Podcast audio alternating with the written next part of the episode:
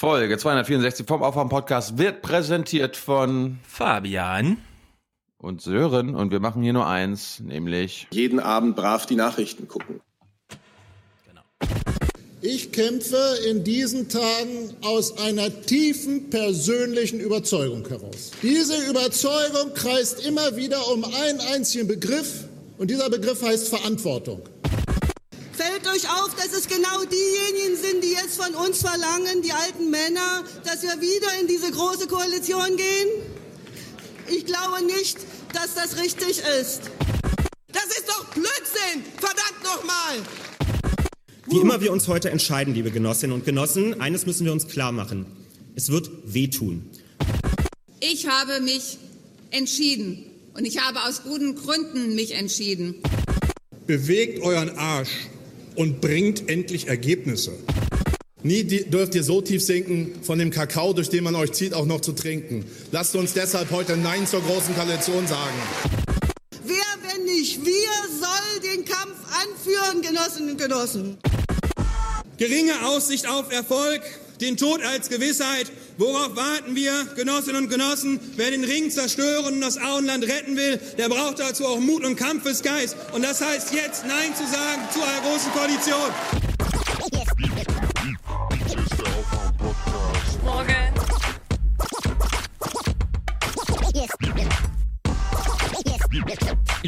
Hier ist der Aufwärm-Podcast. Wake up. Ich euch mal was sagen, was ich glaube, was die Bürger runter machen? Die zeigen uns einen Vogel. Was sagen die dann? Die zeigen uns einen Vogel. Wake up and clear your brain. Time to listen to what people are saying. Government is lying again and the media is acting insane.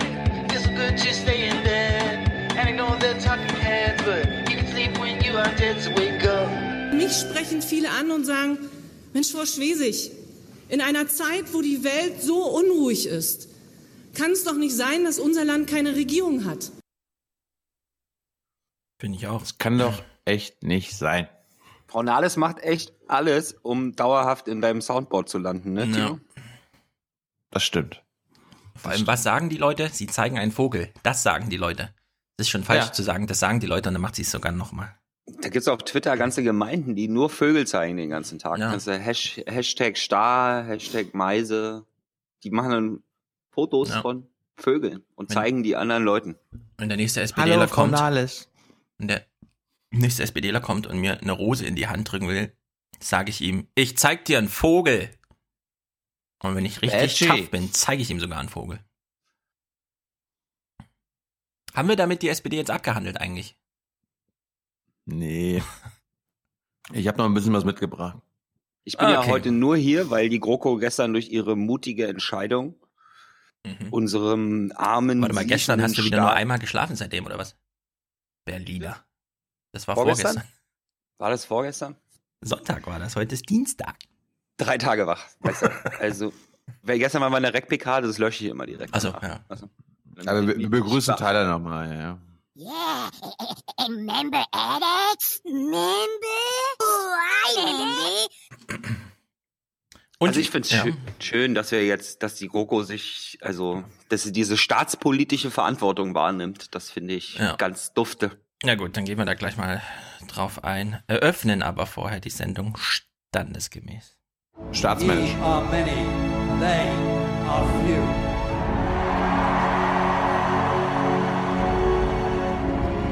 Willkommen im 1% Club. Weder dulden wir das, noch unterstützen wir das, dass Leute durch Drohnen getötet werden. Musste auch mal wieder gesagt werden. Aber ich spiele nochmal Corbin an der Stelle, passt besser. Weil es ist ja wirklich for Justice hier. Und Corporation. Ye are many, they are few.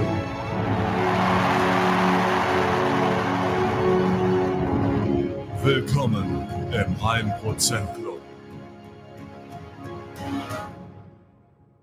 For peace, for justice and cooperation. Für Europa, für Deutschland. So. Und die Welt. Herzlich willkommen, Kai. Friedrich schickt 50. Und schreibt, Hola, ich reise ein Jahr durch Zentral- und Südamerika. In Dresden fand ich die Folgen Total. noch zu lang. Heute freue ich mich. Elf Stunden für 450 Kilometer Bus fahren. Wegen dem Aufruf sitze ich gerade im Bus von Honduras nach Guatemala Stadt. Na dann, gute Fahrt. Bist ja anscheinend immer noch unterwegs. Ich Raphael. bin überrascht. äh, Es, es, kam, es kam lustigerweise gestern, also knapp eine Woche nach unserem ersten Aufruf, wieder verstärkt neue Bilder und neue Töne und so weiter. Ja. Also manchmal, manche hören anscheinend unser, unseren eine Woche alten Podcast erst am Wochenende oder so. Schweinerei. Manche in der Woche, manche am Wochenende.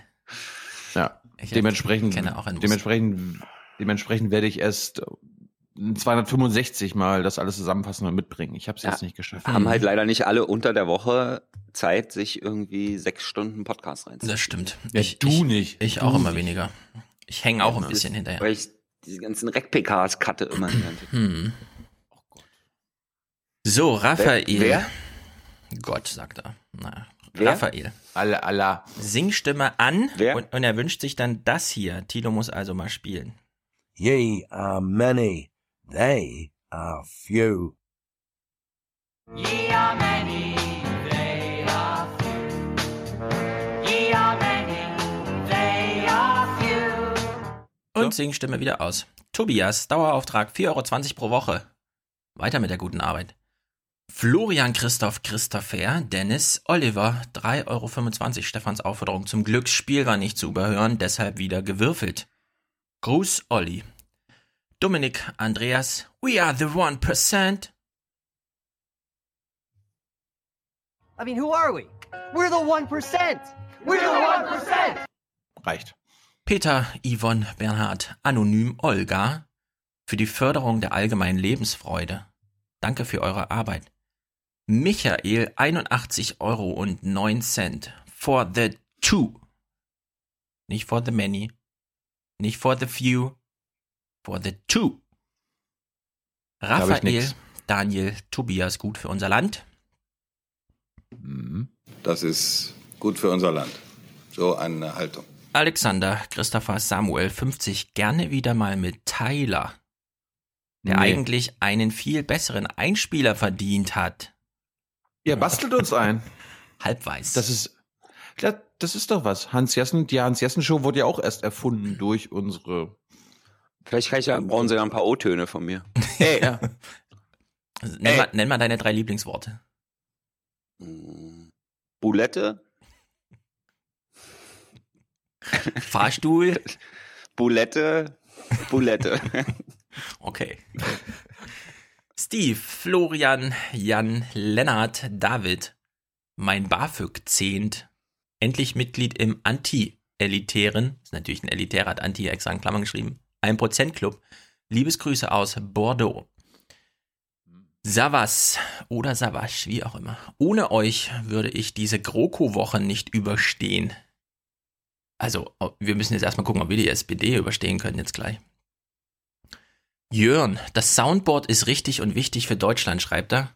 Und ich glaube, ich habe mir nicht notiert, dass er sogar 50 Euro dafür geschickt hat. naja, Jenny. Ach ja, Jenny hat uns auch unterstützt. Welche Jenny? Ich sag mal, Die unsere Jenny. Die CDU Jenny. Ja, und weißt du, wer einen 40 Minuten Podcast zum SPD-Parteitag aufgenommen hat? Jenny? Jenny. Und weißt du, wer den schon publiziert hat? Jenny. Und weißt du, wo ihr den Link dazu findet? Bei uns im Aufwachen-Podcast. Einfach in der Beschreibung gucken. Das, Das ist, ist gut für Deutschland, sage ich Absolut. dazu nur. absolut. Toni, 79 Euro für die grandiose Aufführung in 263. Thomas, der Zweifler, CDU, in der Rolle des Pontius Pilatus, der Ecke Homo.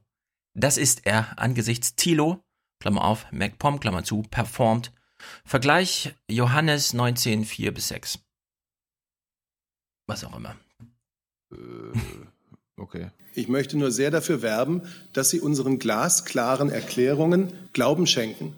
Ich hatte jetzt an Bibel und Glauben. Äh, Ja, ja, aber gibt's schon einen Bibel-Podcast? Oder muss man das jetzt echt lesen oder was? Das wäre doch mal was. Äh, Leute, da brauchst du ja keinen Podcast. Die Bibel wird im Fernsehen vorgelesen, oder? Also, Äh, es gibt auch eine sehr erfolgreiche Bibel-App. Der Typ, der die damals geschrieben hat, verdient irgendwie 200.000 Euro im Monat damit, seit Jahren. Weil im iTunes Store immer mal wieder Leute denken, ich müsste, ich bräuchte jetzt meine Bibel, dann klicken sie schnell eine für 3,80 Euro. Die, die Leute fordern doch schon seit Jahren, dass Tyler einen eigenen Podcast hat. Tyler, will- willst du nicht einen Bibel- oder einen Religionspodcast machen? Und Über meine Menschen- Religion. Ja. Bulette. Der Buletten-Podcast. Ja. So, Jürgen. Buletten kann man nur essen, ja. Kann man Jürgen. nicht, also. Mhm. Jürgen hat uns auch Für unterstützt. Stefan. Welcher Jürgen? Unser Jürgen Lauber. Stefan Scott Ja. wäre das Baguette.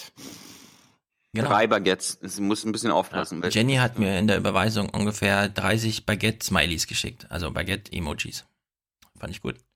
Die Kommentare zu deinem Baguette-Kommentar waren auch sehr lustig. Von, ey, du linksgrün versiffte Sch äh, Selten. Sack, äh, Sackscheiße, geh, geh dir selbst ein Baguette kaufen. Selten Aber auch, haben die Leute so viel Zustimmung und so viel emotionalen Beitrag geleistet wie bei meinem Baguette-Problem. Vielen Dank dafür. Was ist denn ein Baguette-Problem? Es ist immer Gibt's zu diesen, wenig gibt. Gibt's da diesen einen Scherz, dass so ein sächsischer äh, Hausbesitzer, der sich ein Parkett verlegen lassen will und kommt dann nach Ja. getaner Arbeit in die Küche und Mhm. sagt, ich habe doch gesagt Baguetteböden und nicht Baguetteböden. Weil Ja. der ganze, die ganze Küche mit Weißbrot ausgelegt Das wäre auch ein echtes Baguette-Problem, mein Baguette-Problem und ich werde nicht müde, es nochmal zu wiederholen und zu betonen. Wenn es beim Grillen heißt, ich kümmere mich ums Baguette, unbedingt in Kilo messen. Nicht in irgendwelchen Anzahl und dann mit zwei Baguettes für 20 Leute oder so, sondern pro Person zwei Baguettes einplanen. Und dann läuft der Laden. weil, und weil nicht jede Person Baguettes isst, hast du mehr davon. Genau. Baguettes werden auf jeden Fall alle. Und wenn nicht, dann ist es wirklich ein richtig guter Tag. Jürgen Lauber hat 20 Euro geschickt. Ihr habt dieses Jahr sehr gut angefangen.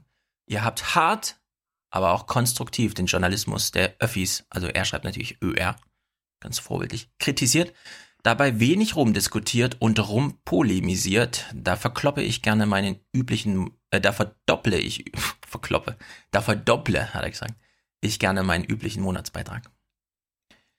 Schweigen ist keine Option. Das ist das Darauf kommen wir heute auch zurück. Das ist ja jetzt ein Jahr her. Jan, für meinen Lachflash bei der Musik für den Drachentöter Macron im Beitrag Gruß aus Kanada. Welche Musik war das? Äh, Moment. Das habe ich mich gerade verdrückt. Das hier. Macron sprechen die Chinesen Maquelon aus, was übersetzt so viel heißt wie das Pferd, das den Drachen besiegt. Also bei Martin Schäfer musste ein Hörer noch die Ben Hur Musik runtermachen. Theo Koll hat die Musik für uns schon automatisch mitgeliefert. Ach so, wie, das war jetzt Ja. Original CDF-Musik. Ja. Obwohl uns Jürgen Das, Lauber dafür darum dankt, hab, dass wir darum habe ich doch die Clips alle mitgebracht, weil ich mich darüber lustig mache, Okay. wie die deutschen Journalisten Macron porträtieren. Ja, ich mache mich nicht primär über Macron lustig, Mhm. sondern über seine Präsentation. Lieber, ja, äh, lieber Jürgen, ich stelle gerade fest, wir haben zu wenig polemisiert. Das war gar nicht unsere Musik, sondern das haben die selber gemacht. Oh Gott. Felix, 92,69 Euro. Also gut, schreib, also das ist jetzt, wer das versteht, sagt mal Bescheid, ja. Also gut, schreibt mal auf, die Physik ist eine exakte Naturwissenschaft. Äh, Also, dass wir jetzt sagen, Nachvollziehbar. kann sein. Nachvollziehbar. Solange man nicht hier ins Elementare runtergeht, scheint das wohl zu stimmen. Solange nur Äpfel vom Baum fällen, stimmt das wohl, aber vielleicht war es eine Unterstützung für Minkorrekt oder so. Leonard, Florian, Anatol, Tim, 29,20 Euro, zweimal Mindestlohn für Weiterbildungsdienstleistungen. Viele Grüße, Till. Sehr gut. Lars Johannes Britta, die schickt 100. Und jetzt lese ich mal langsam. Alles Liebe zum Geburtstag, Roberto. Ich hätte dir auch Technik-Schnickschnack zum Spielen gekauft. Schade. Zu spät. Lieb dich. Wir kaufen uns jetzt einfach Technik-Schnickschnack und der Podcast wird besser. Deal? Deal. Jan schickt 50, letzte Spende, bevor alles Geld in den Nachwuchs fließt. Vorerst. Weiter so. Sehr gut. Christopher, Eike, Moritz, Hans-Georg und Friedhoff. Sehr gut. Eike oder Heike? Eike. Damit beschließen wir mit Pepo.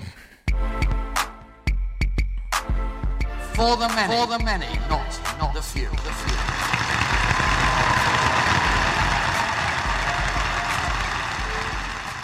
few. Europe. For the many. For the future. Und ja. Pepo ist Schalke-Fan und ich habe ja wenig Ahnung von Fußball, aber ich glaube, ich bin jetzt auch ein bisschen Schalke-Fan weil ich mich mitfreue, wenn ich weiß, dass Pepo sich freut, wenn Schalke irgendwie gut spielt oder so.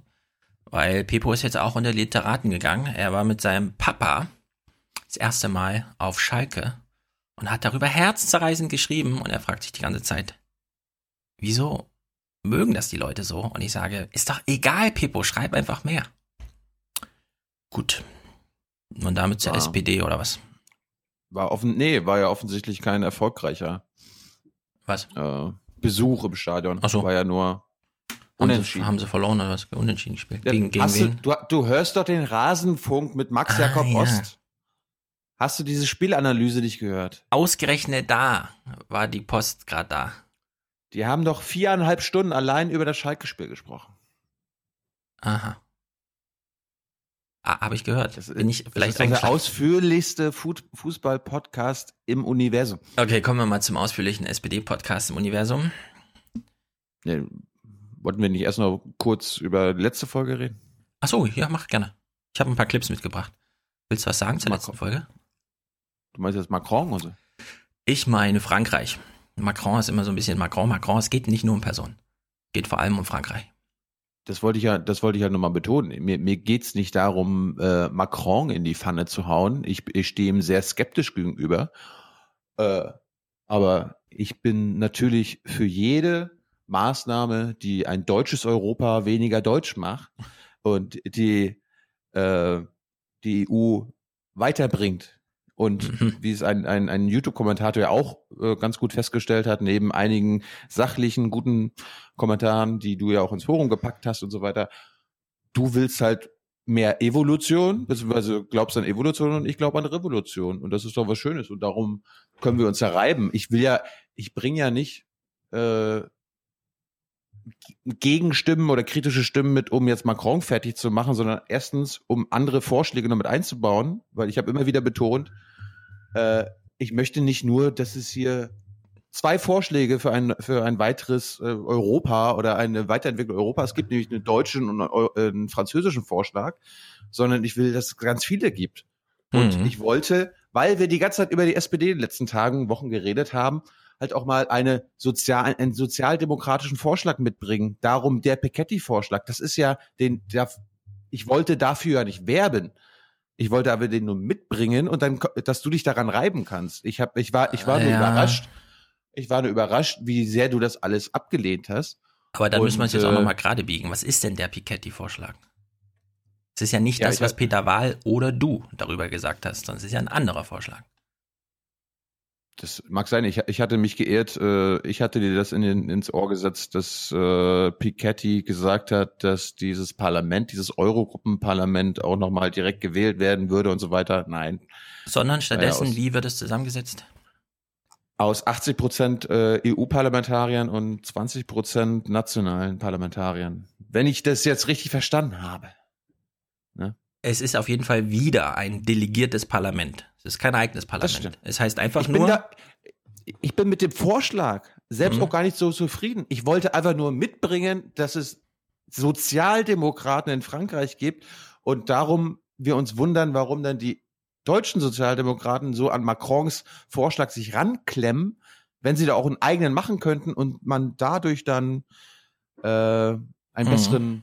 Einen besseren Deal hinbekommen könnte. Und am Ende bin ich nur, weil ich mir natürlich um, um eine Weiterentwicklung äh, mich da, mir gerne das, da, darüber freuen würde, mir gehen die Vorschläge, äh, also in, mir gehen die Vorschläge von Macron aber viel zu, also nicht weit genug. Ich, ich glaube, wenn, wenn man die Deutschen äh, zu Reformen drängen will, dann muss man einen größ muss man Maximalforderungen stellen oder mehr Forderungen stellen, damit man dann irgendwo sich in der Mitte treffen kann. So ist das, was Macron jetzt vorgeschlagen hat, mir zu wenig, weil ich immer im Hinterkopf habe, am Ende werden sie sich in der Mitte treffen. Und da, da werde ich dann nicht so zufrieden sein. Natürlich ist je, alles, was die EU ein bisschen demokratischer macht, was das EU-Parlament stärkt, gut. Das unterstütze ich.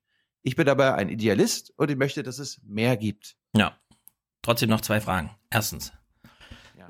Warum ist jetzt der Piketty-Vorschlag ein sozialdemokratischer? Das weiß ich nicht. Er war der äh, Wahlkampfberater von Amon im, im Präsidentenwahlkampf. Ja, gut, aber ist das deswegen jetzt sozialdemokratisch im Sinne von die SPD oder was?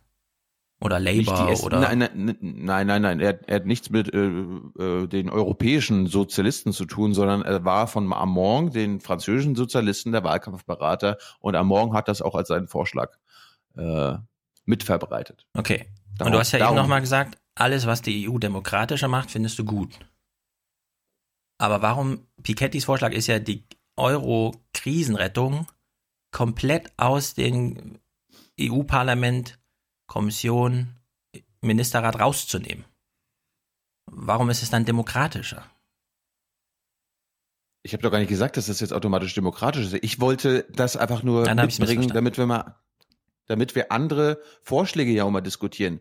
Mich, mich regt auf, dass wir nur ständig über entweder einen deutschen Nicht-Vorschlag reden oder Macrons für mich zu vage äh, Vorschläge, für dich, äh, du, du findest die besser als ich, aber das ist ja völlig in Ordnung. Wir sind uns beide einig, glaube ich, dass das äh, eine gute eine gute Sache ist. Und wie gesagt, deutsches Europa muss weniger werden. Ich habe aber auch keine Lust oder kein Interesse als Europäer, dass wir jetzt äh, am Ende ein deutsch-französisches Europa bekommen. Werden wir aber. Gut. Und, und das, und, und das, das wäre mein Problem. Ich möchte ein europäisches Europa. Und ich finde, wenn, wenn du denn immer sagst, äh, wir sollten uns nicht über irgendwie ähm, die Agenda 2010 in Frankreich jetzt aufregen, warum denn nicht? Ja, warum können wir das nicht? Wir sind Europäer und dann will ich auch europäisch äh, denken können und Euro, Euro, äh, denk, äh, europäisch kritisieren können. Und wenn wir das in Spanien verfolgen, was da innenpolitisch los ist und wir über die Katalanen lachen oder das kritisieren, dann ist das ja auch voll in Ordnung, weil wir Europäer sind. Und da kann, können wir als Deutsche, die in den letzten 15 Jahren mit der Agenda 2010 Erfahrung gemacht haben, dann wenigstens wenn wir das in Frankreich nur beobachten. Mehr können wir nicht machen. Wir sind da nicht wahlberechtigt, wir haben da keine, keine Stimme und so weiter, aber wir können sagen, ach du Scheiße, die machen das jetzt auch. Und da gibt es innenpolitisch nicht nur Agenda-Sachen, da hast du völlig recht, da haben sie die Renten erhöht und so weiter und so fort, aber es gibt auch sehr problematische Entwicklungen. Äh, auch unter Macron. Und ich habe aber Angst, dass äh, Macron ein zweiter, ein europäischer Obama wird, wo wir uns ganz viel von versprechen, aber am Ende sehr wenig da rauskommt. Ich meine, Macrons Vorschlag, dass er hier den EU-Etat ein bisschen wegführen will von den uralt, also den Uraltaufgaben hier mit äh, Förderung der Agrarindustrie hin zu Verteidigung, ne? also Migration, Forschung, Klima, ganzer Haushalt, ist doch toll. Ja, machen, machen wir, können wir gerne machen. Nur, da müssen wir es auch irgendwie hinbekommen. Aber ich mache mir halt auch Sorgen, was in Frankreich passiert, äh, wenn ein Macron über die Militarisierung Europas spricht und äh, wir ein, eine Verteidigungsunion werden sollen. Und Militarisierung, Militarisierung, Militarisierung. Und dann im eigenen Land, im eigenen Land den Ausnahmezustand äh, permanent macht, indem er das ins Gesetzesform gepackt hat. Und äh, der Ausnahmezustand, der unter Hollande immer noch ein Ausnahmezustand war, jetzt so Normalität geworden ist, also die haben da einen ganz anderen Überwachungsstaat als wir, dann macht mir das Sorgen, weil ich dann weiterdenke, wenn dieser Mann über Militarisierung von Europa spricht. Dann macht es, mich, macht es mir Sorgen, dass er sich, wenn man Europa mit Frankreich austauschen würde oder Europa mit Deutschland austauschen würde, er sich wie ein schrecklicher Nationalist anhören würde. Ich will ihm das gar nicht unterstellen.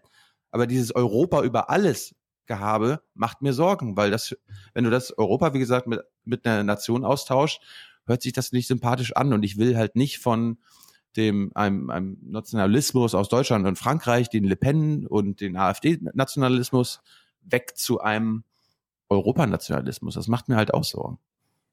Ja, ich glaube, das wirst du schlucken müssen, weil wenn du irgendwie den Deutschen, wenn du eine europäische Republik gründen willst, der du ja gedanklich nahe stehst und dafür den Nationalstaat auflösen willst, dann musst du das halt verschieben, dieses, äh, diesen Patriotismus. ne? Und dann ja. musst du den halt auf eine europäische Ebene heben. Also, Also, mein Vorschlag ist auch- wäre, eine, ich würde auch lieber in einer Welt leben, in der wir das äh, nicht machen, aber ich glaube, gibt da so ein, zwei Kröten, die man vielleicht schlucken muss. Ich bin, ich bin da ganz bei dir, dass der, ich, wir nennen es jetzt mal Europanationalismus, äh, besser ist als ein deutscher oder französischer Nationalismus. Aber ich habe da trotzdem arge Bauchschmerzen, ob das jetzt. Ich glaub- ich weiß, was also, du meinst. Ich- also, ich- also, ich- also, als, als ob die Antwort von äh, auf die AfD Deutschland über alles sein kann, Europa über alles. Ich glaube, Also, da, ja, ich da, finde da, die. da reden die- wir auf den falschen Ebenen. Ich finde die Diskussion auch richtig, man muss sie halt dann aber differenzieren, weil ohne Frage wird Europa jetzt umgebaut und Frankreich und Deutschland werden dort einen Schritt vorangehen. Das sieht man an den 55. Élysée-Geburtstag-Aktionen, die laufen. Ja, da gibt's eine schöne Rede von Michael Roth, dem äh, Beauftragten der Bundesregierung für eben genau diese europäischen Angelegenheiten. Den kennen wir. Und ja, genau, den kennen wir ja, ne? Das ist ja ein Freund der Show. Und äh, Wirklich einer, ja. ja, na, wenn man in den Vortrag reinguckt, dann äh, gibt's halt ganz genau mehrere, Posi- mehrere Felder, wo sie halt was machen wollen. Das ist diese Wirtschafts- und Währungsunion. Und darüber muss man dann halt diskutieren. Dann wollen sie Migration angehen, darüber muss man diskutieren. Sozialpolitik, darüber musst du diskutieren. Digitales, darüber musst du diskutieren. Und gemeinsame Außen- und Sicherheitspolitik. Und da kann man dann eben nicht alles in einen Topf werfen und so pauschal irgendwie der ist Kacke, der Dingsbums, sondern sondern Ja. man muss, sondern ne, man muss das halt diskutieren. Und die, die, die Erfahrung, die wir dann mit der Agenda 2010 gemacht haben, ist vielleicht, dass da nicht genug oder nicht laut genug diskutiert wurde und jetzt im Nachhinein äh, viele Fehler festgestellt wurden. Deswegen finde ich das schon okay, da zwischendurch zu mahnen. Und da wirklich- halt ein bisschen häufiger, ein bisschen heftiger. Stefan nimmt die andere Rolle ein, ja, und äh, ich glaube, das Ich- ist ziemlich real, weil das ist das, was gerade passiert. Und da muss, das muss man auf der einen Seite wohlwollend betrachten, weil wir wollen ja auch eine europäische Integration. Auf der anderen Seite muss man das kritisch betrachten, weil dort halt Leute am Start sind, die vielleicht andere Vorstellungen bei von äh, Sozialpolitik haben wie wir. Ja? So, das ist, äh, vielleicht ist bei mir der Vorwurf berechtigt, dass ich Macron oft in einen Topf haue, okay, der ist äh, da doch gefährlich und Stefan, er ihn in den Topf haut, er ist gut. Nee, anders, anders, ehrlich gesagt. Na los. Also ich äh, hoffe einfach, dass ich jetzt kurz acht Clips, insgesamt sechs Minuten spielen darf und wir danach äh, sozusagen alle Clips kennend nochmal diskutieren. Weil ich meine, klar, wir können jetzt punktuell überall einsteigen. Ich finde es auch berechtigt zu sagen, dieser Europanationalismus, der da gerade vorgetragen wird, ist zum einen fragwürdig, was soll es bringen, ja. Auf der anderen Seite frage ich mich halt auch, äh, ich meine, Macron, das haben wir im Forum auch festgestellt, der ist eben nicht zum Präsident Europas gewählt worden, sondern der ist Präsident von Frankreich. Frankreich ist ein Land, so wie Deutschland auch, da gibt es Interessen zu vertreten. Wenn er vor seinem äh, Diplomatenchor steht und sagt, hier France first und so, ja, würde ich auch mal sagen, okay. Aber ich würde eben auch sagen, Semantik. Und wenn man von der Semantik aus in den Keller geht, in den Maschinenraum, da ist man plötzlich bei der Struktur. Und das ist jetzt der Piketty. Der Piketty hat ja damals dieses Kapitalbuch geschrieben im 21. Jahrhundert und hat ja eine Argumentation aufgegriffen, die wir in Deutschland von genau einer Person kennen, die im angelsächsischen Bereich völlig gang und gäbe ist, auch gelehrt wird und so weiter. Und das ist diese Flassbeck-Argumentation. Irgendwas mit Löhnen, irgendwas mit Wettbewerb und so weiter und so fort. Und jetzt kann man. Keynes. Hm? Ich glaube, kurz, kurz zusammengefasst, Keynes. Oder? Ja, ich würde jetzt nicht äh, so Name-Dropping-mäßig irgendwie Jahrzehnte zurückgehen in irgendwelche Forschung, sondern in dem Falle einfach mal bei Flassbeck bleiben. Löhne ganz konkret an diesem europäischen Problem seit Maastricht, also seit der Aufstellung von irgendwelchen Zielsetzungen und so weiter. Gut. So. Und jetzt haben wir gestern 55 Jahre Élysée-Vertrag, Feier gehabt. Der französische Ra äh, Nationalratspräsident war in Deutschland, war sozusagen zugegen, als hier ein Vertrag unterschrieben wurde und das Pendant auf Frankreich auch in, Fran in Frankreich, in Paris unterschri unterschrieben wurde. Und da sehen wir hier gerade ein Bild. Herr Dingsterbums, ich habe mir seinen Namen gar nicht notiert, also der französische Nationalratspräsident, das Pendant zu Schäuble, redet im Bundestag. Und alle Fraktionen stehen und applaudieren, außer die AfD. Die bleibt sitzen und die applaudiert auch nicht. Und dann gab es gestern im Nachtrag zu dieser Szene Ärger, weil Gauland sich auch während der Anwesenheit der französischen Gäste dahingehend geäußert hat, das ist ihm hier zu viel Brimborium und die Feierlichkeiten sind sowieso zu teuer. Warum machen wir das eigentlich? Und da gab es sehr viel Ärger von der Regierungsseite, so im Sinne von, das kann man doch nicht machen. Und das ist das verlogenste Ding überhaupt, das ich bisher von der deutschen Regierung mitbekommen habe. Hier zu sagen, das ist aber verlogen, wenn der Gauland sagt, mir ist die Feierlichkeit zu teuer. Weil der deutschen Bundesregierung, ja, der ist so einiges zu teuer. Und die spart so einige Ja. Gelder weg, die hier einfach mal war- auch anders fließen könnten. Das habe ich im Deutschlandfunk gehört, dass das auch das allererste Argument war von den Franzosen, als Chirac zum allerersten Mal äh, äh, Élysée-Vertragsfeierlichkeiten veranstaltet hat. Das gab es nämlich 40 Jahre lang nicht. Und dann hat sich Chirac gedacht so, okay, zum 40. Jahrestag machen wir mal feiern. Und dann haben sich die Franzosen aufgeregt, wie die ganzen Abgeordneten aus Deutschland hier, ist doch viel zu teuer. Ja, ich, ich meine, man kann das kritisieren, das ganze Brimborium, aber man muss sich natürlich bewusst sein, dass das genauso funktioniert, ja. Also wenn ein souveräner Staat Deutschland und ein souveräner Staat Frankreich zusammen irgendwas machen wollen, dann läuft das halt genauso ab, ja. Indem es dann ein riesen Brimborium gibt, in dem irgendwelche Parlamentspräsidenten im gegenseitigen Parlament Reden halten, dann auch alle da sind und zugehören, ja. Und äh, danach wird ein Vertrag unterschrieben, dann werden Arbeitsgruppen eingerichtet und dann geht die Scheiße los, ja. Und dann muss man dann halt einfach, anstatt sich hinzustellen und irgendwie darüber rum zu plären, dass hier, keine Ahnung, die Blaskapelle drei Mark zu viel kostet oder die Buletten, äh, dann, äh, sondern halt einfach mal gucken, was haben die denn da unterschrieben, was steht denn in den Reden drin, was machen die denn, wo wollen die denn hin, ja, weil, Ja, der- äh, ja. ja. Der Ich wollte noch eine Sache Mhm. machen, die, das war kurz vor diesem Ganzen, bevor es losging, hat der Regierungssprecher getwittert. Am 19. Januar um 18.38 Uhr, ich lese mal vor, Kanzlerin Merkel vor dem Treffen mit Emmanuel Macron in Paris, die Eurozone muss künftig die Avantgarde sein, wenn es um Wettbewerbsfähigkeit geht. Ja, ja, gut, da steigen wir jetzt Und mal ein. davor habe ich, davor habe ich Angst, ja. Genau. Wir wollen quasi Wettbewerb, Wettbewerbsfähigkeits-Avantgarde sein. Genau, da steigen wir jetzt mal ein. Der Ablauf gestern war ja so, äh, Thilo hat ja völlig recht, diese Feierlichkeiten sind ja aber nicht die Tradition, von der wir immer vermuten, dass, solche Feierlichkeiten solche Traditionen haben, sondern Macron hat diese Rede gehalten damals. Wir wissen, tausend Vorschläge, wie weit er damit kommt, wissen wir nicht. Ein Zugeständnis, ein einziges hat er von Merkel bekommen. Ja, wenn du willst, können wir diesen komischen Vertrag aufgrund von Feierlichkeiten nochmal unterschreiben. Ja, wir können nochmal eine neue Präambel und so weiter. Das fand gestern Das- statt. Er wollte ja, dass wir zum 55. Jahrestag schon den neuen Vertrag unterschreiben. Ja, genau. Deswegen war Das der war der- einzige das war der Zugeständnis. Originalplan. Genau, das einzige Zugeständnis war, es findet hier so eine Feierlichkeit statt. Okay, die fand dann also gestern statt und das ist diese Semantikebene. Das Gerede, ja? Sie treffen sich, sie freuen sich alle miteinander, die Fotos sehen so gut aus. Äh, Merkel war ja auch noch in Paris, dann haben sie gemeinsam so einen Teleprompter-Auftritt gemacht und so weiter und so fort. Strukturell ist genau das Gegenteil richtig. Wirtschaftskrieg zwischen Deutschland und Frankreich seit mindestens 28 Jahren. Und die Frage ist, wenn die AfD das einfach mal offen anspricht und sagt, ey, liebe scheiß Franzosen, ja, selbst diese Feier ist schon zu teuer hier, was wollten ihr? Dann haben sie irgendwie recht. Strukturell.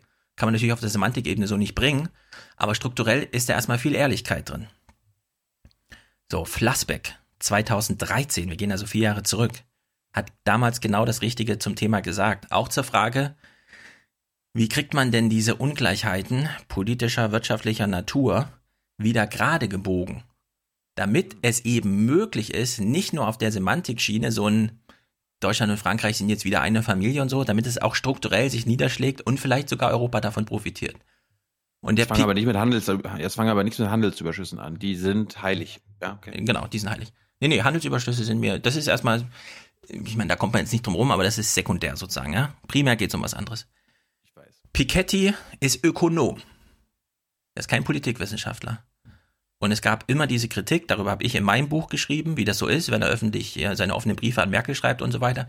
Es gab aber auch damals schon, als er dieses Kapital im 21. Jahrhundert vorlegte, das besteht ja zu 80 Prozent aus Analyse und dann zu 20 Prozent nochmal aus politischen und so weiter. Und diese politischen Hinweise, die wurden durch die Bank abgelehnt, ja. Also bei der FAZ wurde es abgelehnt, aber auch bei der jungen Welt und so weiter. Also niemand hat diese Piketty-Vorschläge, Analyse super, aber die Vorschläge so ein bisschen und so weiter. Und dann hat er so diesen Sarrazin-Fehler gemacht, ja, wenn alle mich kritisieren wegen meinen Vorschlägen, mache ich nochmal ein extra Buch nur mit Vorschlägen, ja. Sarrazin hat dann ein Buch über Gene geschrieben, nachdem alle meinten, also hör mal zu, das mit den Genen ist ja wirklich total verkehrt. Und er hat halt diesen Vertrag mit zur Eurogruppe und den könnte man ja nochmal und so. Aber jetzt eben Etage tiefer, Piketty, Ökonom, sein Argument, was wollte er eigentlich? Und jetzt hören wir hier mal Flassbeck zu. Ich habe es wirklich auf das Minimale reduziert. Wir müssen uns also nicht zu lange damit beschäftigen, aber wir müssen es nochmal spielen, weil im Forum, das war die große Disbalance zwischen denen, die mit Flassbeck argumentieren und dem allen anderen im Grunde. Deswegen Clip Nummer eins: Flassbeck in der Eurokrise. Worum geht's? Währungsunion heißt, man einigt sich auf ein bestimmtes Inflationsziel. Man einigt sich nicht darauf, wie viele Urlaubstage in einem Land genommen werden oder wie hoch das Renteneintrittsalter ist. Das ist alles Blödsinn. Man einigt sich auf ein Inflationsziel. So, Tyler ist ja auch da, äh, um hier mit zu argumentieren. Man einigt sich auf ein Inflationsziel. Das heißt Währungsunion. Man einigt sich nicht. Und selbst Flassbeck sagt, das ist Blödsinn. Auf eine einheitliche Sozialpolitik. Urlaubstage oder wie auch immer. Die ganze, also die ganze Programmatik, man setzt ein Inflationsziel, ist zielprogrammiert. Den Weg dahin müssen die Länder selber finden. Den Weg, um das Inflationsziel zu erreichen, müssen die Länder selber finden.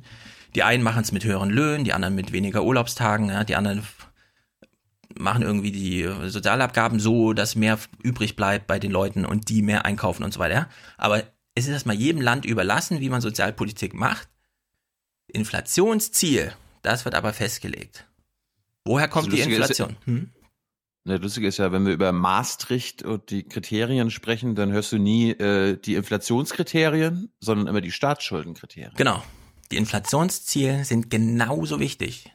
Die gehen Hand in Hand mit diesem 3% BIP Staatsverschuldung und keine höhere äh, Verschuldungsquote als 60%. So, wo kommt die Inflation jetzt her? Oh Wunder, man kann sie politisch steuern. Was? Und woher kommt die Inflation? Die Inflation kommt von den Löhnen in den Ländern. Von, genauer von den Lohnstückkosten. Das sind Löhne minus Produktivität sozusagen. Also wenn in einem Land die Löhne um 5% steigen, die Produktivität steigt um 2%, steigen die Lohnstückkosten um 3% und in der Regel steigen dann auch die Preise um 3%. Das ist das, was man empirisch weiß. Mehr Lohn. Ja, der einfachste Fall, um das Inflationsziel zu erreichen. Einfach mehr Lohn. Erzeugt mehr Nachfrage, führt zu höheren Preisen, Inflation. Ein ganz einfacher Dreiersprung. Mehr Löhne, mehr Nachfrage, höhere, Infl äh, höhere Preise, Inflation.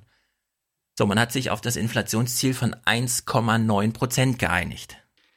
Und jetzt hat man aber keine einheitliche Wirtschaftspolitik.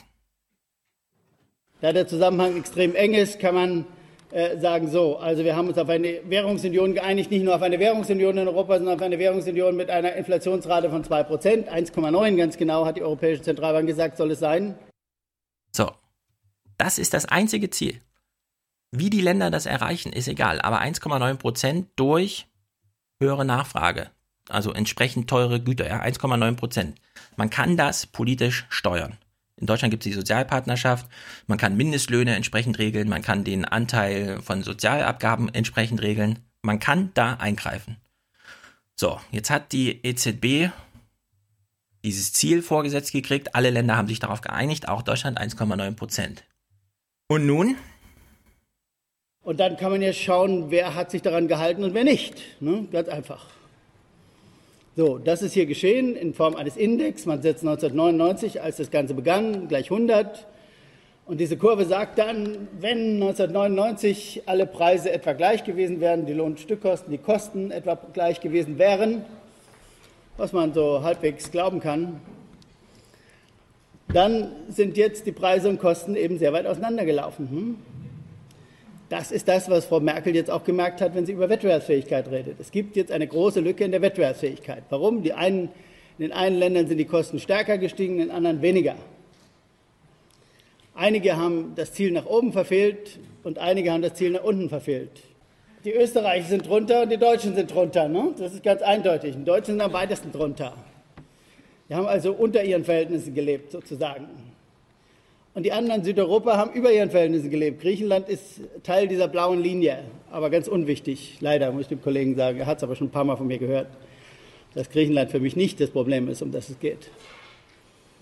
Nein, es geht um das andere Problem, was hier sichtbar ist. Frankreich zum Beispiel ist ein wunderbares Land, hat sich genau an diese Vorgabe gehalten von 2%, komischerweise, und hat jetzt Probleme. So, Frankreich hat mit seiner wirtschafts- und sozialpolitischen Steuerung genau das Inflationsziel getroffen. Für jedes Jahr. Immer genau auf dem 1,9% Ziel. Deutschland liegt 20% zurück. Man könnte also ganz einfach sagen, die Löhne sind um 20% zu niedrig. Jedes Mal, wenn die IG Metall losgeht und sagt, wir wollen 4,6% mehr Lohn, muss man sagen, ey Leute, spinnt ihr. 20% ist die Lücke zum Inflationsziel der EZB. Maximalforderungen, jawohl. Genau. Ja. Oder wenn, äh, wenn aber Merkel und Macron zusammen Wettbewerbsfähigkeitsavantgarde werden wollen, dann heißt es, dass Frankreich sich Deutschland nähert und nicht andersrum. Ne? Ja, aber wir wollen das mal noch nicht zu früh zusammenbringen, weil Okay. die Hm. beiden sind nicht Avantgarde. Deutschland will hier irgendwie und Frankreich macht noch was noch macht Frankreich was ganz anderes, nämlich eine Ja. korrekte, wie geforderte Sozialpolitik. Deutschland nutzt es einfach aus, dass sich die anderen Länder daran halten oder sogar über die Stränge schlagen, die Südländer, das haben wir eben auf den Grafik gesehen, und bleibt Moment, weit wie- wie- darunter. Wie kommst du jetzt auf Sozialpolitik, ne? Hm? Wie kommst du jetzt auf Sozialpolitik? Man Es- muss dieses 1,9% Ziel erreichen. Jedes Land obliegt es selbst, eine Sozialpolitik zu machen, mit der das gelingt. Das können höhere Löhne sein, das können die Urlaubstage sein, das können die Sozialabgaben sein, es kann, was weiß ich, Beitrag, äh, die Löhne werden verzerrt von Pflichtbeiträgen für Kindergartenbetreuung oder wie auch immer. Die Deutschen haben zu wenig Einkommen, dass sie aufgrund eigener Willensentscheidungen in den Supermarkt bringen können, um dort beispielsweise französische Güter zu kaufen. Tilo Stefan meint Politik mit sozialen Auswirkungen, nicht das, was wir in Deutschland unter Sozialpolitik verbriefen. Also da können auch wirtschaftspolitische Maßnahmen Alles, alles. mit gemeint sein. Politik, die den, die Einfluss hat auf das verfügbare Einkommen, das am Ende netto wirklich bei den Leuten bleibt und ihnen zur Verfügung steht. In Deutschland ist zu viel da gebunden. Die Beiträge können zu hoch sein, die Löhne sind zu niedrig, ja. Es ist auf allen Ebenen ist es schief, es geht zu viel in, was weiß ich, hier Kinderbetreuung, ja, es wird alles aufgezehrt und so weiter. In Frankreich hat, man- hat man einfach bislang mehr Geld, man muss auch weniger arbeiten, ja. Ähm, was bedeutet das, dass es da so eine Unterscheidung gibt jetzt? Doch schön. Konkret für Frankreich, ja? Weil in Deutschland, wir, in, in Deutschland freuen wir uns ja immer. Es ist, die, es ist alles super, der Staat hat 54 Milliarden plus und so weiter, ja, dass es so Armut gibt, das wird ja da immer ausgeklammert. Der DAX ist gut, die, die Staatseinnahmen sind gut und so weiter und so fort. Alles ist super, außer diese Armutssachen, ja, die werden halt ausgeklammert da. Jetzt Blick auf Frankreich. Was droht eigentlich Frankreich? Frankreich liegt richtig. Ne? Steht nicht so im Koalitionsvertrag, der gestern rausgekommen ist. Ne? Da steht, wir haben natürlich alles 2013, ja? Er redet hier, das ist 2013. Alles, was er jetzt sagt, die vier Jahre, also er beschreibt jetzt, was die vier Jahre so sein könnte noch in dem Vortrag, ja? Alles ist wahr geworden. richtig gemacht. Klar, wer sonst? Deutschland hat alles richtig gemacht und die anderen haben alles falsch gemacht. Ja, ist leider falsch. Ist fundamental falsch und wenn wir das nicht begreifen werden, wird es ganz schlimm werden. Länder, die miteinander Handel treiben, müssen ungefähr ausgeglichene Wettbewerbsfähigkeit haben. Da kann nicht ein Land dauernd drunter liegen, die anderen müssen, liegen dauernd drüber. Das kann nicht funktionieren. Warum? Weil die, die drüber liegen, dauernd gegenüber dem, der da drunter liegt, Marktanteile verlieren im internationalen Wettbewerb und irgendwann ihre Importe nicht mehr bezahlen können. Ja, sie müssen, sie können nichts mehr exportieren und sie importieren immer mehr, aber irgendwann können sie ihre Importe nicht mehr bezahlen. So einfach ist das.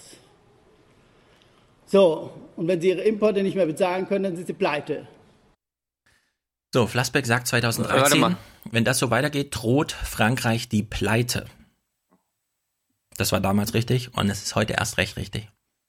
Wenn man diese Länderliste durchgeht, die als nächstes irgendwie gestützt werden muss von EMSM und so weiter, Italien und Frankreich stehen da als nächstes beide auf der Liste. Spanien ist schon durch, Portugal ist durch, Griechenland ist durch. Die sind alle schon pleite gewesen. Man hat sie nicht pleite gehen lassen, sondern man hat dann so ein Target-Ding aufgebaut, Deutschland noch stärker gemacht dadurch. Wir haben die gerettet, Stefan. Genau, wir haben die ausgeraubt Wir mit haben die aus Zinserträgen. selbstverschuldeten Misere gerettet. Genau. Bitte halte dich an die Wortwahl, okay? Genau. Also die nächsten, die drohen unter die Eurogruppen-Diktatur zu fallen, sind Italien und Frankreich. So. Jetzt kann man ja überlegen, welche Möglichkeiten hätte denn Macron sozialpolitisch, also wirtschafts-sozialpolitisch, um jetzt im großen Bogen da eingreifen zu können? Man könnte ja sagen, die Franzosen müssen einfach mehr arbeiten, bei weniger Lohn, so wie in Deutschland auch. Ja, irgendwie müssen die Löhne runter, oder die Arbeitszeit muss hoch, irgendwas muss passieren. Und jetzt hat man ja zum Beispiel ein Phänomen. Und deswegen jetzt mal auch für alle, die sagen, in Frankreich, der Macron, der, also der macht ja, der baut ja den Sozialstaat zurück. Das Renteneintrittsalter in Frankreich oder andersrum. Das Renteneintrittsalter in Deutschland ist gerade auf welches Jahr gelegt worden? Auf welches Lebensjahr? 67. Das, Lebensein äh, das Renteneintrittsalter in Frankreich ist von Macron auf welches Alter gelegt worden? 62. Fünf Jahre weniger. Ab wann kriegt man in Deutschland, wie viele Beitragsjahre muss man durcharbeiten, um volle Rentenbezüge zu kriegen? 82. 45, oder? 45. In Frankreich 41. Vier Jahre weniger. Ich sag ja, die spinnen die Franzosen. So, Macron hat es mit Absicht nicht verändert. Er hätte ja genauso gut sagen können, wir machen das jetzt mit 7 bis 67, äh, mir reichen nicht 120 Quartale Einzahlungen, sondern es müssen 45 sein. In, in Frankreich ist die Lage gerade so, wenn du 41 Jahre eingezahlt hast, kannst du mit 60 in Rente gehen und kriegst die vollen Bezüge. Ja, äh, das fordert in Deutschland nicht mal die Linke traut sich das.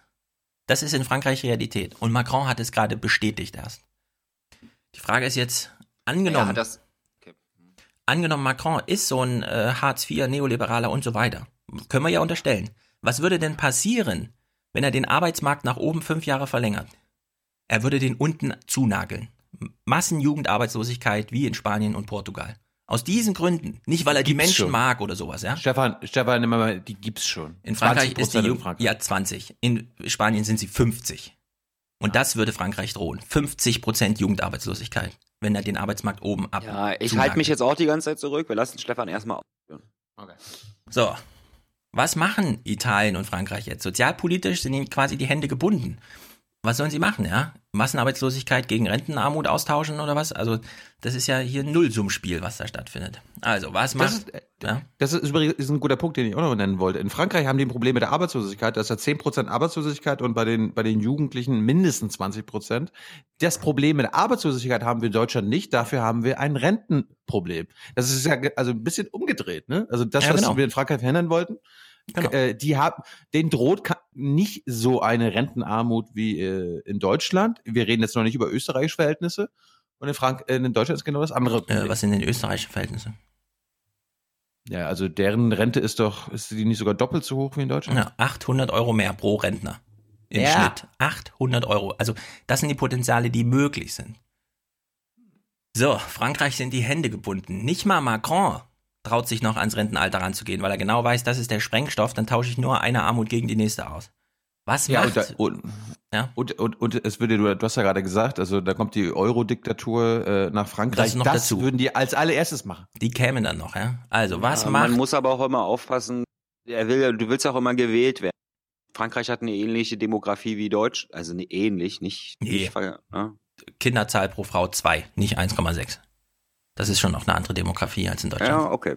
Gut, okay. So, Aber trotzdem, trotzdem äh, nimmst du als Politiker nicht, wenn du irgendwas umbauen willst, dann willst du am liebsten ein paar Prozent der Bevölkerung haben, die sagen, ach, von mir aus kannst du hier umbauen, was du willst, ich lebe eh nur noch 15 Jahre, Hauptsache fässt meine Rente nicht an, ne? Ja. Ja, also zur Jugendarbeitslosigkeit in Deutschland, die gibt's nicht aus zwei Gründen. Erstens, wir nutzen äh, unsere Vormachtstellung aus. Das kommt auch der Jugend zugute. Zweitens, wir haben einfach weniger Jugendliche. Das muss man auch wirklich mal sagen, verhältnismäßig. Wir haben auch, wir haben, und wir haben auch einfach ein anderes Ausbildungsmodell. Wir haben wirklich noch diese Azubi-Schiene, ja, dieses duale System. Ja, das kommt noch dazu. Sobald du in Ausbildung bist, zählst du dann irgendwo rein. Also, Italien Ja, wir und merken schon, Frankreich. das wird nichts mit Deutschland und Frankreich an. Ja, ja, warte mal ab, wie die hier. Also Frankreich sind einfach die Hände gebunden, ja. Nicht mal Macron traut sich irgendwie eine neoliberale Rentenpolitik jetzt plötzlich zu machen, weil er genau weiß, selbst das geht schief. Nicht mal das kann der äh, Superbanker machen, ja. Also, was macht Frankreich jetzt? So, und jetzt gibt es ja die einfache Frage, jetzt gibt es die ganz einfache Frage, die man beantworten muss, damit man einen Schritt weiterkommt. Nämlich die Frage, ja, was machen denn die beiden Länder, die bisher noch nichts gemacht haben? Hm? Die sieht man ja da. Die den Merkelschen Weg noch nicht gegangen sind. Und das sind ja die wichtigen Länder, nämlich Frankreich und Italien. Es ist schön auf dieser Grafik zu sehen, Frankreich und Italien bilden jetzt eine Parallele mit Deutschland. Ne? Die Lohnstückkostenentwicklung in Deutschland ist jetzt immer 20 Prozent niedriger als in Italien und Frankreich. Wenn man etwas weiß in der Ökonomie, dann weiß man, dass das in die Katastrophe führt. Ne? Also irgendwie so weitermachen können beide nicht, kann weder Deutschland noch die anderen. Aber was ist denn, wenn Frankreich und Italien jetzt die gleiche Übung machen, die Griechenland, Portugal und Spanien schon gemacht haben? Wird denn da der Arbeitsmarkt dann funktionieren wie ein Kartoffelmarkt? Wenn man die französischen Löhne Ja. senkt, wird sofort die Arbeitslosigkeit sinken, oder? Nein, auch da wird der Arbeitsmarkt nicht funktionieren wie ein Kartoffelmarkt, sondern es wird genau zu dem gleichen Ergebnis kommen wie in den südeuropäischen Ländern hier ohne Italien. Und wenn das passiert, wenn das passiert, dann ist das absolute Katastrophe für Europa. Dann haben wir nämlich nicht nur äh, 25 Prozent Arbeitslosigkeit in Südeuropa, sondern 20 Prozent Arbeitslosigkeit in ganz Europa. Und da kann ich Ihnen eines sagen, das ist auch ganz einfach. Ich lebe in Frankreich. Wenn das versucht wird in den nächsten zwei, drei Jahren, dann kann ich Ihnen genau sagen, wie der nächste Präsident heißt. Nein, Präsidentin. Präsidentin. Hm? 2017 wird in Frankreich gewählt und dann ist der Euro am Ende. Da haben wir ein festes Datum, auf das wir hinarbeiten können. Wenn wir es bis dahin nicht schaffen, die Dinge zu wenden, dann wird 2017 der Euro mit großer Wahrscheinlichkeit beendet, und zwar von Madame Le Pen. War knapp. So, war knapp. Warum war es knapp?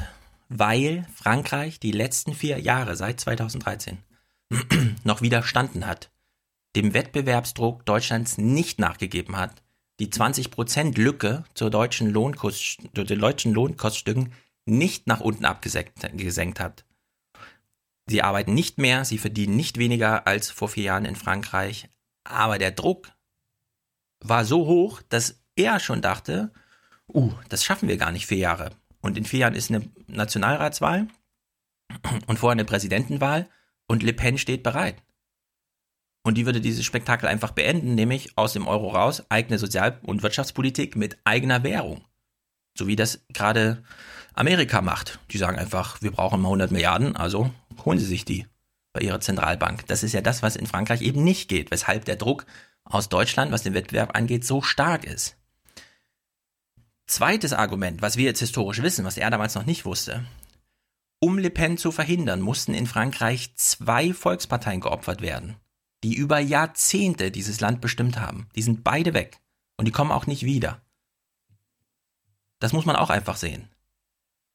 Ja, es sind zwei wirklich traditionsreiche europäische Volksparteien geopfert worden, um noch so ein Phänomen wie Macron gegen Le Pen aufzustellen, bevor man dann vielleicht doch irgendwann, jetzt ist ja die nächste Legislaturperiode, jetzt ist Macron dran, dem Druck dann nachgeben muss, der von Deutschland auskommt. So. Flassbeck geht jetzt hier weiter. Um die Staatspleite, die nun wirklich bald droht in Frankreich, zu verhindern, gibt es zwei Wege. Wenn Frankreich und Italien das Gleiche versuchen, was Südeuropa da schon gemacht hat, wird es eine offene Deflation in Europa geben. Das ist aus vielen Gründen ganz schrecklich. So, eine offene Deflation. Das heißt zum einen griechische Verhältnisse. Du kriegst nur noch 100 Euro von der Bank, du hast deine, bist deine Arbeit los, du musst 50 Prozent mehr arbeiten, du kriegst keine Zusatzdinger, Leistungen für, für abends, deine Kinder sind arbeitslos, ja. Also das, das sind die griechische Verhältnisse, die Frankreich drohen, falls Macron da irgendwie die falschen Bewegungen macht und er weiß im Grunde gar nicht, es ist null Handlungsspielraum. Es droht Deflation. Das Phänomen, das hatten wir jetzt in Europa. Vier Jahre lang Nullzinspolitik. Wir wissen genau, Thilo hat ja damals mit den Allianz, DAX-Chefs und so weiter gesprochen, ja. EZB plötzlich das Imperium und so weiter. Das ist auch kein Zustand, den man dauerhaft halten kann. Also, der zweite Weg, und das ist dann nicht der Weg, den Macron irgendwie einschlagen muss, ja. Also da kann man jetzt tausend Tipps an Macron haben, wie man diese Sache irgendwie löst. Nee, Macron kann gar nichts lösen. Es muss jemand anderes das Problem lösen und der andere ist natürlich Deutschland. Der zweite Weg ist Anpassung von unten nach oben. Es gibt nur den Weg, realistischerweise, dass da unten die rote Linie nach oben geht. Und zwar so lange, bis sie über den anderen liegt. Denn sie muss darüber hinaus, damit die anderen wieder Marktanteile zurückgewinnen können, die sie in den letzten 20 Jahren verloren haben. Nur davon steht auch nichts im Koalitionsvertrag. Alle feiern das jetzt. Ne? In dem Koalitionsvertrag steht drin, dank der erfolgreichen Politik Anfang der 2000er Jahre hat es Deutschland geschafft, so viel besser zu sein als die anderen. Dank der erfolgreichen Politik, die Europa kaputt gemacht hat und in Deutschland den Binnenmarkt getötet hat, können wir jetzt auf die Scherben Europas schauen und darauf warten, dass es auseinanderfällt. Alles dank der erfolgreichen Politik. Nein, es geht nur umgekehrt. Nur Deutschland kann das Problem lösen, weil die Handlungsspielräume haben. Und im Koalitionsvertrag müsste drinstehen, das, was schon 2013 hier vermisst wird, im einfachsten Fall mehr Lohn. Und zwar 20 Prozent mehr. Ja, und das sehe ich halt nicht. Das sieht niemand nirgendwo. Das sehe ich halt nicht. Dieser Druck ist schon lange da und äh, dem wird einfach nicht, äh, das wird nicht eingesehen. Also wenn du da mit dem Finanzministerium über Leistungsbilanzausgleiche redest, dann wird dann irgendwas Ja. von äh, externen Einflüssen gelabert. Ja. und wir haben doch den Mindestlohn um 20 Cent erhöht und sowas. Reicht doch. Das, Das heißt also, dann, das heißt also, da bleibe ich bei meiner Sichtweise, dass wenn sich und Deutschland und Frankreich annähern werden, um halt so eine Wettbewerbsfähigkeit untereinander quasi aus, also Deutschland und Frankreich versuchen jetzt dieses Problem des äh, Zahlungsbilanzausgleiches, was sie halt mit der Eurozone nicht regeln können, Ja. versuchen sie jetzt untereinander zu regeln, sodass das Problem dann in Zukunft nicht mehr Frankreich gegen äh, äh, Griechenland und Deutschland gegen Griechenland, sondern Frankreich und Deutschland gegen Griechenland. Hm. Ja. Und, äh, und, und, und, und Macron ist halt noch so, so, er wird ja als sozialliberal bezeichnet. Was heißt es für mich, in, also wenn ich in meinem Kopf sozialliberal versuche zusammenzubringen? Und das liberal dann in dem Moment bei mir nicht bürgerlich-rechtlich, sondern wirtschaftspolitisch gedacht ist.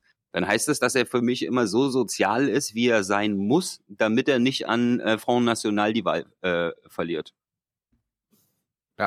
Das ist eine Ja. sehr einfache und sehr richtige politische Logik, weil Ja. in Frankreich wird gewählt. Und es kann Genau. den Leuten sehr schnell sehr viel beschissener gehen. Im deutschen Koalitionsvertrag müsste im Grunde drinstehen, die 54 Milliarden Überschuss werden sofort der Bevölkerung als äh, Kaufkraft zur Verfügung gestellt. Und zwar sofort, sei es durch eine Rentenerhöhung, sei es durch mehr Löhne, sei es durch irgendwas. Aber dieses Geld darf nicht einfach länger zurückgehalten werden irgendwie braucht jeder deutsche Arbeitnehmer 20% mehr Lohn, um auf dieses französische Niveau zu kommen, dann hätte man eine Balance. Das wird natürlich nicht passieren. Also muss sich Frankreich irgendwie bewegen. Und wenn sich Frankreich bewegt, dann nicht, weil Macron irgendwie eine Intention oder im Kopf schief ist oder so, sondern weil es dieses Ungleichgewicht gibt. Jetzt ist aber diese große Frage. Warum ist nicht, warum ist noch nicht Le Pen da? 2013, Flassbeck war doch hier sehr energisch, was das angeht. Wir müssen das jetzt mit der Regierung 2013, mit der GroKo ändern, angehen. Oder der nächste französische Präsident heißt Le Pen und Le Pen und der macht dann einfach aus die Maus, ja, aus dem Euro raus. Also der sprengt den Laden einfach in die Luft, damit er wieder Handlungsvermögen hat. So wie wir das bei Griechenland, ja, als Hans-Werner Sinn, ja, die müssten nur aus dem Euro raus, schon wäre alles Schnippelschnappel, ja. Oder eben, wir sehen das jetzt in Amerika, 100 Milliarden im Jahr, kein Problem. Wir gehen einfach zur Zentralbank, holen uns das Geld und machen für alle eine Steuersenkung. Für alle. Das ist ja, das ist ja das Lustige, äh, wo, wo sich Trump und Macron ja dann auch wieder ähneln, also innenpolitisch. Äh, Trump hat die eigene Währung unter Kontrolle, das heißt, die können das machen, obwohl das äh, Macron langfristig schäd, schä- Macron kann das nicht, macht es aber trotzdem, äh, weil Trumps und Macrons Steuererleichterungen für die großen Unternehmen und die allerreichsten sind super ähnlich. Also das, äh, das fängt ja an hier bei ja, den, aber äh, das ist doch genau der Punkt. bei der- der Spitzensteuersatz, die Amerika hat ihn den Unternehmenssteuersatz gesenkt und er ist trotzdem noch nicht, nicht so, auch. noch nicht so tief wie das deutsche Niveau. Und Macron hat ihn auch gesenkt und er ist noch immer nicht so tief wie das deutsche Niveau. Kein, ke- keine Frage. Das ist ist, der das Punkt. aber för ist das förderlich? Nein. Ja, aber es geht doch nicht darum, es geht doch nur Doch, um Balancen austauschen. Wenn Deutschland 20% Ja. Unternehmenssteuersatz vorgibt, kann Frankreich da nicht von weg. Dann dieses, diese Balance muss ausgeglichen werden. Ich bin, Das ist bin, kein bin ich- normatives Argument. Da bin ich doch völlig bei Okay. dir. Das, das macht wirtschaftlich Sinn. Ich sage nur. Macron macht es äh, nicht, indem, um die zu in- entlasten, sondern um die Balance zu Deutschland wieder Ja, hinzukriegen. aber trotzdem ist dann die Gefahr weiterhin, dass Le Pen an die Macht kommt, weil er die Absolut, Reichen immer reicher absolut. werden lässt und die, und die Armen und die Mittelschicht nicht stärkt. Also 100 Euro Absolut, mehr. Thilo. Ich bin ja auch, ich, ich halte mich jetzt komplett in diesem letzten Clip, den wir jetzt gucken, an Flassbeck. Es gibt nur eine Sache, die überhaupt erklärt, warum Le Pen nicht jetzt schon regiert. Nur wenn jetzt vier Jahre nichts passiert, dann ist Europa sowieso schon am Ende. Dann gibt es keine Chance. Entweder wir begreifen das jetzt zwischendrin, irgendwann geschehen ja Wunder. Ne? Man sagt ja, es geschehen Wunder. Aber wenn kein Wunder geschieht und wir das nicht begreifen, dann gibt es keine Lösung. Es passieren ja Wunder. Es ist ein Wunder passiert. Obwohl in Frankreich ein, das politische System Obwohl in. Frankreich das politische System, wie vorhergesagt, in den letzten vier Jahren vollständig zerstört wurde. Vollständig. CDU und SPD einfach weggewischt. auf 15 Prozent insgesamt gedrückt, obwohl die vorher jahrelang durchregiert haben. Ist nicht Le Pen an der Macht. Ja, und das muss man auch erstmal. Also ich verstehe das ehrlich gesagt nicht. Ich verstehe das nicht. Warum haben die Franzosen nicht einfach gesagt, fuck it, ja, wir sprengen das alles in die Luft? Die Lage ist doch da viel schlechter noch gewesen als in, als in, in Amerika. wo man Naja, auch gesagt hat, wir werfen jetzt den Molotow-Cocktail. Ich meine, die Vorstädte von Paris und so weiter. Na, vielleicht haben wir einfach nur Glück gehabt. Was heißt Glück? Wir haben einfach nur die Situation gehabt, dass ein paar sich halt zusammengerissen haben und keine Faschisten gewählt haben. Ja, ich ja? lese jetzt Das mal Halt, äh, einen kurzen Snippet aus dem Forum. Gabriel Conroy, der hat geschrieben. Und das, was wir jetzt geguckt haben, ist jetzt der Kontext, in dem man Macron bewerten muss. Es sind die letzten 28 Jahre deutscher Lohnzurückhaltung und dem ganzen Kram. Und ich denke, wenn Macron tatsächlich einen Drachen zu töten hat, dann ist das Deutschland. Wenn wir nicht wollen, dass die Franzosen ihren Arbeitsmarkt entkernen, müssen wir selbst damit aufhören, das hier zu tun. Und das sehr bald.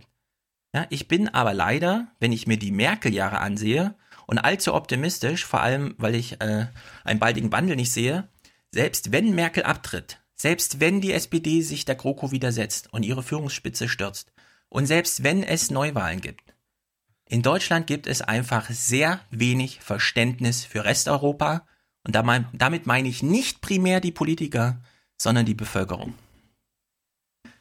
Spiegel Online, heute Morgen, ja, das ist jetzt wirklich tagesaktuell. Bla bla bla. Damit ist das Vermögen in Deutschland auch im europäischen Vergleich besonders ungleich zugunsten der Superreichen verteilt. Das macht ein Blick auf Spanien und Frankreich deutlich. So besitzt dem, äh, den DIW-Berechnungen zufolge in Spanien die ärmere Hälfte der Bevölkerung immerhin knapp 12 Prozent des Vermögens. In Frankreich noch mehr als 6 Prozent. In Deutschland ist es nur noch 2,3 Prozent. Die reichsten 10 Prozent der Haushalte besitzen dagegen in Frankreich und Spanien jeweils weniger als die Hälfte des Vermögens, während es in Deutschland annähernd zwei Drittel sind.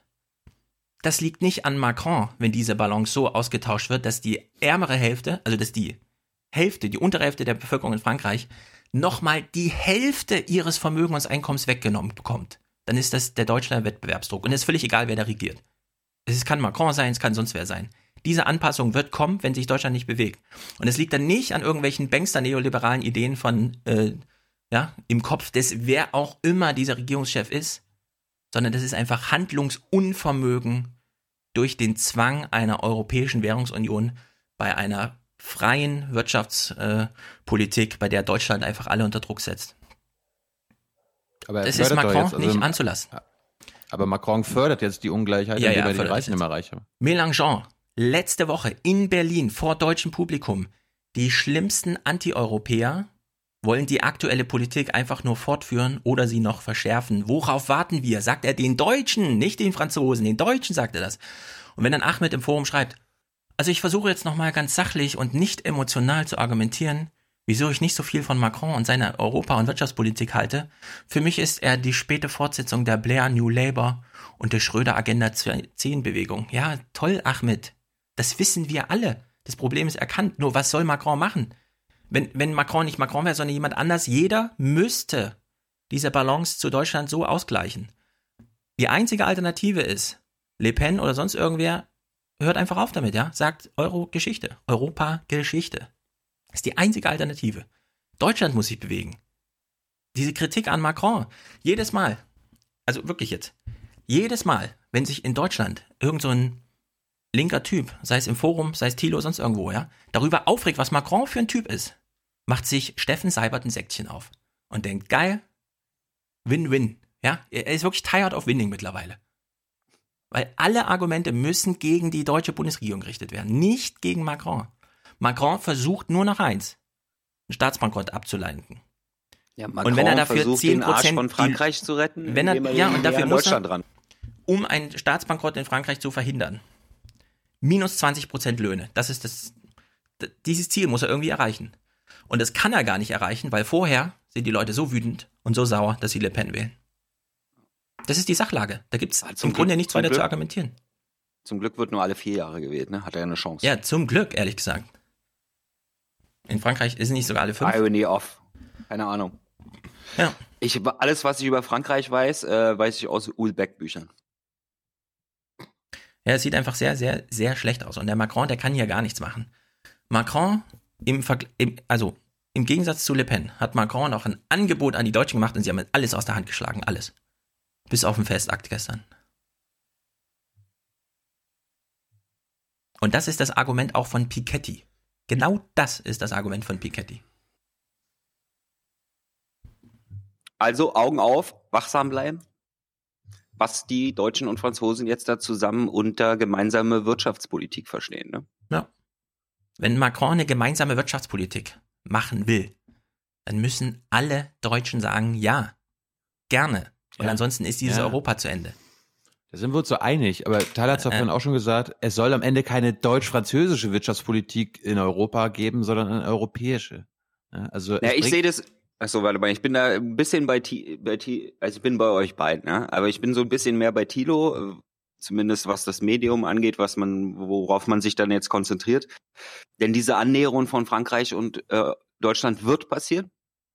Das heißt also, wir brauchen die jetzt nicht mehr herbeijubeln oder sowas, sondern die wird halt einfach passieren. Ja? Die Gründe dafür haben wir jetzt äh, lange ausgeführt. Das heißt also, wenn diese Zusammenführung passiert und Deutschland dort als Leuchtturmprojekt vorausgeht, dann muss man halt dieses Leuchtturmprojekt äh, weiter kritisieren. Ja, aber es gibt doch eine Sache, bei der Thilo absolut recht hat. Macron ist doch Europa scheißegal. Der will Frankreich den Arsch retten. Da geht's nur um das. Verhältnis zu Deutschland. Ausschließlich. Der Druck Absolut. kommt nur von Deutschland. Ihm ist doch jetzt Yes, ja. irgendwelche Vorschläge von Podemos oder sowas egal, ja? Oder von irgendwelchen Maltesern. Die Italiener, die sind mit ihrer Fünf-Sterne-Fraktion sowieso schon auf der eigenen Spur und werden das nächstes Jahr sprengen. Dieses Jahr. Ne, Ja? Die, die, die, also die, das Zusammenwachsen von Europa wird weiter über die Wirtschaftsseite nur passieren. Ja, das ist äh, so Ja, hat die also Europa EU würde ich hier angefangen und wirklich so wird es ausklammern. weitergehen. Frankreich geht jetzt wirklich nur um Ja, die nein, aber ich Balance meinte zu die, Deutschland. die, die, die Ebene, die, die europäische Ebene, die Macron im Kopf hat. Ja, du hast ja recht mit dem, er ist der Präsident von Frankreich, er muss sich um Frankreich kümmern. Aber wenn er überhaupt eine europäische Ebene hat, die er nicht wenn überhaupt, sondern seine europäische Ebene ist die Ebene der Wirtschafts- und Währungsunion. Also der Wirtschaftsgemeinschaft. Ja, das lese ich sogar anders, weil die Frankreich-Sachen, also die Europa-Sachen, die ihr vorstellt, sind ja eher so kultureller Natur. Jugendliche machen Auslandssemester und so ein Kram. Ja, da ne, Austausch. genau das meine ich doch aber gerade. Die, die, die Europäische Union, also im Geschichtsunterricht, das fing mit einer Kohle- und Montanunion an Mhm. und äh, so, so weit weg sind wir davon noch nicht, ja. Also wir sind nicht bei einem äh, europäischen Sozialstaat angekommen, sondern wir sind immer noch bei einer Ja, Wirtschaftsgemeinschaft. aber Macron will auch keinen europäischen Sozialstaat, sondern er. Nee, sie wollen so viel Wirtschaftsgemeinschaft, wie nötig ist, um eben nicht mehr Wettbewerbsfähigkeit untereinander zu haben, sondern äh, Wettbewerbsfähigkeitsavantgarde gegenüber denen Ja, das ist sein, die nicht mitmachen. Macron will einen einheitlichen Staatshaushalt mit Deutschland. Ihm ist Europa total egal. Selbst Österreich, die genau die gleiche Politik machen, mit höheren Renten, ja, selbst das ist ihm egal, weil Österreich ist zu klein. Aber gegen Frankreich, also gegen Deutschland muss er irgendwas machen. So, und jetzt hofft er darauf, dass irgendwann von Deutschland Zugeständnisse kommen und er diese Balance eingefangen kriegt, bevor seine Bevölkerung durchdreht, weil der einzige Weg Sozialabbau ist und Le Pen gewählt wird, weil dann ist einfach vorbei. Und da kann er Deutschland auch gut unter Druck setzen. Es hört nur keiner. Es ist denen allen egal. Eigentlich müsste das ja irgendwie zünden, aber es gibt anscheinend in der Bundesregierung keinen mehr, der irgendwie auch nur was anderes im Blick hat als tolle Wirtschaftszahlen, die nur Deutschland betreffen. Und in der Maßgabe sieht es wirklich super schlecht aus und dass Macron gerade Präsident ist, ist einfach ein Wunder. Da bin ich bei Flassbeck, ja. Das ist f- völlig unvorhersehbar. Wie ein, ein ganzes politisches System zerstört und nicht die Rechten an der Macht, ja. Das ist wirklich, das muss man ja erstmal erklären. Ich glaube, Wunder war eher, dass Mélenchon so knapp dran war. Also das, wär, das wäre das Wunder gewesen. Macron ist eine erfreuliche Entwicklung nochmal gewesen. Ja, aber was hätte denn Mélenchon gemacht? Was hätte Mélenchon gemacht? Der hätte die Ja, Währungsunion wahrscheinlich- aufgelöst. Nee, der will, der wollte umbauen. Der, Nee, nicht, der hätte die erstmal aufgelöst. Le Pen, Le Pen Du will sagen, diese. Le Pen will sagen, er hätte diese aufgelöst. Er hätte diese Richtig. Währungsunion erstmal aufgelöst. Ja. Und das wäre. ja? Ja. Also, Ja. Wissen wir, wissen wir nicht. Wir haben uns mit, mit seinen Plänen jetzt nicht befasst. Das wären griechische Verhältnisse. nee, also wenn du die Währungsunion auflöst, geht's erstmal allen scheiße. Und zwar um Ja. mindestens 25% scheiße als im letzten Jahr. Und Ja. unter der Maßgabe ist es erstmal ein Wunder, dass nicht Mélenchon und nicht Le Pen an der Macht sind in Frankreich, sondern wirklich Macron. Und er macht auch noch lauten Angebote an, Fra- an Deutschland und grinst die ganze Zeit. Ja, das verstehe ich absolut nicht. Mir macht, mir macht nur Sorgen, angenommen, die Franzosen schaffen das, äh, also das, was wir jetzt wirtschaftspolitisch uns äh, letzten Minuten, fast die Stunde äh, darüber gesprochen haben. Wenn das am Ende trotzdem nicht reicht und auch wegen sozialer und gesellschaftlicher Probleme trotzdem Le Pen an die Macht kommt, dann haben wir trotzdem ein Problem. Darum würde ich mir ja wünschen, wenn Wir haben es auf jeden Fall ein Problem. Es wird so kommen. Also das ist Ja. fast gar nicht äh, das. In Deutschland steigen die Löhne Sprich mal, nee, nee, niemals Tilo, um 20 Tilo, Tilo, Nie. Tilo, Tilo kann den Satz gerne zu Ende sprechen, aber du brauchst ihn nicht im Konjunktiv. Wollte ich damit nur sagen. Ja. Wir, wir brauchen, darum brauchen wir eine soziale Ebene äh, in Europa, gemeinsames Rentensystem, gemeinsame Ja, Arbeitslosenversicherung. äh, Macron fragt doch jede Woche neu nach und er kriegt nie eine Antwort aus Deutschland. Nie. Willst du das jetzt auch noch Macron anlassen? Macron, wirklich, jede, die ganze Zeit. Ich hätte gern einen Festakt. Kann ich da mal vorbeikommen? Angela, ich lade dich zum Abendessen ein. Die sehen sich jede Woche. Und jedes Mal wieder bettelt er und fragt und fragt. Und sie sagt, oh nee, meine Regierung steht noch nicht. Ich weiß ja gar nicht, ja. Ich meine, Macron ist so verzweifelt, der hat ja durchsickern lassen, wenn die mit der FDP regiert, ist es für mich sowieso vorbei, ja. Hat er quasi sein Rücktrittsding schon dran geknüpft. Wenn die FDP bekommt, ist vorbei. So, jetzt hat er noch, noch mal ein Wunder, ja, dass Lindner einfach sagt, nö, mit Merkel nicht und so. Es ist einfach, wir schleppen uns hier von Wunder zu Wunder. Und es gibt, ehrlich gesagt, ich sehe hier keinen Ausweg. Der einzige Ausweg, und da hat Flassbeck einfach recht, würde ich sagen, 20% mehr Löhne oder 20, ja, also irgendwo müssen diese 20% herkommen. Und da Aber kann Frankreich dafür gar nichts sich, machen. Dafür wird sich die GroKo definitiv stark machen. Über, über, auf jeden über, Fall, ja. über, Überleg doch mal, das würde doch selbst Rot-Rot-Grün nicht hinbekommen. Niemand, die Linke würde das mit 51 Prozent im Bundestag nicht machen. 20 Prozent, das ist so outer space. Es würde, niemand wird es machen. Deswegen, ja. Es ist So, einfach, also es wird gegen die Wand fahren. Also sind wir jetzt Akzelerationisten. Kann das immer wieder empfehlen. Ganz altes Jung und Naiv Interview zum Akzelerationismus. ja, das zum und einen. sind jetzt einfach alle pro Macron. nee, ich und- will nur nicht, dass man die ganze Zeit gegen Macron ist. Ja, ja. Weil das nervt mich mittlerweile. Einfach gegen die Bundesregierung sein. Aber Macron hat damit gar nichts zu tun. Das sagst du mir. Ja, das sage ich ausdrücklich dir. Du bist ja Gegen der die größte Hasser von. Macron. Nee, ich sag dir, du sollst nicht länger gegen Macron, sondern gegen die Bundesregierung. Und zwar in, Das bin ich nicht. Ach komm. Fragt die BBK mehr zum Thema Handelsbilanzen. 20 Prozent unter dem Inflationsziel. Wie kann das sein? Was will die Bundesregierung machen? Ich hatte ja ein bisschen Französisch in der Schule. Wir können ja BPK machen in Frankreich. Ja. So. Ich lasse mich, jedenfalls Massalor. nicht als- ich lass mich jedenfalls nicht als Macron-Hasser äh, titulieren, sondern äh, Ja, ist doch, nimm's Mein- doch mein- nicht so, per, nimm's mein- einfach persönlich. meinetwegen äh, Macron- schreib, Ma- schreib deine Twitter-Bio um in Macron, Alter, und, äh, Die Ja. heißt Liebhaber jeder Regierung. Natürlich habe ich Ja. Macron geliebt. Ich bin halt nur der größte Ja. Skeptiker. Wenn, Corbyn an, wenn Corbyn an die Macht käme in Großbritannien, dann wären wir auch sein größter Skeptiker. Aber so lange ist er noch nicht an der Macht. Was sagt Corbyn eigentlich zu Europa? Das äh, ist eine gute Frage. Ich meine, sozialpolitisch auf der richtigen Seite zu stehen, wenn ein Land am Boden liegt wie England, 30 Jahre deindustrialisiert und so weiter, ja? Nur noch Finanzsektor, okay. Aber was sagt eigentlich Corbyn zu Europa? Wir können ja mal we are fragen. many, they Wir können are ja mal few. fragen, genau. Genau. In Europe, for the many, Ja. for the future. Das ist eben ehrlich gesagt der einzige Spruch, außer wir wollen nicht zu Europa gehören, ja, der von Corbyn überliefert ist. Ah, nee, ich weiß, kann er, ja- er will nur ein besseres Europa, ich weiß. Ich will die Diskussion nicht aufmachen. Er will es nur besser. Was Das auch war immer eine rhetorische Frage. Wir können, ja, wir können ja mal nach London fahren und mit Corbyn reden darüber. Ja, let's do that. Kann doch nicht so schwer sein. So, jetzt zur Aufheiterung. SPD. Es scheint ja ein mega Thema gewesen zu sein, das und so. Ja. Soll ich anfangen? Man wieder nur um finde den ich, heißen find ich Brei gut, dass ihr das macht, weil ich habe mir das komplett gespart. Ich auch. Ich- äh, ja. äh, ich bin mal gespannt, ob Tilo. Ich habe eine Delegiertenrede gesehen und ich war hin und weg. Also bevor gespannt, wir ob sie dabei losmachen, bevor wir losmachen, also ich meine, ist ja eigentlich schon am Arbeiten, ja. Also ich verstehe dieses ganze Ja, ne? Rumgewusel nicht, ja. Also ich meine, im Bundestag werden Gesetze eingebracht, die werden dann abgenickt von CDU und SPD. Also die, die, die geschäftsführende Bundesregierung ist CDU Das ist und absurd. SPD. Das ist einfach Ja, absurd. also- wir haben kein, hallo, wir haben keine Regierung. Ah, ja, ja, äh, keine ja. stabile Jeder- Regierung. Ja. Haben wir jetzt nun schwedische Verhältnisse oder italienische Verhältnisse? Ich bin mir nicht sicher. Belgische. Ähm, Ah. belgische, Ja. dann sollten wir bombardiert werden.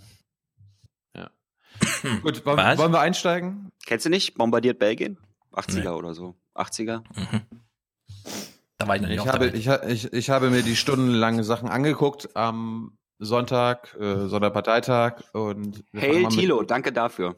Wir fangen mal mit Martin Ja, Schulz danke. an. Der hat, der hat ja nicht nur eine Stunde lang. Äh, warte mal, warte mal, warte mal. Habe ich dir Ja. nicht geschrieben, spiel nur Sachen, die du gut findest und die wir gerne spielen ja. und jetzt fängst du mit Martin Schulz an? Ich hab's. Er hat seine Meinung geändert, Stefan. Er ist jetzt, er ist auf den Schulzzug aufgesprungen. Du hast mir den Gag kaputt gemacht. Ach so, ach so, oh, ich, sorry. Ich, wollte- ich Sorry. wollte sagen, er hat eine Stunde am Anfang geredet. Am Ende hat er nochmal zehn Minuten geredet. Und alles, was wirklich drin geblieben ist, habe ich zusammengefasst in 30 Sekunden. Diejenigen, die kategorisch sagen, egal was wir erreichen können, wir gehen unter keinen Umständen in eine Regierung, die sollen wissen, das ist nicht meine Haltung, das ist nicht mein Weg, dass wir bei der sachgrundlosen Befristung natürlich weiter verhandeln werden, dass wir bei der Zweiklassenmedizin natürlich weiter verhandeln werden, dass wir bei der Härtefallregelung nicht nachgeben werden. Gebt uns den Weg frei, auf der Grundlage der Sondierungsergebnisse Koalitionsverhandlungen aufzunehmen. Vielen Dank. Ich leide so, ich leide so. Das war's.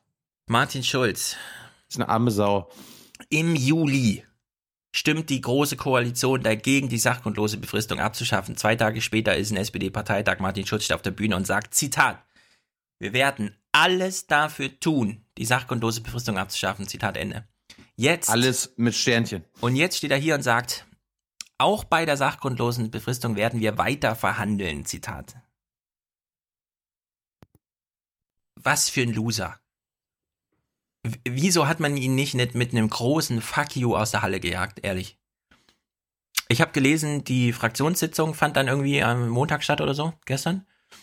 Und dann hat man ihn gefragt, sag mal, hast du jetzt hier so eine kleinen, kleinen Bindestrichrede gehalten, in der du nochmal erzählt hast, was du alles machen willst und wo jeder weiß, genau deswegen, weil wir diese Versprechen nicht halten, sind wir in der Misere. Und dann soll er wohl irgendwie fünf Minuten so energisch und engagiert geantwortet haben, dass sie alle nur noch fragten, Martin, wieso hast du nicht so auf dem Parteitag gesprochen? Lass doch mal dein scheiß Manuskript weg und so weiter. Wirklich, also Martin Schulz ist eine Blamage für Deutschland. Das ist unsäglich. Liebe SPD-Basis, die sich ja mittlerweile vergrößert. Lehnt nicht nur die GroKo ab, ja, schmeißt diesen Typ raus. Das ist unfassbar. Den ganzen, den ganzen Parteivorstand raus. Äh, Also ich, mir geht's nur um Martin Schulz. Nee, das, Beim Rest das ist ein Symptom. Beim das Rest ist der, ein Symptom. die Rest, der Rest der Partei Was? ist mir egal, aber Martin Schulz, ja. Nee, das, der, der Rest, der Rest der Martin Schulze im, im, in der SPD-Spitze sind nicht scheißegal. Die sind auch das Problem. Darum habe ich diese Clips mitgebracht. Äh, aber weil du gerade die Bundestagsfraktion angesprochen hast, äh, Tyler war ja gest, äh, letzte Woche dabei. Stefan, wie viele Abgeordnete gibt es, also SPD-Abgeordnete gibt es im Bundestag? 192? Nicht mal 200, wenig. 175? Keine Ahnung. 100, 153. Och, 153. Ich kann mich Was noch glaubst- erinnern, warte mal, ich kann mich noch erinnern, wie ich vor zehn Jahren oder so einen Text schrieb, wo ich, wo ich so reinschrieb, wenn morgen Bundestagswahl wäre, würden 60 SPD-Abgeordnete ihr Mandat verlieren. Das wühlt so eine Partei natürlich auf. Damals ging es um 300 oder sowas, ja, also äh, 250 oder so, da war noch richtig, ja. Und jetzt in die, also wirklich, da fehlt doch jetzt substanziell, die haben sich halbiert und alle tun so, als wäre nichts gewesen. So, jetzt musst, du- jetzt musst du halt mal raten. Äh, Tyler kennt die Antwort, äh, weil er bei der Quellenpflege letzte Woche dabei war. Ähm, von diesen 153 Abgeordneten, wie viele Ich von bin die denen Quelle. muss deinen Ton ausmachen, Tyler? Ah ja. Ich bin die Quelle. So, wie viele? Also, von 153 Abgeordneten im Bundestag der SPD sind wie viele gegen die GroKo? Was glaubst du? Oder wie 40. viele sind dafür? 40 sind gegen die GroKo. Äh. Tyler, wie viele waren's? Ich habe nicht nur meinen Ton ausgemacht, Entschuldigung. Wie viele äh, der SPDler im Bundestag sind gegen die GroKo? Kannst du das an einer Hand abzählen? Ja. Von den, eine- von den 153. Ja, auch wenn ich ein Zimmermann wäre, der schon drei Finger verloren, würde ich das Hand abzählen. Wie viel sind Glaube ich.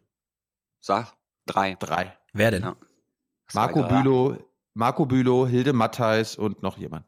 Ja. Drei. Nee, wer ist denn die dritte Drei. Person? Warte mal, wer ist die dritte Person? Kann ich dir jetzt nicht sagen. Weil ich glaube, ihr liegt falsch. Wiebke Esser zum Beispiel ist auch entschieden gegen die GroKo. Mit der wir gesprochen haben auf dem Parteitag. Es sind mehr, ein paar mehr. Also laut meiner Quelle waren es drei. Bleiben wir, wollen wir sagen fünf? Ja, wollen wollen wir bei, wollen wir bei zwei Prozent der SPD-Fraktion bleiben? Fünf? Ich glaube, da sind wir auf der sicheren Seite. Ich war Was ist denn eure Weinstein- Quelle? Ich glaube, es ist ein bisschen mehr. Bist du gerade bei drei, drei Personen oder drei Prozent? Ist auch scheißegal, ganz, ganz wenige. Können wir uns Ganz- darauf einigen? Weiter Ja, geht's. gut. Wenige. Ah, gut. Wirklich eine Handvoll aus der Bundestagsfraktion. Darum, darum, aber das mal im Hinterkopf, aus der Fraktion waren die allermeisten Delegierten an dem Parteitag. Äh, also die Bundestagsfraktion äh, repräsentiert den Willen der Parteien auch schon mal nicht. Also wir wissen ja nicht, was die Basis sagt, das kommt ja erst noch, aber die Delegierten, die haben sich ja mit 44 Prozent gegen GroKo-Verhandlungen ausgesprochen. In der Fraktion selbst waren es meines Wissens nach drei gegen 150 in der SPD-Fraktion. Aber wenn Wiebke Esser zum Beispiel zu, äh, die dritte war oder halt die vierte, dann ist das jetzt äh, interessant, aber nicht weiter, äh, macht keinen Unterschied. Wir kommen mal zu Malu Dreier. Ja, Martin hat ja äh, seine große Rede gehalten, von der nicht viel übrig geblieben ist. Malu Dreier hat auch eine ganz große Rede gehalten, ist ja auch die stellvertretende Parteivorsitzende und Ministerpräsidentin vom ZD, äh, vom, von Rheinland-Pfalz.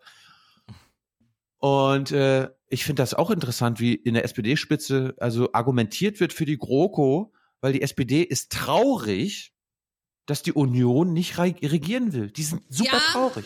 Es ist schade, Genossen und Genossinnen, dass der Union der Mut zu einer Minderheitsregierung fehlt. Sie werden nicht eine Minderheitsregierung bilden. Der Union fehlt der Mut und die Bereitschaft, diesen neuen Weg zu gehen. Sie traut sich nicht, sie wagt es nicht und sie macht es nicht. Wir können die Union nicht in eine Minderheitsregierung zwingen. Das ist eine Illusion. Wir können nur eine Regierung tolerieren, die sich auch tolerieren lässt. Bitter, ne? Äh, nicht nur bitter, sondern es ist auch Grundsatz, also wirklich komplett falsch. Also erstmal können sie sie in eine Minderheitsregierung Genau. zwingen. Das ist das Erste. Wie geht das? Das Szenario beschreiben wir mal kurz. Das hat Ulf Burmeier ganz gut beschrieben. Naja, äh, Martin Schulz könnte sich im Bundestag einfach aufstellen, weil es, äh, der Bundestag kann ja jetzt, heute, morgen, irgendwann einen, einen Bundeskanzler wählen. Und in dem dritten Wahlgang äh, reicht, reicht eine einfache Mehrheit. Sonst immer absolute Mehrheit, 51 Prozent oder fü- me- 50 plus 1. Und im dritten Wahlgang würde die einfache Mehrheit reichen. Genau. Um Martin Schulz zu verhindern, müsste die, äh, die CDU dann einen Gegenkandidaten oder eine Gegenkandidatin in Form von Angela Merkel aufstellen. Oder wem auch immer. anders. Genau. Oder wem auch immer. Aber dann, äh, und, und dadurch würde sie gewählt werden, aber das würde bedeuten, mit einfacher Mehrheit, dann gäbe es eine Minderheit, Ja, Minderheitsregierung. und man muss sich das Szenario wirklich mal vorstellen, weil ich war auch erst skeptisch. Aber wenn jetzt die SPD sagt, wir stellen einfach mal Martin Schulz auf und dann lassen wir mal gucken, ob die CDU mit größter Fraktion noch einen Gegenkandidaten hat oder nicht. Und es wäre am Ende tatsächlich Martin Schulz, der mit 20 Prozent des Bundestags, ja, weil das die einzige geschlossene Phalanx ist, die da ist, zum Bundeskanzler gewählt wird. Dann hätte er erstmal das Recht, die Ministerien zu bestücken. Und die könnten da noch anfangen, inhaltlich zu arbeiten. Ob die dann zu einer Entscheidung kommen im Bundestag, wenn irgendeine Gesetzesvorschläge da sind, ist ja egal. Aber da kann man erstmal eine sachgrundlose Befristungsabschaffung und so weiter ausarbeiten lassen und vorlegen. Man könnte sich mit Frankreich beschäftigen. Und das dann einfach im Parlament. Gut, wir sind nur 20 Prozent, aber vielleicht habt ihr auch was dazu zu sagen. Wir machen mal eine Debatte zum Thema, was Martin Schulz als Bundeskanzler festlegt. Ja, und das, also zu sagen, wir können die CDU nicht in die Minderheitsregierung zwingen, ist absolut falsch. Das ist wirklich Lügen. Also sie hätte sagen sollen, sie hätte sagen sollen, wir wollen. ja. Und Wir was mich noch nicht. mehr ärgert, ist, dass sie kommt mit, die CDU hat keinen Mut, Minderheitsregierung zu machen. Und die SPD hat keinen Mut, einfach mal SPD zu sein. Nun hat man ein bisschen Mut. Ja, das ist wirklich. Also bei Malu 3 haben ja eh alle gewartet, oh, wechselt sie nochmal das Lager, dann hat sie das Lager gewechselt. Aber wie sie das Lager gewechselt hat und das auch gleich am Anfang des Parteitags und dass es da keinen Sturm der Entrüstung gab. So.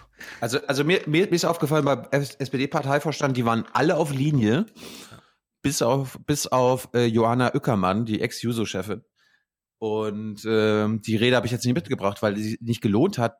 Ich habe Johanna ja, wir, haben, wir kennen sie ja, Ja. wir haben sie öfter erlebt, sie hat auch viele Reden gehalten. Es gibt auch ein Jung und Naiv-Interview. Ich habe Johanna noch nie so aufgeregt, so, ich will fast schon sagen, eingeschüchtert erlebt und sie hat ihre Rede ähm, nicht, also es war keine gute Rede und am Ende nur ganz kurz, ja, äh, ich bin dagegen. Ah, also ihr war es, ihr war es Mhm. sichtlich unangenehm, vor ihrem Parteivorstand, als einziges Mitglied im Parteivorstand, äh, dann zu sagen Nein. Und du hast dann wirklich gesehen, wie Martin Schulz dann so sitzt und dann so, ich bin enttäuscht, Johanna, ich bin enttäuscht.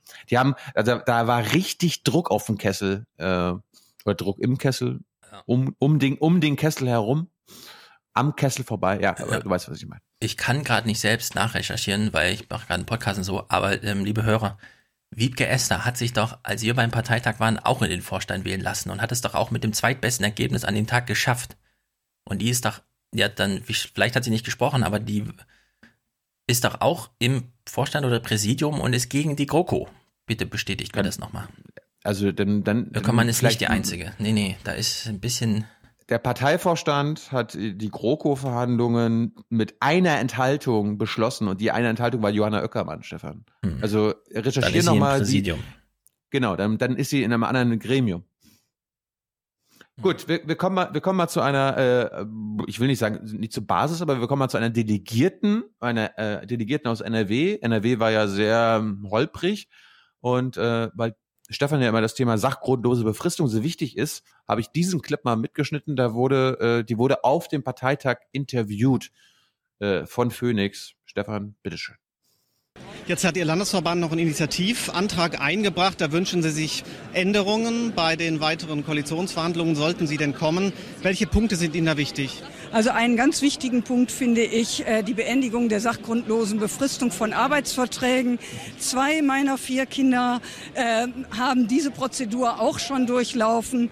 Und nicht nur im Interesse meiner Kinder, sondern im Interesse derer, die immer wieder Verträge haben äh, mit dieser Befristung, wünsche ich mir, dass diese sachgrundlose Befristung aufgehoben wird, damit das so, wie das früher zu meiner Zeit war, man trat ein Arbeitsverhältnis an, hatte eine sechsmonatige Probezeit und danach wurde entschieden, geht es in einen unbefristeten Vertrag oder nicht.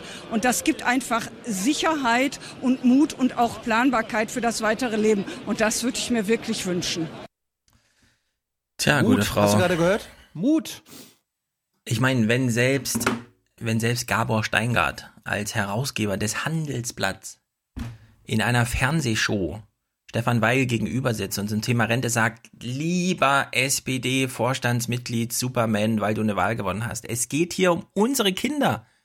Ja, also selbst die größten Neoliberalisten, die wir in Deutschland haben, machen dieses Argument. Es geht hier um unsere Kinder und wir wissen, diese Befristung betrifft 50, mehr als 50 Prozent aller unter 25-Jährigen. Arbeit, Ausbildungsverhältnisse ausgeklammert noch. Noch ausgeklammert. Die SPD ist einfach eine Schweinepartei, ist unfassbar. So, wir haben gerade gehört, Sach Abschaffung der Sach sachgrundlosen Befristung bedarf Mut und würde auch Mut bringen, zum Beispiel bei ihren Kindern. Äh, Stefan hat ja auch schon gesagt, die SPD hat keinen Mut, der SPD-Parteivorstand hat keinen Mut. Äh, Mut ist anscheinend äh, der Running Gag des Parteitags gewesen, weil Micha Heidkamp, auch aus NRW, ein Juso, hat das ebenfalls festgestellt.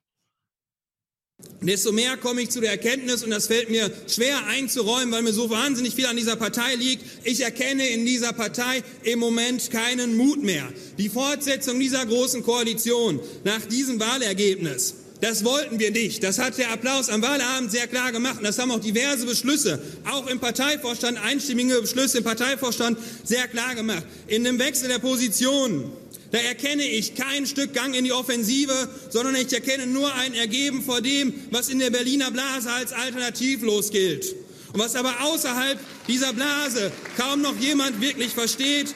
Und ich erkenne eigentlich nur die Angst, die es vor den Konsequenzen gäbe, wenn wir uns dem jetzt mal entziehen würden. Das ist auch keine Oppositionsromantik, die ich hier führe, sondern die Hoffnung darauf, dass wir es schaffen können, wenn wir jetzt Nein sagen, auch endlich mal wieder damit klar erkannt zu werden, dass wir Position beziehen. Ja, ich muss leider korrigierend eingreifen. Allein im SPD-Vorstand haben sechs Leute gegen den Beschluss gestimmt, GroKo-Verhandlungen aufzunehmen. Wiebke Esther auch. Johanna Oeckermann ist mit einer Enthaltung, nee, sie hat auch dagegen gestimmt. Die sind da nicht alleine und auch im Bundestag sind es mehr als fünf. Allein im Bundesvorstand der SPD sechs Gegenstimmen zur Aufnahme von GroKo-Verhandlungen.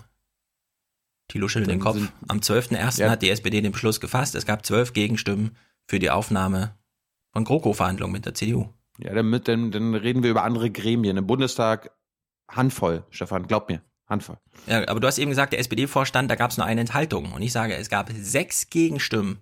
Ja, allein im 13 ja, ja, SPD-Bundesvorstand. Da sitzen aber 13, ich rede hier von einem 13-köpfigen Gremium und nicht äh, von einem ganz großen Gremium. Also vielleicht, ich check, ich check das mal. Ist jetzt nicht wichtig. SPD-Parteivorstand. Darüber hast du vorhin gesprochen und ich habe es jetzt korrigiert. Ich rede von diesem kleinen äh, Gruppchen, wo weil. Was für ein kleines Grüppchen. Äh, Es gibt das SPD, den Parteivorstand, es gibt das Präsidium, ein kleines Grüppchen. In welcher Satzung steht das denn drin? Also finden wir heraus. die 13 Verhandlungsteilnehmer oder was sind da Sondierungen? Ne, Die haben wir natürlich dafür. Was, was ist denn hier los? Habt ihr alternative Fakten oder was? Hat Ja, jeder offenbar. seine eigenen? Ist ja jetzt das Unwort des Jahres, deswegen ist das nicht so schlimm. Alternative Fakten. Ist das UN-Wort des Jahres? Genau. Ja, das wurde wirklich zum Wort, Unwort des Jahres gewählt? Hören wir nachher. UN-Wort, Entschuldigung. Ja. Hören wir nachher. Irgendwann kommen wir ja noch zu Nachrichten wahrscheinlich. Ja, wir, können- wir können uns ja beeilen. Michael Heidkamp hat nochmal, das haben wir vorhin auch schon gehört, einen ähm, Herr der Ringe-Joke gebracht. Geringe Aussicht auf Erfolg, den Tod als Gewissheit. Worauf warten wir, Genossinnen und Genossen? Wer den Ring zerstören und das Auenland retten will, der braucht dazu auch Mut und Kampfesgeist. Und das heißt jetzt Nein zu sagen zu einer großen Koalition. Glück auf! Ja, das Auenland ist aber definitiv Bayern, also daher Ja. weiß ich nicht, was er da jetzt für ein So, ich meine, wir, wir sind ja Fan, von- wir sind ja Fan von Herr der Ringe, äh, aber in NRW anscheinend auch ein paar, die Jusos. Äh, es gibt aber andere Delegierte aus NRW, die eher biblisch geworden sind. Lieber Martin, im März 2017 haben wir dich zu unserem Parteivorsitzenden gewählt. Damals herrschte eine Euphorie, die manchen Christen an den biblischen Einzug des Erlösers im Palmsonntag erinnert haben. Nun, nicht einmal zehn Monate später, müssen wir alle, die damals Hosianna gerufen haben, fragen, ob sie dem biblischen Vorbild folgen wollen und nun zur Kreuzigung aufrufen. Und Jesus hört Liebe nicht mal Genossinnen zu. und Genossen, lasst uns weiter schreiten, Seit an Weit, denn nur so kann es gelingen. Dankeschön. Tja, also das ist das Problem, ne? Wenn du, äh, du bringst religiöse Bilder und Jesus hört nicht mal zu. Ja, Aber der Spruch, war, der Spruch war sensationell. Martin, wir haben dich hier empfangen wie Jesus. Und er wurde danach gekreuzigt. Sehr gut. Klasse. Geh den Weg Dann- weiter, Martin. Dann Also, kam Ke Warte mal Ja. kurz, wer sind jetzt die Römer? Die Römer ist CDU, Die Römer. Die Römer Und sind wer die ist- fünf Sterne, weißt du? Und wer die ist Judas? zerstören dann alles. Oh. Lass Sigmar mich, warte Gabriel. mal, Kevin. Kevin. Nee, Kevin macht das, was alle von Kevin erwarten. Ja. Er ist ja kein Jünger. Unfug. Oder? Weiter am Text. Gut, jetzt kam, jetzt kam Kevin Kühnert. Äh, Sigmar Gabel hat sich im Vorfeld ja auch über Kevin Kühnert geäußert. Ich habe mit dir mehrfach die Erfahrung gemacht, dass du mit Halbwahrheiten argumentierst. Und du musst dir jetzt hier keinen kleinen Jungen holen, mit dem kannst du das machen. Der kleine Junge kam jetzt aber, äh, wie Alexander Dobrindt sagen würde, ne? hat ja Der von einem Zwerg. Zwergenaufstand, der Zwergenaufstand äh, gesprochen, was natürlich unsere Hauptstadtkollegen mh, dankbar aufgenommen haben die letzten Tage. Ne, das ist, ist ganz schlimm, was der Dobrindt da verbreitet und dann alle überall Zwergenaufstand, Zwergenaufstand, Zwergenaufstand, Zwergenaufstand, Zwergenaufstand, Zwergenaufstand. Do- Dobrindt hat mal wieder äh, vollen Erfolg bewiesen. Also wenn Und die- ich Chefredakteur einer großen Politikredaktion wäre, ich würde ein Kamerateam den ganzen Tag nur Dobrindt hinterherlaufen lassen. Das ist ja das ist ein Goldesel. Gut, kommen wir mal zu Kevin Kühnert. Der fragt äh, oder sagt, okay, die SPD, der, der, die Spitze hat gesagt, okay, jetzt gibt's aber wirklich kein weiter so. Kein weiter so. Wirklich nicht. Kein weiter so. Wirklich?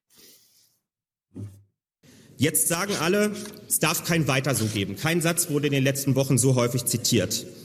Aber was heißt das eigentlich konkret? Womit geht es denn jetzt nicht mehr weiter? Da sind die Antworten schuldig geblieben, die doch eigentlich so wichtig gewesen wären. Und deswegen ist für viele in diesem Saal das zu wenig, um das so dringend notwendige Vertrauen oder das gewünschte Vertrauen schenken zu können. Und das liegt auch daran, wenn man Verhandlungsergebnis als hervorragend bezeichnet und es dann in den Tagen danach zum Teil auch von den eigenen Leuten doch ganz schön zerpflückt wird, dann knabbert das an der Glaubwürdigkeit. Wie immer wir uns heute entscheiden, liebe Genossinnen und Genossen, eines müssen wir uns klar machen. Es wird wehtun. Wer auf den Punkt wartet, an dem wir noch eine Entscheidung treffen können, für die wir von allen Seiten Applaus bekommen, diese Entscheidung wird es nicht mehr geben. Der Punkt ist verpasst worden. Wir werden Menschen vor den Kopf stoßen, die ja im Moment von zwei Seiten an uns ziehen. Die einen, die sagen, geht in diese Verantwortung, oder den anderen, die sagen, lasst es sein, erspart uns weitere vier Jahre Hängepartie in einer großen Koalition mit Angela Merkel. Wir können uns jetzt nur noch dazwischen entscheiden. Aber wir können uns entscheiden. Kühnert wurde ja lange vorgehalten, dass er so jung ist. Das Problem bei Ja, das Kühnert ist ist allerdings, na 28 oder so.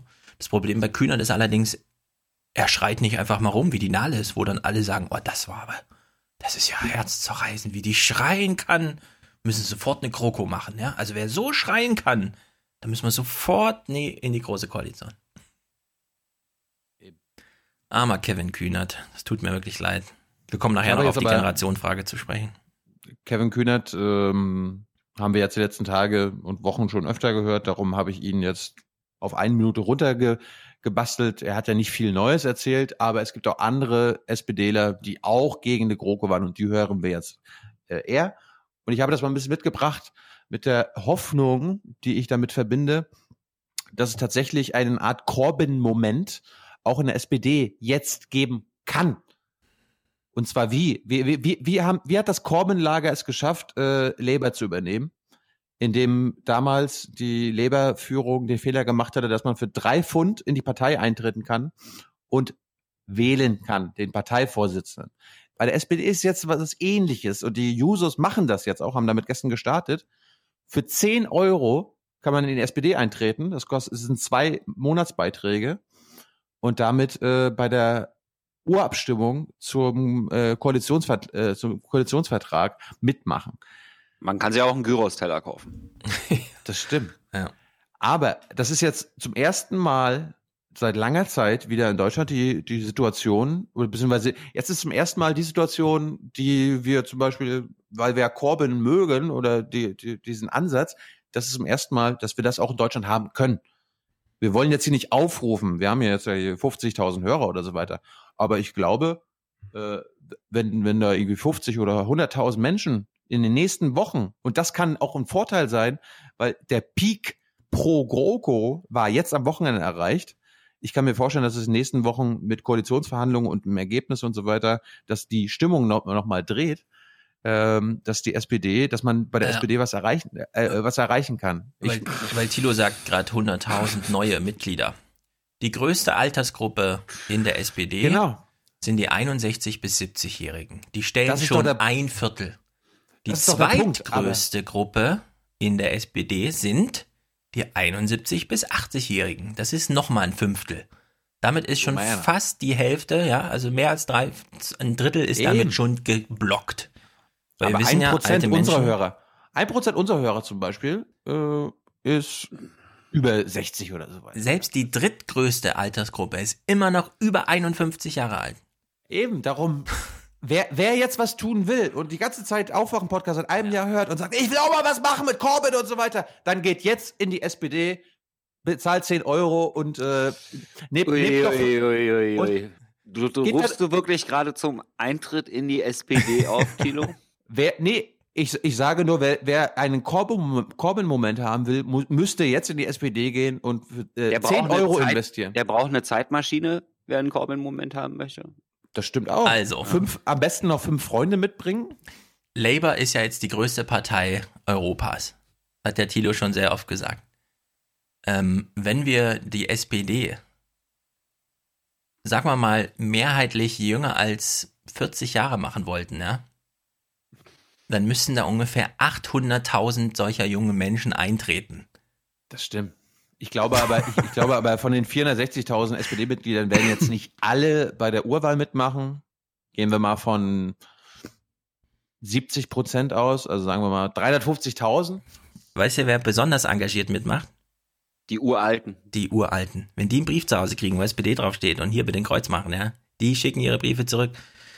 Die Jungen so, oh, zum Glück gibt's Keine Netflix. Ich habe immer vergessen, meine DVDs zurückzubringen, aber jetzt gibt's Netflix. Keine, keine Frage, aber wir, wir, wir Kann mich wollen doch. dran- kann mich daran erinnern, wie ich immer mit meinen Wahl Wahlbriefunterlagen dann immer am Wahltag noch schaffe, ins Ja. Lokal zu gehen. Es ist einfach, Tilo, die Sache ist gegessen jetzt. Ich, ich Die weiß. Basis entscheidet noch, es wird ein tolles Happening für Martin Schulz. Ein Nachmittag, habe der ihm richtig kein- viel Spaß macht. Ich habe da keine Hoffnung. Ich will nur sagen, die Möglichkeit besteht aber. Darum also die, geht's. die Möglichkeit, sich politisch zu engagieren, besteht immer. Ob Parteien noch der richtige Weg sind, stelle ich mal dahin, ohne damit Ja, eine Empfehlung auszusprechen. Und die Das Frage stimmt. ist auch, ob du da, also ich meine, die, die GroKo verhindern, glaube ich nicht, dass das noch geht. Nee, GroKo ist Also wenn du die Politik verändern willst, dann musst du ja in die CDU eintreten dann. durch. Darüber reden wir Ich gleich bin- mal. ich Weil das ist absolut nicht- richtig.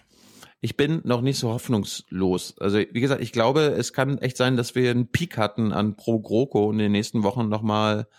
Ich meine, die, der einzige Ausweg, doch- Moment, Moment, Moment, der, ein, ist- der einzige Ausweg, wie Martin Schulz nicht in die GroKo geht mit seinem Parteivorstand und an der Macht bleibt, ist, wenn er in den Koalitionsverhandlungen rausgeht und sagt, kann ich nicht. Also ich Das- glaube, das Einzige, was hier noch verhandelt wird, ist, wer Parteivorsitzender von der SPD bleibt, ist, wird. Äh, die GroKo gibt's schon.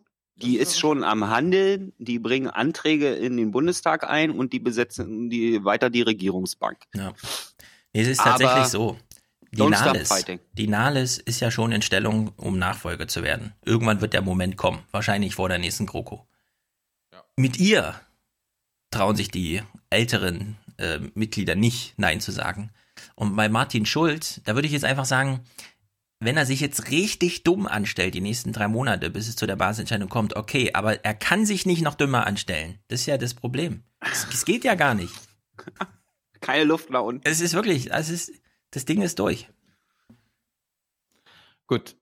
Ich will, ich will nur zeigen, es gibt Hoffnung. Also auch Delegierte, also die SPD, es gibt Menschen, die da was verstanden haben. Und die sind jetzt schon 44 Prozent stark. Zum Beispiel Gerlinde Schermer, die sich darüber aufregt, worüber wir uns auch immer auf, äh, darüber aufregen, über die alten Männer. Wir sind nämlich in der Führung und auch in der Partei zu großen Teilen gefangen in diesem Geist des Neoliberalismus. Und ihr erinnert euch, wie er aufkam in den 90ern und die Vertreter Schröder, Scharping, Clement und so weiter, Müntefering haben uns unter Gabriel. anderem die Parität bei der Krankenversicherung, die, den Verlust der Parität eingebracht. Fällt euch auf, dass es genau diejenigen sind, die jetzt von uns verlangen, die alten Männer, dass wir wieder in diese große Koalition gehen? Ich glaube nicht, dass das richtig ist. Ich finde, wir sollten hier den Zug der Zeit sehen und mit den Jusos streiten. Da werden wir Mehrheiten bekommen. Schulzzug oder Zug der Zeit? Ganze soziale Gruppen wurden doch quasi durch die Politik der letzten Jahrzehnte aussortiert. Sie gehen nicht mehr zur Wahl. Das geht so nicht weiter und das hängt mit der Glaubwürdigkeit der SPD zusammen. Wer, wenn nicht wir, soll den Kampf anführen, Genossinnen und Genossen? Ich glaube, Ich- das Problem ist, dass wenn dort jemand neoliberal sagt, der komplette Parteivorstand in Lachen ausbricht. Äh. Ah, Martin selbst hat neoliberal gesagt in seiner Rede. Ja, Also der, was er sagt, ist mir dass der ein Idiot egal. ist, wissen wir. Das ist aber mir sowas von egal. zu ihr muss man wirklich wollte- sagen, ich Ich wollte lieber- nur sagen. Guck ich lieber in das Gesicht von Oppermann, während äh, inhaltlich würde ich sagen, hat sie gerade drei pro. Wir wollen keine GroKo gewonnen, aber durch die Performance und es wird nicht ohne Grund dort reden gehalten, hat sie halt auch wieder zehn verloren. Muss man auch Na so gut. sagen. Sie will aber auch auf die Straße. Es ist nicht nur Dobrindt, der die, die. Maut und die äh, Privatisierung der Infrastruktursanierung will, sondern du bist es gewesen, der die Fratscher-Kommission beauftragt hat. Und ihr, liebe Leute im Bundestag, habt vor der Wahl, obwohl es nicht in der Koalitionsvereinbarung stand, 13 Grundgesetzänderungen gemacht, damit die Privatisierung der Infrastruktur, Autobahnen, Straßen kommt. Und ich glaube, euch, denkt an mich, und das sage ich jetzt für diejenigen am Fernseher. Wenn die Maut kommt, ist das die größte Umverteilung seit der letzten Mehrwertsteuererhöhung von 16 auf 19 Prozent. Ihr sollt wissen, warum wir Nein sagen. Wir wollen das nicht. Und wenn ihr in die Große Koalition geht, dann werdet ihr es mitmachen. Und wie sollen wir dagegen kämpfen, wenn ihr dazu Ja sagt? Das heißt, löst diesen Widerspruch auf. Wir wollen auf die Straße. Ja, da ist die Tür. Kannst du mal die Tür zumachen? Von außen? Was hat sie denn gegen Deutschland über alles? Das verstehe ich nicht. Echt mal. Außerdem wurden die Autobahnen nicht privatisiert. Das ist nur der Betrieb der Autobahn wurde privatisiert. Gut, äh, dann kam Stefan Weil, ähm, VW-Ministerpräsident aus Niedersachsen. Und das ich ist jetzt, wollte mich erstmal entschuldigen, jetzt, dass wir ähm, hier so sparen, dass wir hier so, Ja. dass ich muss mich entschuldigen, dass ich nicht ernst bleiben kann, wenn äh, bei der SPD jemand eine linke Kampfrede hält. Und ich wollte gerade sagen, warte mal, wir kommen jetzt zu Stefan Weil. Wie ist denn das jetzt? Also spiel, hören wir jetzt nur Clips, die du gut findest und die wir gerne spielen oder gucken jetzt Stefan Weil? Äh, es gibt einen Grund, warum ich den jetzt abspiele. Okay. Weil, weil Stefan Weil geht jetzt nämlich, also es, das ist ein Clip, der fürs Aufwachenpublikum sehr lustig ist, weil Mhm. er geht, er geht all in. Ja, also die ganze deutsche äh, Stabilitätserzählung und so weiter. Bitte, Stefan Weil. Wir haben normalerweise eine Arbeitsteilung bei uns in unserer Gesellschaft. Die Bürgerinnen und Bürger werden von uns gebeten, zur Wahl zu gehen. Und die Politiker machen anschließend etwas draus und bilden zum Beispiel auch eine Regierung. Was Ja. sollen denn diese Menschen denken, wenn wir die Politik sagen, sorry, ihr müsst nochmal wählen? Und wollen, wählt, wollen wir das noch machen? Und ab wann wollen wir als SPD wieder sagen, ja, wir sind wieder dabei, wenn wir da 40 Prozent haben oder ab wann? Nein, liebe Freundinnen und liebe Freunde, an der Stelle ist nicht schön zu reden. Wir haben Will er gerade sagen, wir gewinnen eh nie wieder 40 Prozent. Er hat sich selber schon so abgeschrieben, ja, oder was? Ja. Haben eine Verantwortung auch dafür, dass die Bürgerinnen und Bürger in Deutschland sich gut regiert fühlen. Das ist wichtig, nicht nur für uns, das ist wichtig für die Demokratie in Deutschland. Und auch dafür müssen wir einstehen als SPD. Für die Demokratie. Aber wenn man ihm, wenn, wenn wir ihm einfach sagen, aber wir fühlen uns gut regiert, wir können ja lügen. Das ist ja nun Gefühl. Reicht doch. Wir fühlen Reicht uns doch. gut regiert, dann ist doch okay, oder? Hast Ja. du nicht verstanden? Du hast nur, es gilt hier Arbeitsteilung. Du kannst wählen und den Rest machen, macht er. Ja, apropos Da hast Arbeitsteilung. du, halt die Schnauze, wir hören uns in vier Jahren wieder. Das finde ich auch gut. Du wählst, wir regieren. nee, aber dass er da kommt mit, also, es gibt ja eine Arbeitsteilung. Die Leute wählen und dann sagen wir, wir wollen nicht regieren, wo man sich schon mal fragt, nee, warte mal, mein Herr, man kann auch in die Opposition wählen. Ja, Opposition hat zwar der Münti gesagt, es ist Mist, aber die ist trotzdem da und die ist auch aus Gründen da. Oder willst du eine Diktatur, Stefan Weil? Und dann ist die einzige Alternative ist, äh, ja, wenn es keine GroKo gibt, dann ist Neuwahl. Muss man auch mal hinterfragen, ja? Haben die sich das vorher ausgemacht? Gab es da so einen Schwur vorher? Ja, hinter der Bühne?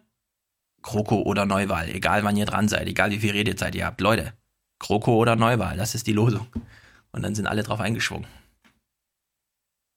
Aber das stimmt offensichtlich nicht. Das stand ja nun schon, äh, ich glaube, darüber jedenfalls, soweit ich das nachvollzogen habe, ist das Fake News. Ja. Aber ich keine Ahnung.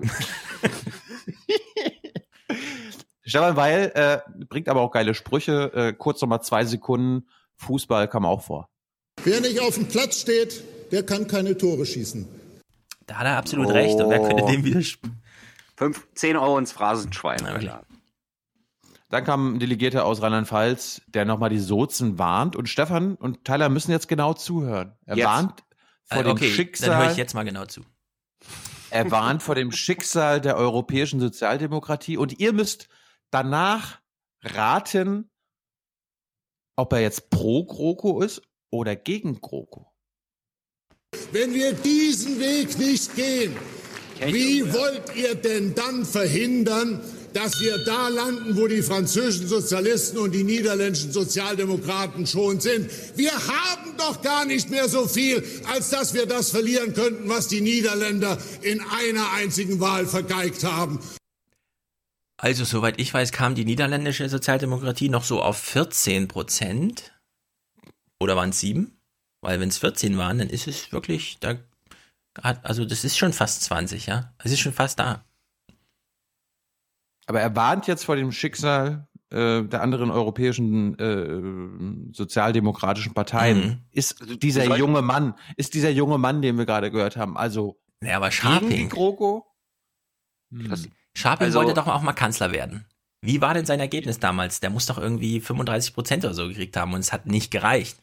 Und jetzt sind sie bei 20 und er sagt, ja gut, bei 35 hat es bei mir damals nicht gereicht, aber ihr müsst jetzt. Tilo hat ja gefragt, wie das klang. Das klang erstmal nach No Auflösung. Hört auf mit dem Unsinn. Sorgt dafür, dass wir die Fragen der Zukunft im Interesse der Menschen beantworten, anstatt hier auf Parteitagen ein Hochamt der Demokratie aufzuführen, von dem die Mehrheit der Menschen allerdings glaubt, das sei der Ausweis besonderer Zerrissenheit. Pro GroKo. Was Ja. hat er eigentlich angehabt? Einen blauen Pulli von H&M oder was? Ein verzweifelt, das war lila. Da kannst du, de, da kannst du deine Oma fragen, da kannst du, de, da kannst du deine Oma fragen für, äh, für Hat die den welches gemacht, oder Gefühl was? lila steht. Also. Lila ist die Farbe der Farbe der Verzweiflung, hat meine Oma immer gesagt. Uh, deep. That's deep. Das heißt also, wenn früher ein junger Mann in einem lila Hemd zum Tanz gegangen ist, dann so. hieß das für die anwesenden Damen Zugreifen. leichte Beute. Okay. Also echt. Äh, wir kommen mal zu einem Erfahrungsbericht aus Rostock. Dort gibt es ja auch noch Sozialdemokraten. Was? Aus, also in Mecklenburg-Vorpommern. Und die treten sogar noch zur Wahl an. Ja, also als Direktkandidat für die, für die Bundestagswahl. Die SPD gewinnt keine Direktmandate mehr in Mecklenburg. Die Zeiten sind vorbei. Aber er hat trotzdem mal seinen Erfahrungsbericht mitgebracht. Ich hatte die Ehre und ich betrachte das als eine solche Bundestagskandidat unserer Partei in Rostock und Umgebung zu sein. Und ich hatte einen prominenten Gegenkandidaten, das war Dietmar Bartsch. Und äh, in diesem Wahlkampf möchte aus diesem Wahlkampf möchte ich euch ein, zwei Erfahrungen berichten. Und eine der Erfahrungen war immer, dass die Leute gesagt haben, ja, schön, dass das mit der sachgrundlosen Befristung fallen soll. Nur mal für die Zuhörer, während Thilo uns diesen Clip anmacht, haut er einfach ab. Schön, dass ihr euch Der für soziale Gerechtigkeit engagieren wollt. Ich hör's ja. Bei der Rente, bei der Familie. Aber wir glauben euch das nicht mehr. Und äh, als ich dann meine eigene persönliche Situation in die Waagschale warf, konnte ich persönliches Vertrauen gewinnen, aber die Leute gesagt, aber eure Partei glaube ich das trotzdem nicht mehr. Oh, also wirklich. Und als ich dann gesagt habe, naja, naja, wir wollen aber die Merkel ablösen, um Politik in diesem Land zu Merkel muss verändern. Da haben die gesagt, nein, ihr wollt doch sowieso wieder nur auf Muttis Schoß. Stimmt. Und ich konnte das ganz, ganz vielen Leuten nicht ausreden. Puh, ich hoffe, das kam nicht in der fünften Stunde von den sieben Stunden, die sie gemacht haben, oder was? Doch. Danke für diesen Clip, Tobak. den du gut findest und den wir gerne spielen. Nein, ich wollte damit ausdrücken, wo, wie sich die Gegner wehren und. Ja. Ich nehme mal an, du gehst chronologisch durch, oder? Ja. Dieser allererste, diese allererste Erwiderung von der jungen Frau, die gegen die GroKo äh, auf äh, erzählt hat, direkt nach Schulz, die hast du nicht leider. Nö, fand ich nicht so. Oh, das war eine Hab ich alle Sensation. gesehen. Das war eine Sensation. Weil sie hat am Ende nochmal ähm, erklärt, wie sie wieder Wahlkampf führen will. Mit der Botschaft, es geht jetzt wieder um dich. Und es war für mich fast ein Level mit dieses For the Many und so weiter, For the Few, wirklich zu sagen, mein lieber Herr, ich bin die SPD. Und übrigens, es geht jetzt wieder um dich. Können wir beim nächsten Mal mal kurz rein. Ich habe jetzt auch eine WhatsApp-Nummer, kannst du mich direkt anschreiben? Genau, das Geht hier nur um dich. Nee, warte Nee, kurz, die als 30 nächstes, Das ist ja schon Usus. Die 30 Sekunden können wir uns gerne nehmen. Genau, das aber, Ende Äh, der Rede von der ersten Erwiderung von dem jungen Mädel. die, ja? Ja. Gut, Stefan hat sich gewünscht, dass wir uns nochmal die allererste Erwiderung von dieser jungen Frau äh, auf Martin Schulz Rede anhören. Äh, die letzte Minute Ungefähr, ihrer Rede. vier Jahre mit ihren Stimmen eine solche Politik unterstützt. Liebe Genossinnen und Genossen, immer wieder wird gerne behauptet, dass, oder man hört immer wieder ein Nein heute will Chaos bedeuten. Nein, ein Nein bedeutet nicht Chaos, sondern es bedeutet gelebte Demokratie. Jawohl. Für ein wenn es Angela Merkel nicht schafft, eine Regierung zusammenzukriegen, dann ist das eben auch verfassungsmäßig geregelt, wie es dann weiter abläuft. Es gibt Ganz so genau. viele Optionen. Von wechselnden Chaos. Mehrheiten über Minderheitsregierungen, über Neuwahlen. Es gibt auch viele gute Wenn es keine Italienische Regierung, Verhältnisse. Im Grundgesetz steht, wenn es keine Regierung unter Mutti gibt, da steht Mhm. Artikel 1 Absatz 2 nach Regiert des Tyler. Angela Merkel ist eine würdige Kanzlerin. Ja, aber Ja. Und, und Artikel äh, 1c ist dann, wenn es keine Regierungsbildung unter Angela Merkel gibt, gibt es Chaos. Das Aber- steht im Grundgesetz. Genau, aber weißt du, was wirklich geil ist? Da ist ein Parteitag, auf den die ganze Welt schaut. 3,3 Prozent haben Phoenix geguckt. 580.000 Leute, irgendwie so ein Sensationsergebnis. Oh, der, der, Und dann die, bist- die haben, die haben die, diesen Phoenix Super Reporter Mhm, auch noch ja, auch. und so, ja. Und dann bist du als erster dran in der stundenlangen Aussprache. 80 Wortmeldungen oder so. Und du hältst dem Vorstand, der hinter dir sitzt, in deiner allerersten Rede als Delegierte erstmal einen Vortrag darüber, was so alles geht in der Demokratie. Sensation, ja. Ich finde es war ein Spektakel. Hören wir weiter. Ja, wissen Sie, äh, da kann ich nichts mehr zu sagen. Da fällt einem nichts ein. Zum Beispiel in ganz Europa, dass Minderheitsregierungen passieren können. Und ich habe keine Angst übrigens auch vor Neuwahlen, weil ich glaube, wenn wir an der Tür klingeln von den Leuten und ihnen sagen, liebe Leute, wir haben versucht, alles rauszuholen und mit der Union war es nicht möglich. Es geht uns nicht um Macht und Posten, sondern es geht uns um dich. Es geht uns darum, dass wir eben auch eine soziale Mietenpolitik durchsetzen können und wirklich was daran machen können, dass deine Miete nicht mehr steigt. Und das war so nicht möglich. Wir kämpfen davon, darum, eben genau das umzusetzen und wir brauchen dafür deine Unterstützung. So einen Wahlkampf kann, möchte ich führen, denn er ist glaubwürdig. So einen Wahlkampf möchte ich führen, denn er ist ehrlich. Und so einen Wahlkampf Jawohl! möchte ich führen, denn er zeigt, dass wir zu unserem Wort stehen. Also Absolut. liebe Genossinnen und Genossen, Würde ich sofort wählen. Zum Nein heute. Komm an meine Haustür und sag, es geht um meine Miete. Und zack ist das Ding geritzt. Mut zu. Ja, sensationell. Sensationell. Die allererste Wortmeldung nach Martin Schulz. Der Saal hat mehr getobt als bei Martin Schulz. Ja. Da Einfach war dann das, da war dann der ganze Druck, der sich aufgebaut hatte, der wurde dann durch diese, durch diese Rede gelöst, Das ist gelebte Demokratie. problemlos wieder für die GroKo Absolut, absolut. Kommen wir mal zurück zum, kommen wir mal zurück nach Rostock und zum Neoliberalismus. Der ist doch in Rostock gar nicht. Martin hat heute davon gesprochen, Oh, dass ja, wir den wieder. Neoliberalismus eindämmen müssen. Ja, liebe Genossinnen und Genossen, das Scheitern von Jamaika wäre die Chance gewesen, die neoliberale Spielordnung zu durchbrechen und die SPD als Alternative zur Union zu positionieren. Und wir haben Aha, die Chance hallo. verbockt, liebe Genossinnen und Genossen. Und das Sondierungsergebnis ist gerade nicht der Bruch mit dem Neoliberalismus, wenn ich daran denke, dass wir auf dem Arbeitsmarkt teilweise noch Altlasten aus der letzten Koalition erledigen, dass wir sonst nicht sehr viel tun für Teilzeit und Befristung oder gegen Teilzeit und Befristungsbeschäftigungsverhältnisse. Das Thema sachgrundlose Befristung steht nicht drin und das haben die meisten noch gar nicht gelesen. Die Ausweitung der MIDI-Jobs steht da drinne. Und das, liebe Genossinnen und Genossen, ist nicht das, was ich mir unter Bruch mit dem Neoliberalismus vorstelle. Natürlich. Ich bin Ein dafür, Maxi-Job. dass wir heute den Spuk abblasen und möchte mit Eric Kästner schließen. Nie dürft ihr so tief sinken, von dem Kakao, durch den man euch zieht, auch noch zu trinken. Lasst uns deshalb heute Nein zur großen Koalition sagen. Martin Schulz, steht da ich trink doch eh kein Kakao. schüttelt den Kopf. Oh. Kommt der jetzt hier mit Erich Kästner? Mhm. Also, da fällt mir echt nichts mehr ein. ne? Das geht mir echt auf den Keks, Ja, ey. Das ist hier kein toller Nachmittag, wer hier mit Erich Kästner kommt, Alter. Ja, wirklich. Dann kam Andrea Nahles, die uns eine sehr äh, ruhige, Oh bedachte, Ah. nachdenkliche Rede geliefert hat. Und sie hat damit begonnen. Pippi dass Langstrumpf sie zu singen. Oh nee. Nein. Ich mach Sie mir die Welt. Mit der falschen Melodie Sie- auch noch, ey. Sie hat jemanden getroffen am Flughafen, der Mhm. ihr gesagt hat, Ich wähle trotzdem Merkel. Am Flughafen, wie elitär ist Da das kam eine ältere? Frau auf mich zu. Warte mal, sie erzählt wirklich gerade eine Anekdote vom Flughafen. ja, pass auf. Wie wär's mal mit Bus, Regionalexpress oder sowas? Also ich habe da in der Business Lounge Wirklich, was ist das für ein Scheiß? Okay, fahr ab, ich will's. Ich, wir müssen es hinter uns bringen. Wir sind auch gleich durch.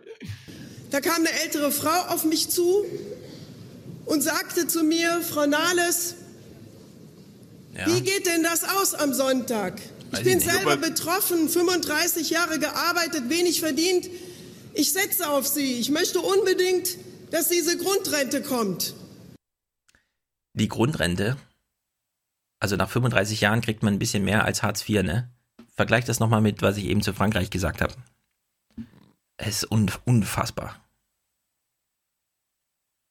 Ich möchte auch, dass meine Grundrente kommt. Was das schon zu Nahles? Hören wir nicht, wie sie schreit. Jetzt, hallo, also ich, ich finde das jetzt hier ziemlich unanständig, dass du ihr hier äh, Schreihalsigkeit unterstellen Sie hat willst, das so fleißig geübt, ich weiß. Populismus und so weiter oder dass sie irgendeine Performance abgelegt hat. Mhm. Sie hat eine wirklich, ich möchte es nochmal betonen, nachdenkliche Rede gehalten. Ich habe das jetzt zusammen, ich habe das jetzt zusammengefasst, zusammengeschnitten. Mhm. Ich finde das gut. Die Andrea zeigt einfach, wie sie fühlt. Ich finde das total Ja. real. Ja, Ja. real. Genau. Ja. Und äh, wir hören jetzt einfach mal. Andrea Nahles hat sich dann in die Matrix verirrt. Und ich bin in dieser Partei, weil ich was Großes im Kleinen immer gesehen habe, im Fortschritt, ganz konkret für Millionen von Menschen. Deswegen habe ich den Mindestlohn durchgesetzt, wie verrückt nochmal. Und auch wenn die vier Millionen Leute, die vom Mindestlohn profitieren, nicht alle SPD gewählt haben am Ende. Tut sie gerade so, als wäre ihr Mindestlohn 40 Euro oder was? Ja. Habe ich trotzdem gedacht, das war richtig. Das wird auch in Zukunft so bleiben. Wir können mit den Konservativen nicht alles durchsetzen. Ja, deswegen sind wir doch eine eigenständige Partei. Deswegen Ach, heißen wir deswegen. doch SPD. Und deswegen kämpfen wir auch morgen dafür, dass die Bürgerversicherung kommt. Wir geben, Leute, Leute! Leute! Die SPD nicht auf in dem Moment, wo wir uns entscheiden, mit den anderen zu regieren. Aber was um alles in der Welt hat das mit der Merkel, dem blöden Dobrindt und den anderen zu tun? Das ist ausschließlich unser Problem, das wir Scheiße lösen sein müssen. können wir ganz alleine. Und zwar jetzt. Jetzt müssen wir das lösen. Jetzt! Ich will und möchte keine Neuwahlen. Und soll ich euch mal was sagen, was Nee. ich glaube, was die Bürger runter machen? Die zeigen Nein. uns einen Vogel. Was sagen die dann? Die sagen zeigen uns die? einen Vogel. Was sagen die? Und wisst ihr auch warum? Ah, ah, werden die Bürgerinnen und Bürger dann sagen, ach, die SPD, die macht jetzt nur noch Politik, wenn sie die absolute Mehrheit bekommt. Oder die SPD, die auf, äh, äh, setzt auf ein wackeliges Linksbündnis, von dem wir, wie alle hier im Raum wissen, dass es momentan keine gesellschaftliche und keine parlamentarische Mehrheit hat. Das ist doch Blödsinn! Verdammt nochmal! Verdammt Wir nochmal! werden verhandeln, bis es quietscht auf der anderen Seite. Alles andere kann ich euch nicht versprechen. Ich weiß auch nicht, ob wir dann 100% von dem, was wir gerne wollen, nach Hause holen. Doch, das Nein, weißt das werden wir du, wahrscheinlich Andreas, auch dann nicht. Aber wir werden verhandeln und wir werden weitere gute Sachen rausholen. Und dafür Gute lohnt Sachen. es sich am Ende heute mit Ja zu stimmen. Vielen Dank. Richtige Sachen. Wenn, wenn Nahles jetzt zur GroKo-Verhandlung geht und den Seehofer trifft und sagt, ich verhandle mit dir, bis es quietscht, was sagt denn er dann? Nee, danke lieber nicht. Ich habe zwar nichts gegen unehelich, aber trotzdem. Also, das Ergebnis war am Ende 56 zu 54. Nee, das, das müssen wir jetzt reformulieren. Das Ergebnis am Ende war, wer älter ist als 54,6, möchte gerne GroKo, weil ansonsten geht man noch arm ins Grab, das geht ja nicht. Wer jünger war, sagt, scheiße, ich bin eh Opfer. Das ist doch nicht wahr, was du erzählst. Doch. Der Spiegel hat ja äh, reportiert, die Frage, 5000 Leute haben geantwortet. Wie bewerten Sie die Entscheidung des SPD-Parteitags, Koalitionsverhandlungen mit CDU und CSU aufzunehmen? Mal nach Jawohl, Altersgruppen. Sigmar, das machen wir. Genau, mal nach Altersgruppen. Bis 29 lehnt man das zu 66 Prozent ab. Oh. Bis 49 immer noch zu 61 Prozent. Das sind Landslide-Ergebnisse, ne? Mehr als 20 Prozent Unterschied. Ab 65 gibt es plötzlich eine Mehrheit für die GroKo. Und jetzt können wir alle mal raten, in den großen Altersgruppen, so 70, 80-Jährige, ja, in der SPD, wollen die eine GroKo oder nicht? Wollen die noch gut ins Grab? Die haben unsere Rente noch erhöht. Ja, das kommt ja, alle vier Jahre kommt eine 2% Rentenerhöhung und dann denkt sie Oma Erna, geil. Das Ding ist jetzt durch, Leute. Jetzt, Macht euch keine jetzt falschen weiß ich, warum ich die SPD wähle. Mhm. Am die besten, anderen, und die ja. anderen, die, weißt du, die Jugend in Deutschland, die bekommen einfach auf die. Und ab morgen kriegen sie in die Fresse. Das Ja, einzige gut. Spektakel, auf das wir jetzt noch achten können, ist das rund um Martin Schulz, weil Wolfgang Tiefensee, der war mal Leipziger Bürger, Oberbürgermeister, ist jetzt irgendwas in Thüringen, SPD-Chef, glaube ich. Bundesminister. Bundesminister war auch für Bau, aber nur kurz. Und dann, der hat jetzt gesagt, äh, also der Martin Schulz kann natürlich nicht in die Koalition mit eintreten, weil der SPD-Chef und so weiter. Ja, aber, Gleichzeitig. äh, Ach so, ach so, okay, okay. Spar dir das mal. Okay. Weil Auf. Klausi, Nicht- Klausi, nicht- Spar dir das Klausi- auf, Stefan. Nicht, Klausi, nicht. Klausi Kleber hat da auch zugefragt. Aber wir kommen erstmal zu Berlin direkt. Das Lustige ist ja, ich wollte ja auch ARD gucken und so. an diesem Sonntag, ich meine, es gibt mal innerparteiliche Demokratie in Deutschland zu einer wichtigen politischen Frage und die ARD hat sich am Sonntag leider entschlossen, Handball zu zeigen. Was? Äh, es gab Ich in wundere der mit dem Tatort. Es gab einen Tagesschaubericht, es gab dann Anne Will, also der NDR-Chefredakteur, äh, Andreas Sichowitz hat uns dann auf Twitter auch hingewiesen, ey, was wollt ihr denn? Es gibt doch eine Talkshow mit äh, Mhm. Christian, Christian Lindner und so. Wir talken doch da. Habt ihr die gesehen? Ich habe mir das mal angeguckt. Lindner, ein Honigkuchenpferd, strahlt über beide Ohren, guckt sich den Scheiß da an und denkt sich nur sein Teil. Wirklich, das ist so unglaublich. Ich meine, die SPD, ähm, Der ist mit Personal Branding beschäftigt und das läuft gut. ja, die SPD hat jetzt Merkel hofiert und ins nächste Amt getragen und die FDP auch noch für alles entschuldigt. Ja? Das ist wirklich, so langsam muss man sich wirklich fragen. Aber jetzt mal, sag mal so aus politischer oder aus, aus Reportersicht ist das ja ein trotzdem ein spannendes Wochenende gewesen. Und da Mhm. dachte ich mir, okay, dann gibt's ja wenigstens das ZDF.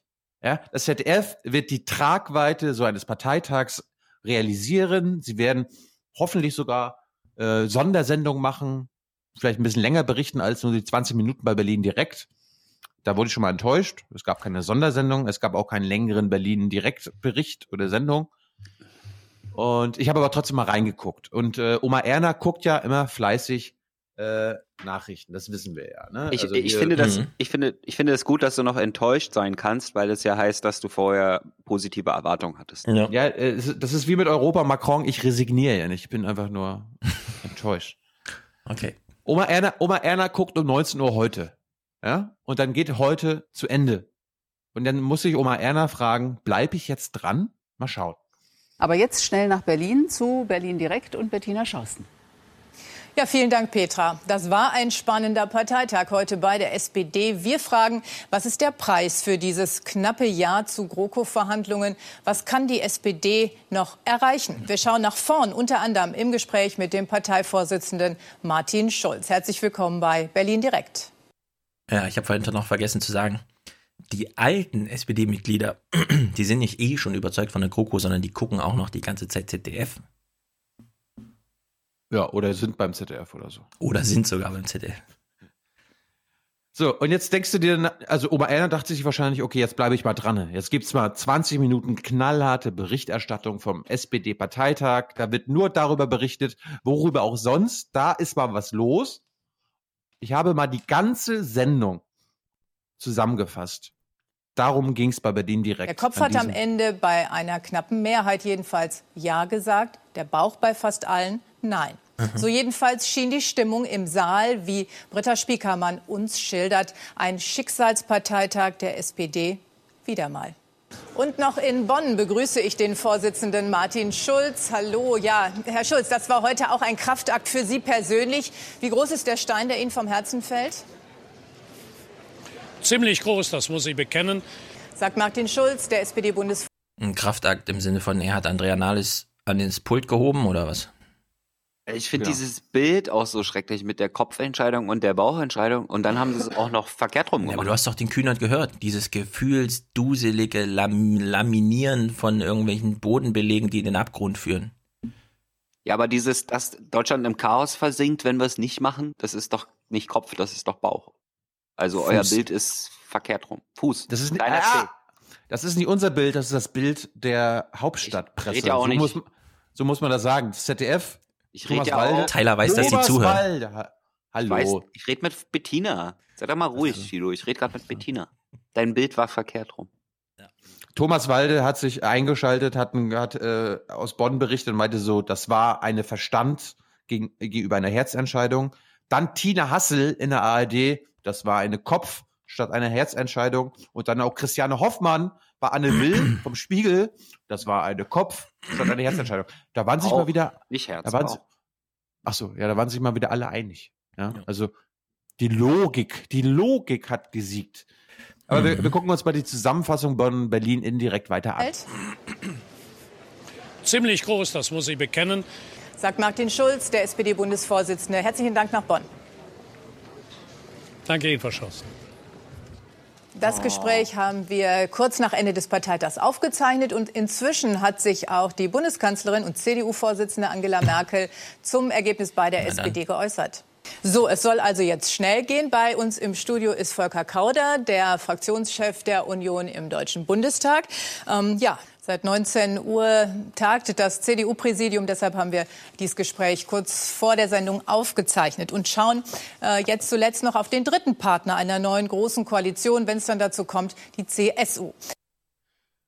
So, ja. falls sich jetzt Hörer immer noch fragen, warum wir diese Sendungen Regierungsberichte nennen, dann ist das ein perfektes Beispiel. Es gibt einen SPD-Sonderparteitag, wo eine Menge zu berichten wäre und dann macht Berlin direkt mehr als die Hälfte der Sendung über die CDU und über Reaktionen der Union auf das, was in Bonn passiert ist, anstatt Oma Erna äh, beizubringen, was da alles in Bonn passiert ist. Da darf dann Volker Kauder sprechen, dann gibt's dann Alexander Dobrindt Beitrag und dann ist wieder alles, äh, ja, wir haben ja alles abgebildet. Hm. Das finde ich, das, das finde ich Verweigerung. Das ist Verweigerung. Das ist doch aber, aber die Schuld von dem Rostocker SPD-Abgeordneten. Wenn er anfängt vom Auenland zu reden, dann müssen wir danach dann über ja. dieses Auenland, in dem wir gut und gerne leben, mit der CDU reden. Also ich war echt, also das hat mich echt fertig gemacht. Ich dachte, okay, wenn die ARD schon nicht Sonderberichte macht oder nicht senden kann, dann übernimmt die ZDF die Verantwortung für Deutschland, ja, und äh, berichtet darüber. Und ja, dann gibt's ein, dann gibt es einen Bericht, einen kurzen Bericht vom Parteitag und dann eine kurze Schalte zu Martin Schulz, der eh total fertig mit den Nerven ist, der eh nur immer dasselbe gesagt hat. Ein toller Nachmittag, der allen Beteiligten richtig Spaß gemacht hat. Das war's. Das war's. Der Rest war wieder CDU-Inhalte. Beziehungsweise nicht mal Inhalte, sondern einfach nur bla bla bla.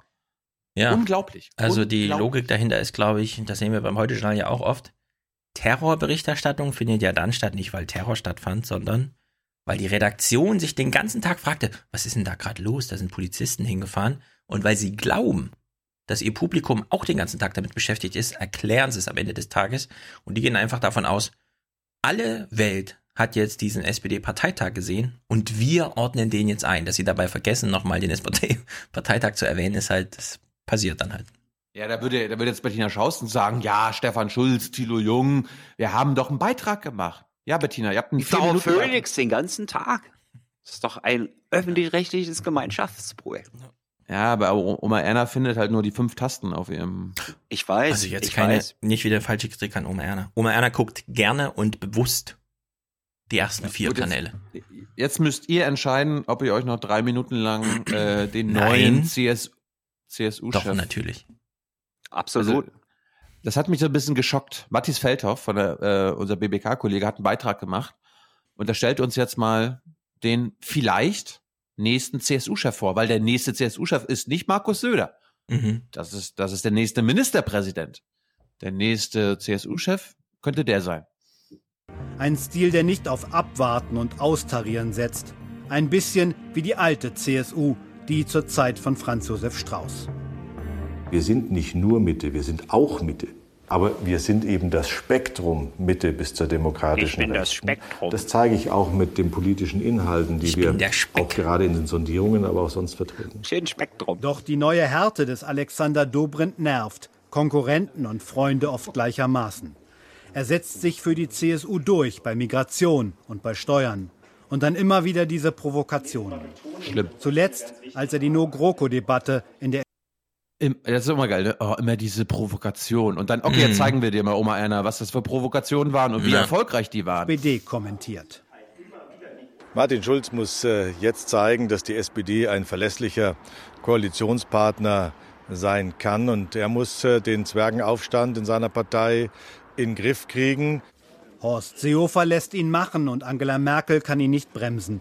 CDU-Vize Bouffier hat es versucht und schon während der Jamaika-Verhandlungen mit dem Bruch der Union gedroht, genützt hat es wenig. Hm. Freunde und Gegner fragen sich, was sollen diese Sprüche? Weiß er, wie viel er kaputt macht? Ich würde nicht verwenden. Jeder einzelne Delegierte auf einem Parteitag hat die gleiche Stimme und da gibt es keine Riesen und keine Zwerge.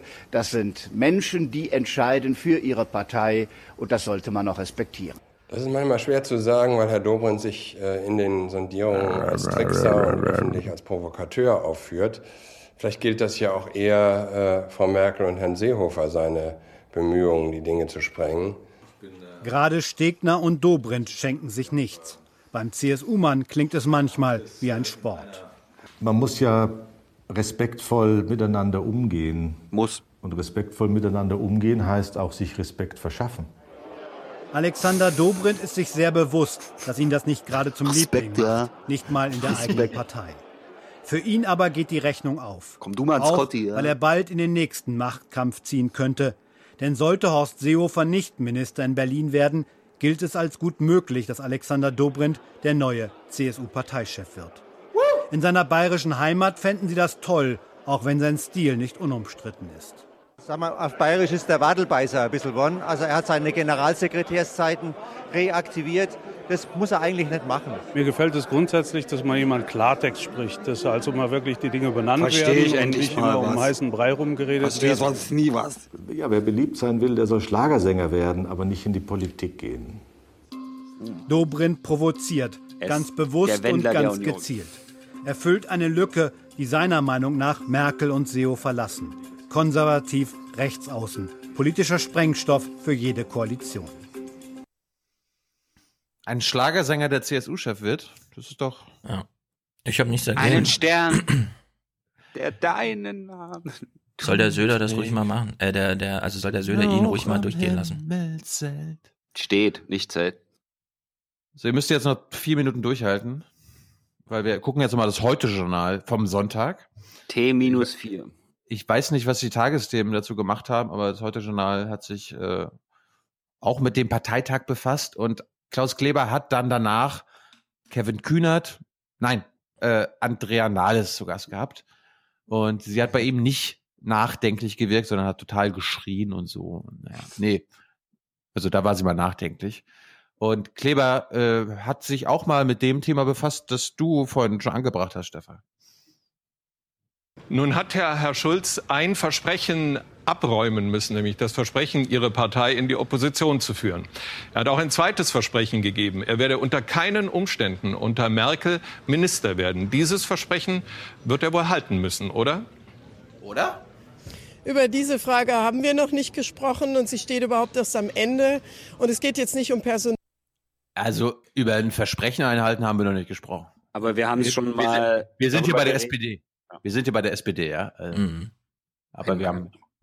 Es geht darum, was am Ende rauskommt. Wir möchten, dass in Deutschland äh, befristete Verträge nicht äh, die Regel sind. Das bringt viele Nachteile für die Betroffenen. Wir möchten, dass die Zweiklassenmedizin abgebaut wird. Wir möchten aber auch die Rentenpolitik, Sie die listen vereinbart zum ist, dritten umsetzen. Mal, zu- listen zum dritten Mal die Ja. drei Punkte auf, statt die Frage zu beantworten. Ist Herr Schulz an sein zweites Versprechen gebunden, ja oder nein?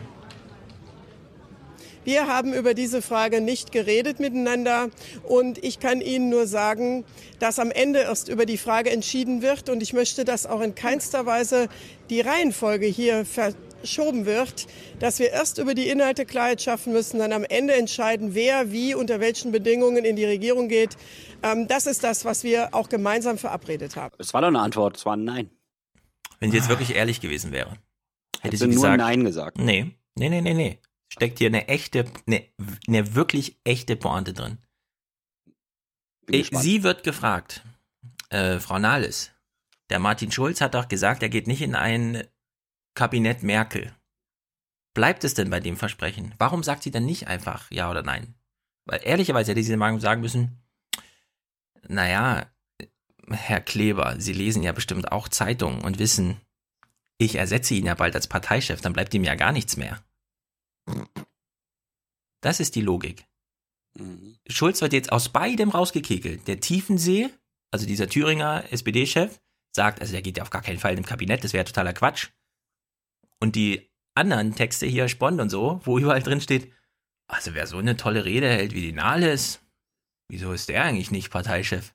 Und Martin Schulz baut die Kroko zusammen und kann sich dann in Rente verabschieden, ne? muss man sich auch mal vorstellen. Das ist, und äh, mit diesem Narrativ hast du völlig recht, weil das geht medial gerade Ja. reihum. Und da kommt auch nicht auf raus. Partei, Parteitag war auch schon wieder, ja, Martin hat eine schlechte Rede Mhm. gehalten und sie und auch Stefan Weil und die anderen äh, verantwortungsbewussten SPD-Vorstandsmitglieder, die haben wie ein Vorsitzender geredet Besser und haben noch, die besser Partei eingepeitscht. Weil Mhm. Klaus Kleber denkt nämlich, äh, also offenbar, dass die Delegierten, wenn sie nach Bonn gefahren sind, noch nicht gewusst haben, wie sie stimmen, Ja, sodass sie nee. sodass sie sich von den Reden haben überzeugen lassen. Und darum ist Andrea Nahles eine gute Vorsitzende. Und du hast natürlich völlig recht. Wie können die ihre Haut retten? Die wissen ganz genau, wenn wir so weitermachen, dann ist nicht nur Martin fällig, sondern alle Agenda-Politiker und Mhm. äh, ich auch, ich, Andrea. Also müssen sie einen Weg finden, wie sie Martin loswerden und damit die Partei stillhalten. Und bevor du noch, bevor du noch mal weiterredest, äh, lustige Frage, Klaus, anstatt sich wieder mit Inhalt zu befassen, was nicht der Fall war oder kaum der Fall war, hat am Ende nochmal eine Karrierefrage gestellt. Hört Heute zu. Abend hat jeder den Eindruck, dass Martin Schulz mit seiner vergleichsweise schwachen Rede den entscheidenden Sprung über die 50 Prozent nicht geschafft hätte. Das haben Sie gemacht, das ist das allgemeine Urteil. Was bedeutet das für Allgemeine Ihre Urteil. weitere Laufbahn? Wir haben heute eine eine Frage. gemeinsame Leistung erbracht in der Parteiführung. Alle haben mitgeholfen. Wir waren selten geschlossen. Wenn ich dazu einen Beitrag leisten konnte, dass es am Ende geklappt hat, freut es mich. Aber andere haben da ihren Beitrag auch zugeleistet. Auch ganz klar Martin Schulz. No Dankeschön, Frau Nahles. Ähm, zu Andrea Nahles wird jetzt wirklich die Legende Allgemeines. Hallo, hallo, das Mhm. war ein allgemeines Urteil, was Klaus Kleber da gerade verkündet hat. Wir wissen doch, hier, also Tagesthemen, heute Journal. Diese Arbeit, die wir hier jeden Tag machen, die basiert nicht auf unserer Meinung, sondern auf Fakten. Das ist Darauf kann man gerade in Zeiten wie diesen nicht oft genug hinweisen. New York Times Niveau und nichts darunter. In dem Spiegeltext Und, äh, steht auch noch so drin, Frau Nahles wurde dafür gelobt, wie toll sie die Fraktionssitzung moderiert hat, bei der sich Martin Schulz erklären musste. Äh, Du meinst bei einer Fraktionssitzung von 150 Fra äh, Fraktionsmitgliedern im Bundestag, wo zehn klatschen, wenn da die, der SPD-Vorstand äh, redet. Steht, steht in der Welt, war auch lustig. Aber das heißt doch auch, dass der Widerstand zu GroKo ein bisschen größer ist in der Fraktion, als einfach nur, wenn da nur 10 klatschen von 150, dann Nee, haben gibt's einfach nicht nur sechs, die sagen, keine Die GroKo. haben einfach nur aufgegeben. Die haben Ja. einfach nur aufgegeben. So, wenn du sagst New York Times Niveau, was fehlt dann da? Da muss Alles. natürlich auch der, da muss natürlich auch der Chefredakteur der New York Times zu Wort kommen. Ich habe ja, habe ich Stefan schon am Sonntag geschrieben, ich habe den ganzen Abend Mhm. bei, der, bei Phoenix und bei ZDF mal gesucht nach Stimmen, nach ZDF-Stimmen. ZDF-Journalisten, die es vielleicht nicht so schlimm gefunden hätten für Deutschland, wenn es, wenn es Nein gegeben hätte zu GroKo. Mhm. Ich habe keine einzige Stimme gefunden. Alle waren so entweder so versucht neutral zu sein oder huh, haben wir nochmal Glück gehabt. Die SPD hat sich richtig entschieden. Und dann habe ich gedacht, na gut, dann kommt aber Peter Frei. Warum sollte Peter Frei jetzt einen Kommentar absetzen, der sich genauso anhört wie alle anderen? Der wird sich jetzt mal was äh, dabei gedacht haben. Wir hören mal den Anfang rein. Zu diesem Tag und seinen Konsequenzen ein Kommentar von Peter Frei. Immerhin der von ihrer Parteilinken allen Ernstes geforderten Selbstverzwergung hat die SPD heute widerstanden. Immerhin. Immerhin. So, so ging's los. Mit Verzwergung kennt er sich aus im ZDF. Möchtest du noch hören, was äh, Peter Frei außerdem zum SPD-Parteitag und zur Verantwortung für Deutschland gesagt hat? Rate mal. Das ist ja. Aber es bleibt erstaunlich, wie tief der Widerwille gegen das Regieren, gegen Kompromisse sitzt. Die SPD zwischen Opposition und Gestalten zerrissen. Nicht der Parteivorsitzende Schulz, nein, die starken Frauen Nahles, Dreier, Schwesig sowie der Niedersachse Weil haben den Die starken Frauen. Dreier hat Mhm. eine schreckliche Rede gehalten. Schwesig kann gar keine Reden halten. Aber Ja. das sind die starken Frauen. Und Stefan Weil haben wir auch schon gehört. Verantwortung, das ist der persönliche Verantwortung für Deutschland. Parteitag am Ende knapp überzeugt. Aber der. Kroko-Überdruss und eine irrationale Sehnsucht nach Opposition waren unübersehbar. Sicher, im Vergleich zu den Unionsparteien Ich finde es auch mal geil, dass er auch Kevin Kühnert und den ganzen Anliegen der GroKo-Gegner so zugehört hat. Das war Oppositionssehnsucht. Ja, weißt du, was ich Die geil finde? Rational. Bevor wir den Kommentar zu Ende hören, wir können mal drüber nachdenken, ja. Peter Frei gilt im Parteienproport des ZDF als der SPD-Mann. Kein Scheiß. zeigte die SPD heute Lebendigkeit, führte eine respektable Diskussion. Wenn die. Sozialdemokraten das Schauspiel ihrer Uneinigkeit aber bis zum Mitgliederentscheid fortsetzen, werden die Umfragewerte weiter sinken.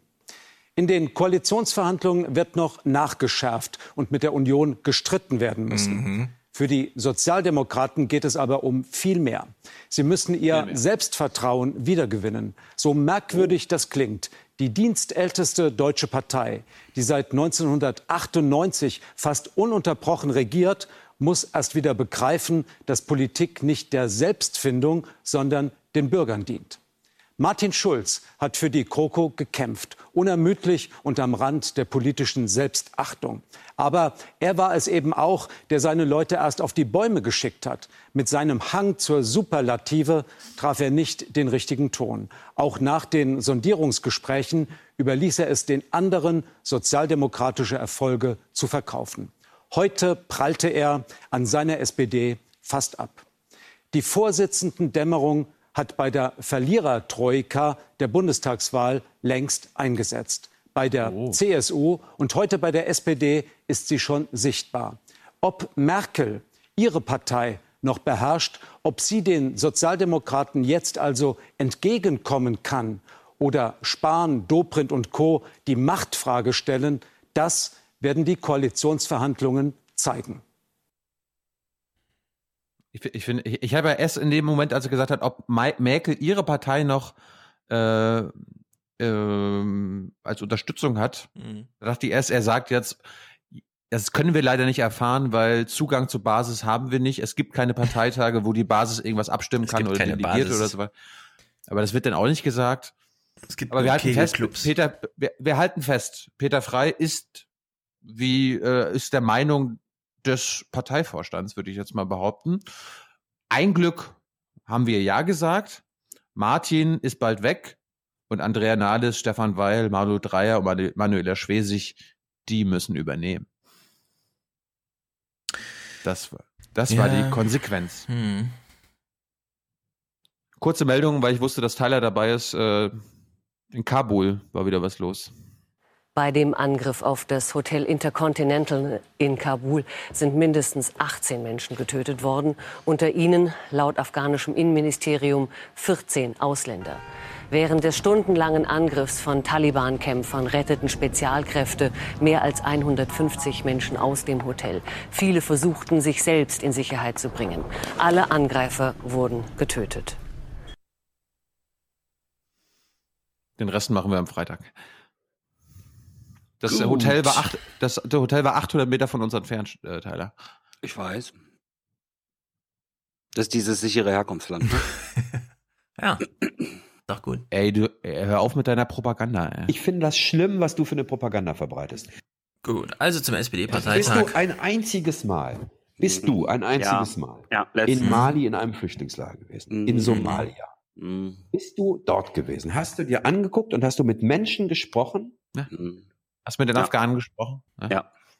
Die Bundesregierung war auch nicht da. ganz gut Deutsch. Keine Zusage eingehalten bisher. Gut, gucken wir mal ein bisschen Nachrichten. Ein bisschen Nachrichten. Nur noch der letzte Hinweis. SPD-Parteitag. Jennys Podcast ist verlinkt und äh, zum Konsum empfohlen. Äh, wir springen mal zurück. Montag. Es gibt ja pff, eine Bundesregierung, ne? Klar, Mhm. Also geschäftsführend. Nicht besonders stabil, aber geschäftsführend. Und, das ist wichtig, superreich. Was wollt ihr mir selber jetzt schon wieder sagen? Wie kommst Das du auf ist doch dieses? ganz offensichtlich. Ah, offensichtlich. Wie kommst du denn auf dieses nicht besonders stabil? Also, ich habe jetzt Das irgendwie nicht, gesagt. nicht mehr Dissens zwischen den Ministerien als üblich, glaube ich. Der Dobrindt sprengt das alles noch in die Luft. Also wir haben eine stabile, geschäftsführende, das finde ich auch gut, dass man mal dazu sagt, sie führt übrigens Geschäfte, sie tut nicht nichts, sondern sie führt Geschäfte. Okay, angeblich führt sie irgendwelche Geschäfte und sie ist super reich. Und jetzt gab es am Montag ein überraschendes Thema, ich weiß nicht genau aus welchen Gründen, wahrscheinlich taucht er einfach im DPA-Ticker auf. Es gibt einen neuen Kultusministerpräsidenten oder so, einfach mal ein Interview zu irgendwas, keine Ahnung, vielleicht fällt ihm irgendwas ein. Da er von der Linken ist und aus dem Osten kommt, fiel ihm tatsächlich was ein. Es ging ums Uh. Kooperationsverbot. Das ist ja eine dieser tollen Oppermann-Erfindungen damals gewesen. Der Bund darf sich auf gar keinen Fall finanziell irgendwo beteiligen, wenn es um unsere Kinder geht. Und Ingo fragt jetzt, hm? Nee, äh, weil ich ja gerade schon sehe, Helmut Holter, Helmut den kenne ich noch aus meiner Schulzeit, der war in Mecklenburg Minister, beziehungsweise Mhm. oft ein sehr, ein sehr aktiver Politiker und jetzt ist er in Thüringen Der ist jetzt bei Bildungsminister. Genau. Der ist jetzt hier in Erfurt. Und Also da holt sich Ramelow ja echt die schlimmsten Leute aus MacPom. keine Find Ahnung, aber gut oder schlimm ist, äh, Also, es ist, ich sag mal so, da du eh jeden Politiker schlimm findest, außer die, die irgendwo in der Opposition was Tolles für die Menschen machen, sei das Urteil Herr Holter, sei jetzt auch einer der Schlimmen mal dahingestellt, weil es geht ja um die Sache. Ich, ich, ich lasse diese Pauschalurteile nicht zu. War das ein Kopf- oder ein Bauchkommentar, Tino? Und seid sehr Ah, gespannt. Nächste Woche oder am Freitag nennt uns Thilo Jung einen Politikernamen in Regierungsverantwortung, den er gut findet. Er braucht ein Äh, bisschen warte. Zeit, um darüber nachzudenken. Vielleicht wird es erst nächste Woche soweit. Trump. Gut. Wen? Trump. Trump. Okay. Der, der, der steht für Veränderung. Der macht, der macht es anders. Ja. Und Trudeau. Und Justin ist auch der Beste. Zurück Und zu Helmut Robert, Holzer. Ist, ist Robert Mugabe noch im Amt? Äh, ja, Thilo, genauso ist meine. Also, Helmut Holter weist uns jetzt mal darauf hin, Kooperationsverbot. Die Bundesregierung darf ja gar nicht bei Bildung. Äh, warte mal, man muss jetzt nur einmal zwei Minuten mit so einem Helmut Holter Kultusminister reden, dann schon ist die Sachlage ganz anders, oder was? Ja, aber wenn das so kommt, wie da angesprochen wird in der Großen Koalition, das Kooperationsverbot, das Sie gerade angesprochen haben, das heißt ja, der Bund dürfte dann wieder in Bildung investieren. Wäre das nicht eine gute Lösung? Der Bund äh, hat schon in Bildung investiert, hat in der Vergangenheit schon Schulbauinvestitionen Geld bereitgestellt. Wir warten alle in den Ländern sehnsüchtig auf das Digitalpaket. Das wurde im vergangenen Jahr 2017 zwischen der Kultusministerkonferenz und Professor Wanka vereinbart. Die 5 Milliarden sind bis heute nicht geflossen. Also ich bin gespannt, ob das, was in dem Sondierungspapier als Losung formuliert ist, dann am Ende auch in dem Paket der Koalitionsvereinbarung enthalten ist. Tja, die Bundesregierung hat mal wieder zugesagt, 5 Milliarden für die Länder zu geben wegen Bildung, Digitalisierung. Zack, wir haben ja kein Geld angeblich. Nie geflossen. So sieht auch übrigens auch die Flüchtlingshilfe. Man kann das ja auch in Afrika machen. Man muss das ja gar nicht in Europa machen. Und dann gab es auch Zusagen und heute Morgen kam die Meldung, ja, da ist noch nie Geld geflossen von Deutschland. Ja, aber das liegt ja nicht an Ja. uns. Das liegt doch nicht an uns. Das liegt an, das liegt an den Abruf, genau. Geldabrufkriterien, die wir gestellt haben und die einfach nicht genutzt werden. Mhm. Ich wollte gerade sagen, wenn sie sich nicht für die nächste Tranche qualifizieren. Keine Rose heute für die. Ja. Ja, es Helmut ist Holter, traurig. Hel- Helmut Holter war übrigens Arbeitsminister in MacPom. Schlecht. Von 98 bis 2006. Was Gibt's noch Arbeit da- in Mecklenburg? Seit, ja, genau. Gibt's noch Arbeit in Mecklenburg, Das- jetzt wo der also Helmut das- Holter da war? Ja, das war die Zeit, wo mein Vater äh, in die Langzeitarbeitslosigkeit abgerutscht ist und meine Mutter seit 2000 keine Lohnerhöhung bekommen hat. Also er hat da Mitverantwortung, ja. Helmut, so geht's nicht. Oh, Aber vielleicht schafft das in warte, Thüringen. Warte, warte, warte, warte. Jetzt hat Thilo wieder so eine persönliche Info gedroppt und jetzt gehe ich wieder so achtlos drüber hinweg. Was mache ich denn jetzt? Ich, ich muss das jetzt irgendwie auffangen. Es tut mir wirklich sehr leid. Mein, mein Vater war auch lange arbeitslos. Sag einfach sowas. Das? hier. Äh, Ja, das ist Okay. gut. Aber, aber, jetzt, aber jetzt kann ich ja nicht drüber hinweggehen. Ah, Regress. Tyler, Ja. Tyler sag jetzt auch Tyler, mal irgend- komm, irgendeine, Pers locker's mal eine, auf. persönli eine persönliche. Tyler, hast du gute Arbeit? Jetzt sag auf jeden Fall ja, bitte.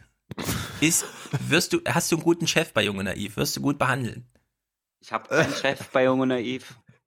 Ich bin der technische Leiter. Siehst du, Berlin läuft. Berlin läuft. Okay, Sendung wieder gefangen. Puh. Einmal tief durchgeatmet. Zurück nach Thüringen zu Helmut Holter zum Kooperationsverbot. Irgendwas ist mit diesem Kooperationsverbot. Vielleicht kommt ja eine? Zusammenarbeitung zustande oder nicht. Äh, das Erfurt, ja. Vom Dom sitzen die. Weil du gerade von Berlin gesprochen hast. Äh, ja, weil Bundesrat und so. Und was das Kooperationsverbot betrifft, sind die unionsgeführten Länder deutlich dagegen, dieses aufzuheben. Äh, Thüringen und andere Länder, sozialdemokratisch geführte Länder und rot-rot-grüne Länder, haben ja einen Antrag im Bundesrat laufen, der das Kooperationsverbot aufheben soll. Aber dazu wird es nicht kommen. So geil. Helmut Ja. will gar nicht, dass man nachvollziehen kann, was er. Ne? Ja, der redet ein bisschen schwierig. Aber ich wiederhole nochmal, ich, ich fasse mal kurz zusammen, was er gesagt hat. Danke. Der CDU ist egal, was die SPD im Bundesrat für Anträge stellt. Oder die Linke. Oder die Grüne. Oder wie auch immer. Der CDU ist das alles egal. Ist auch entscheidend für die GroKo-Verhandlungen, wenn es dann darum geht. Lass er kommen. Kooperationsverbot und so weiter. Naja, Kooperationsverbot. Ich meine, ich meine Ja. wir erinnern uns nur, dass Thomas Oppermann äh, von der CDU äh, ja dieses Kooperationsverbot Ja. mitverhandelt hat. es ist sein Ding. Es ist ein SPD-Gewächs. Man wollte den Ländern das Letzte, was sie noch haben, Bildungspolitik, nicht wegnehmen. Die SPD hat sich mutig dafür ins Feuer gestellt und sagt sich jetzt, scheiße, wir müssen mal gegen uns selber umfallen. Naja, Kooperationsverbot ist ja in aller Munde, weil es sind ja Koalitionsverhandlungen und wir wissen, alles, was jetzt besprochen wird, entscheidet die nächste, das Schicksal Deutschlands. Es gibt aber noch so ein paar andere Ideen. Wieso hat man von denen auch wieder schon nichts gehört? Ja, wir wollen sie zumindest mal genannt haben, weil ich finde, sie sind ganz, sie klingen schon interessant. Der eine Kollege hat dort gerade gesprochen, sagen, lasst uns einen Bildungsstaatsvertrag machen. Der Ministerpräsident aus Thüringen schlägt ihm vor, eine neue Gemeinschaftsaufgabe Bildung in das Grundgesetz aufzunehmen, damit der Bund auch eine rechtliche Grundlage hat, sich in Bildungsfragen zu engagieren, damit wir tatsächlich auch Bundesgeld fließen können, lassen können. Äh, jetzt, ja, jetzt wirklich die Frage, ja. Bildungsstaatsvertrag, hat davon schon mal jemand was gehört? Ramelow hat ein Grundgesetzänderungsdings vorgeschlagen. Gemeinschaftsaufgabe Bildung. Im Grundgesetz. Rambolo finde ich auch. Rambolo. Ja, das sind alles so Sachen, da erfährt man nie was, ja. Angeblich reden ja gerade alle über Bildung. Angeblich wurde ja in NRW eine Landtagswahl verloren wegen Bildung. Aber von dem, was da eigentlich diskutiert wird, haben wir noch nie gehört. Manchmal glaubt man, ach so, vielleicht liegt es daran, dass nicht alle Kinder in die Schule gehen und deswegen die Deutschen sehr wenig Kontakt zur Schule haben oder so. Ach nee, ist ja das einzige Gebiet, wo es noch richtig zwanghaft vom Staat durchgegriffen wird mit Schulpflicht und so. Aber gut. Lieber AD, liebes CDF, muss man wirklich erst mit einem Kultusminister darüber sprechen, bevor man mal zumindest die Schlagworte, die man dann Google-suchmäßig benutzen kann, bevor man mal was erfährt, ja? Naja, Aber er als Linker. Da war, ja- da war ja offensichtlich nicht viel Zeit, das da noch näher drauf einzugehen. Wie, äh, also Ja. hat, hat, Ingo so nachgefragt, äh, können Sie das nochmal für unsere Oma Erna erläutern, wie Sie das mit Ihr Bildungsstaatsauftrag meinen? Wir Ja. haben nicht viel Zeit, aber das ist mal was Neues. Bitte erklären Sie das uns. Hat Ingo mal nachgefragt. Das ist eine sehr gute rhetorische Frage auch. Ingo hat jedenfalls noch eine andere Frage gestellt. Und wir kommen mal zurück auf dieses große, was weiß ich, Frankreich, GroKo, hier überhaupt. Eine linke Regierung sitzt da in Thüringen. Und der Typ hier ist Chef der Kultusministerkonferenz. Er redet jetzt über sein Politikfeld, Bildung. Und wir hören uns mal an, wie er das so einordnet.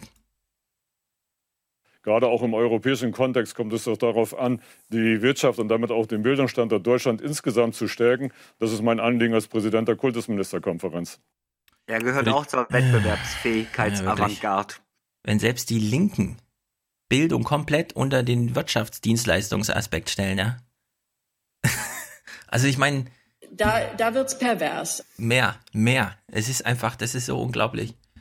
Wir, wir wollen, dass hier irgendwer 20% mehr Lohn rausholt und Richard David Brecht gemäß die Schule mal nutzt für das, worauf es eigentlich ankommt, nämlich eben nicht Geld verdienen und so weiter, zu wenig Geld zu verdienen später mit Scheißarbeit. Nee, nichts davon, ja. Nicht mal der linke Kultusministerpräsident äh, Ministerpräsident weiß irgendwas du, du, hast es, du, hast es, du hast es einfach nur nicht verstanden. Wir müssen bessere Bildung äh, Ja. hinbekommen, damit mehr Leute Abi machen, damit mehr Leute äh, zur Uni gehen, damit mehr Leute einen Uni-Abschluss machen. Mhm. Und diese Konkurrenz auf dem Arbeitsmarkt der Uni-Absolventen führt dann dazu, dass wir 20 Prozent höhere Löhne bekommen. Das kann sein, ne? Das ist Wettbewerb. Das ist einfach wirklich So- so pervers. läuft das. Mich nervt das ohne Ende. Liebe Linke, lieber Ramelow. Wenigstens ihr. Wollen wir, wollen wir, wollen wir Bodo Rambolo nicht mal einfach mal einladen? In den Wir können, wir können noch mal hinfahren, oder? Können wir auch machen. Wir brauchen jetzt noch mal einen guten Input linker Ideen. Und zwar mit solchen Vorwürfen. Aber lieber Ramelow, selbst deine Leute hier und so. Rambolo. Also Rambolo. Jetzt, das, das müssen wir jetzt Nee, einführen. Rambo. Namenswitze machst Jo. nur du. Du hast den Rambolo gebracht. Ich habe mich dann versprochen. Nee. Okay. Jetzt, Jetzt hast du kommt, den Salat. jetzt kommt ein ganz negatives Thema. Wir hören uns mal warm. Ähm, Tilo und Tyler erklären uns jetzt mal gleich. Wovon spricht der Ingo schon wieder?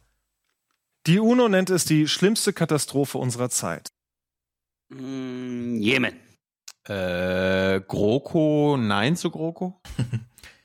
Auch äh, Tyler hat natürlich recht, Jemen. Ihr seid ja gerade gestern mit Jemen auch warm gelaufen in der BBK. Ich habe den Clip leider noch nicht geguckt, aber selbst Jan Böhmermann war ja ganz außer sich.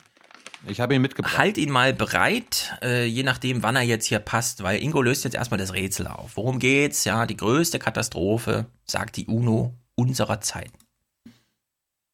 Millionen Menschen im Jemen droht der Hungertod. Ganze Städte wurden in dem seit drei Jahren wütenden Bürgerkrieg vernichtet. Tausende Zivilisten starben im Bombenhagel. Schrecklich, mögen Sie denken. Aber das hat doch nichts mit uns zu tun, oder? Nee. Äh? Was ist denn das für ein Teaser aber? Schrecklich werden Sie denken, weil Ingo schon weiß, wie Oma Erna eigentlich denkt. Die sitzt halt da und denkt, die größte Krise unserer Zeit. Schrecklich, denke ich. Solange, solange wir damit nichts zu tun haben, ja. und jetzt hat er ich mich diesen, da auch nicht mit befassen. Bogen macht, das hat doch nichts mit uns zu tun. Oder? Da muss man sich ja fragen. Äh, warte mal. Diese Technik nennt man Einwandvorwegnahme. Ja. Es hat, Ingo, hat es was mit uns zu tun? Nein. Ingo, redet mal, redet mal noch ein bisschen weiter. Doch, denn es sind auch Bomben aus deutscher Produktion, die saudische Was? Kampfflugzeuge über dem Jemen abwerfen. Zwar rühmt sich die Bundesregierung, die strengsten Regeln für Rüstungsexporte zu haben, die es je gab, doch offenbar gelingt es deutschen Unternehmen, diese zu umgehen. Was? Was? Ich dachte, es ist verboten oder sowas. Ich würde sagen, wir hören Also, mal in den Bericht rein und danach ein hat Tino mal seinen Clip innerjemenitischer parat. Konflikt. Äh, stimmt, innerjemenisch. Das ist nicht wieder so ein Stellvertreter-Weltkrieg oder so, sondern Ich bin leider noch nicht so gut wie Steffen und kann so schnell meine äh, hier wechseln.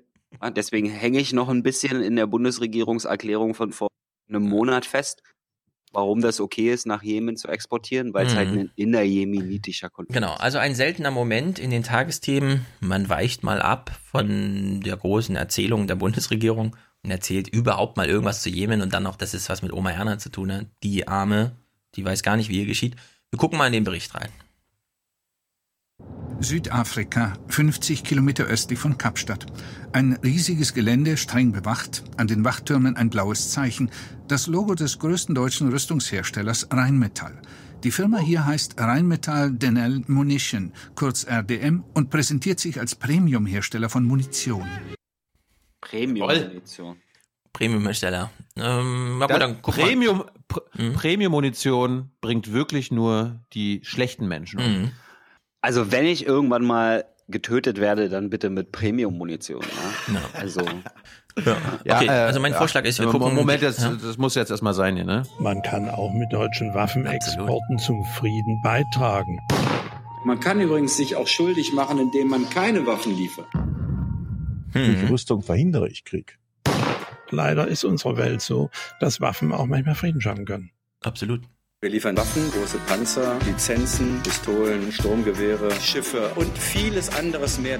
Das war jetzt der Werbeclip der Wir, wir Bundesregierung. rüsten doch diese Länder nicht hoch. Wir helfen den Leuten da zu überleben. Genau. Jetzt kommt der Werbeclip von Rheinmetall. Precision.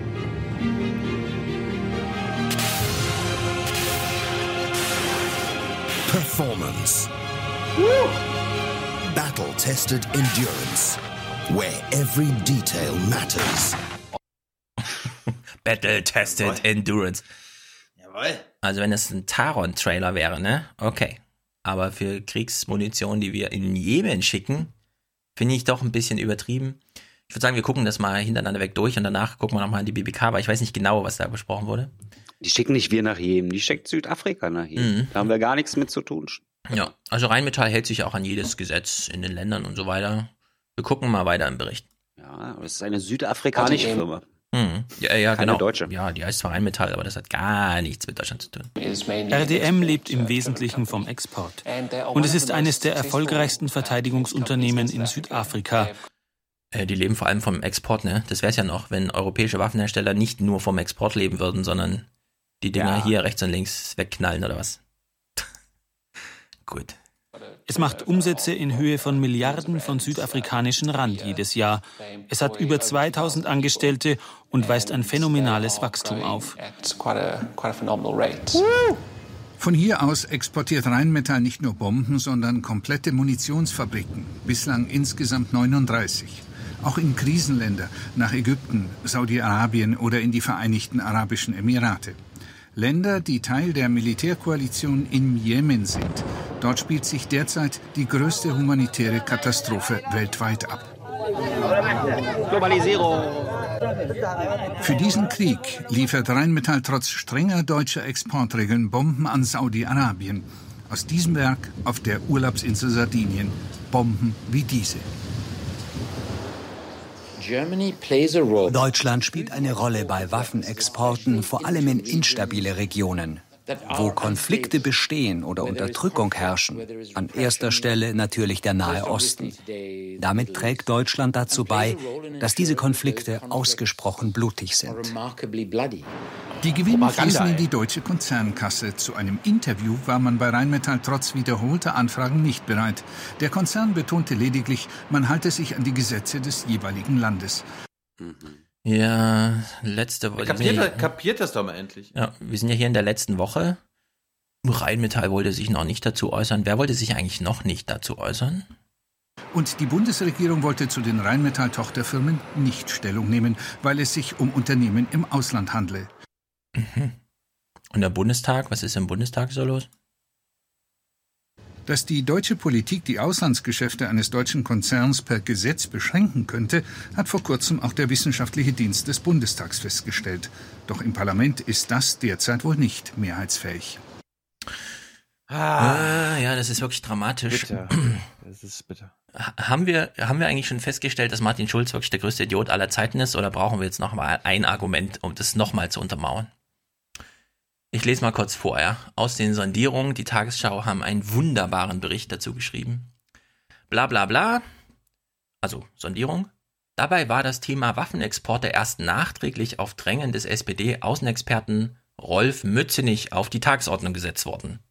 Man brauchte erst wieder einen Kicker, ja, der das überhaupt mal zum Thema macht. Der stellvertretende Vorsitzende der Bundestagsfraktion streitet schon seit Jahren für eine strengere Genehmigungspraxis bei Rüstungsexporten und hat sich dabei immer wieder auch mit den eigenen Ministern in der Bundesregierung angelegt, also in dem Fall Sigmar Gabriel. Von Außenminister Sigmar Gabriel ist zu hören, dass er zuletzt nur noch genervt über den, Zitat, Gutmenschen Mützenich geredet habe. Ja, hier so. Ach ja, was sollen denn solche dummen Sprüche? Genau, wenn der wieder Waffengenehmigungen an Kriegsparteien im Jemen öffentlich kritisiert hat. so, Gabriel durfte aber in diesem Fall nicht mitsondieren. Ja, also er war in diesen Runden, wo das thematisiert wurde, nicht dabei. Lars Klingenbeil war allerdings dabei und man denkt sich, warte mal, Lars Klingenbeil, der steht doch direkt bei Rheinmetall auf der Liste oder so. Stellt sich raus, nee, er gehört zu einem der großen Verfechter und hat alles von Mütze nicht mitgetragen, bis hin zu, wir exportieren mal gar nichts mehr und so. Es sah also alles ziemlich gut aus. Dann musste aber diese kleine Sondierungsrunde mit Lars Klingbeil, der Mütze nicht und so weiter zu den Chefs und mal erklären, Oh, was ist denn hier Sachlage. Martin war super vorbereitet. Ich lese mal vor. Beim Vorsingen, ja, so nennt man das dann, in der Chefrunde muss es nach übereinstimmenden Schilderungen aus Verhandlungskreisen ziemlich lebhaft zugegangen sein. Und fast wäre die Entscheidung ausgerechnet am SPD-Vorsitzenden Martin Schulz gescheitert. Der schien so froh zu sein, dass die Union auf das 2%-Ziel bei den Verteidigungsausgaben verzichtet hatte, dass er spontan anbot, den gesamt, gesamten Absatz zu den Rüstungsexporten aus dem Sondierungspapier rauszunehmen. Beteiligte beschrieben dem ARD Hauptstadtstudio anschaulich die überraschte Freude der Unionsseite und das sichtbare Entsetzen Mützenichs. Der SPD-Vorsitzende begriff sein Fauxpas wohl erst, als ihm seine eigenen Außenpolitik-Experten offen widersprachen. Wirklich, man glaubt es nicht. Finale. Als die Arbeitsgruppe am Dienstagnachmittag die bayerische Landesvertretung verließ, war es lediglich ein allgemeines Bekenntnis zu einer weiteren Einschränkung der Rüstungsexporte und einer, Zitat, Schärfung der Exportrichtlinien, die beschlossen wurde, um das Thema Jemen stand weiter in eckigen Klammern. Also sie haben Jemen nicht mal richtig zum Thema gemacht. Und Martin Schulz wollte einfach sagen, äh, pf, ja, von mir aus exportiert er auch, keine Ahnung, ist mir doch egal. Also im Sondierungsergebnis steht drinne, und das hat Herr Seibert ja auch äh, für die Bundesregierung Mhm. bestätigt, dass die Bundesregierung ab sofort Mhm. keine Rüstung mehr an Staaten exportiert, die am Jemenkrieg beteiligt sind. Und zwar alle. Alle Beteiligten am Jemenkrieg wird keine äh, Rüstung mehr exportiert. Bevor wir zu diesem Clip kommen, Mhm. Es gibt ja, wir müssen ja noch klären, warte mal, Tagesthemen, wieso haben das ja eigentlich die Tagesthemen jetzt gesendet? Ist da irgendwie Vernunft in die Re Redaktion eingezogen? War da wieder so ein junger Praktikant, der meinte, wir müssen mal was machen? Das ist die größte Katastrophe aller Zeiten, sagt die UN. Und wir verdienen damit als Deutschland. Stellt sich raus, Ingo Zamperoni erklärt uns das hier nochmal. Nee, äh, Entschuldigung, Ja. das war halt, weil das Sondierungspapier dieses, ne? deswegen, das ist dann der Anlass, warum man Eben. das jetzt mal, diese Meinung, jetzt auf Ja, einmal darf man schön diese wär's. Meinung haben. Schön wär's, ehrlich gesagt. Darum, also darum schön wär's, dürfen wir, wenn's so wäre. Darum Es ist es in der BBK auch aktuell okay, dass wir darüber. Ja, aber die ähm, Frage ist ja nicht, warum ist das gerade Thema oder warum ist es bei Sondierungen? Warum machen die Tagesthemen das? Warum wirbeln die plötzlich Oma Ernas Nachtruhe durcheinander? Naja, Und jetzt kommt die Erklärung. Ja, warte, warte, jetzt kommt die Erklärung von Ingo Zambroni. Die Verwicklung deutscher Unternehmen in Rüstungsgeschäfte beleuchtet ausführlich die Dokumentation Bomben für die Welt, wie Deutsche an Kriegen und Krisen verdienen, direkt jetzt im Anschluss an diese Tagesthemen hier im ersten. Aus einem einfachen Grund. Es wäre total albern gewesen, eine halbstündige Reportage direkt im Anschluss an die Tagesthemen zu senden, wenn es nicht vorher dort auch mal kurznachrichtig Thema gewesen wäre. Ja, der Redaktion Mhm. wurde das aufgezwungen von außen durch Programmentscheidung. Da kam überhaupt einer, keiner von sich auch. Und dann haben sie plötzlich recherchiert und festgestellt, warte mal, größte Katastrophe aller Zeiten. Kann es wirklich stimmen? Haben wir das echt übersehen, ja? Und dann muss man sagen, ja, die haben es echt übersehen. Das ist einfach, das, das ist die große Dramatik der öffentlich-rechtlichen Nachrichten. Du hast ja gerade einen Bericht, äh, ich schätze mal, das war der von Arndt Henze vorgelesen, äh, auf tagesschau.de. Wahrscheinlich, ja. Das war, das war ja der Stand letzte Woche. Mhm. Ne? Also ähm, die Bundesregierung musste dann auch in der BBK zugeben, ja, an alle Beteiligten des Jemenkriegs werden keine Waffen mehr geliefert. Ja. Jetzt habe ich mich aber am Wochenende gefragt, ist ja schön. Nur, wer sind denn diese Beteiligten? Weil, wenn man da mal reinguckt, wer denn so alles militärisch aktiv ist, wir reden ja dann anscheinend nur von Saudi-Arabien, aber zum Beispiel die USA, Trumps. Ein innerjemenitischer Konflikt. Kilo. Ja, aber auch die USA machen bei diesem innerjemenitischen Konflikt mit, mit Navy SEAL Teams, sind militärisch präsent, äh, führen Blödsinn. Drohnenangriffe durch. Und dementsprechend habe ich mich halt mal gewundert, äh, das kann ja nicht schwer sein, wenn die Bundesregierung von allen Beteiligten spricht, dann ist die Antwort ja eigentlich klar. Darum dachte ich, äh, ich frage jetzt hier 30 Sekunden, dann sind wir Sag, damit welches durch. es ist. Äh, Ich wollte nur mal zum Exportstopp an die Beteiligten in jedem Krieg, äh, jedem Krieg kommen. Ähm, Herr Seibert, jedenfalls Frau Adebar und Herr Jobitz. Ähm, Herr Seibert, können Sie uns mal die Definition äh, ähm, sagen, was Sie unter Beteiligung verstehen? Weil darauf kommt es ja an, da sind ja eine Menge Beteiligte. Und dann, dann können Sie vielleicht gleich mal ausführen, wer die Beteiligten alle sind.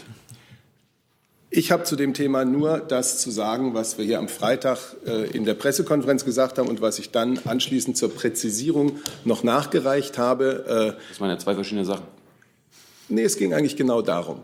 Die Bundesregierung trifft bei Rüstungsexportgenehmigungen derzeit keine Entscheidungen, die nicht mit dem Sondierungsergebnis in Einklang stehen. Das ist der steht Stand der. Dinge. Mehr kann ich Ihnen dazu nicht sagen.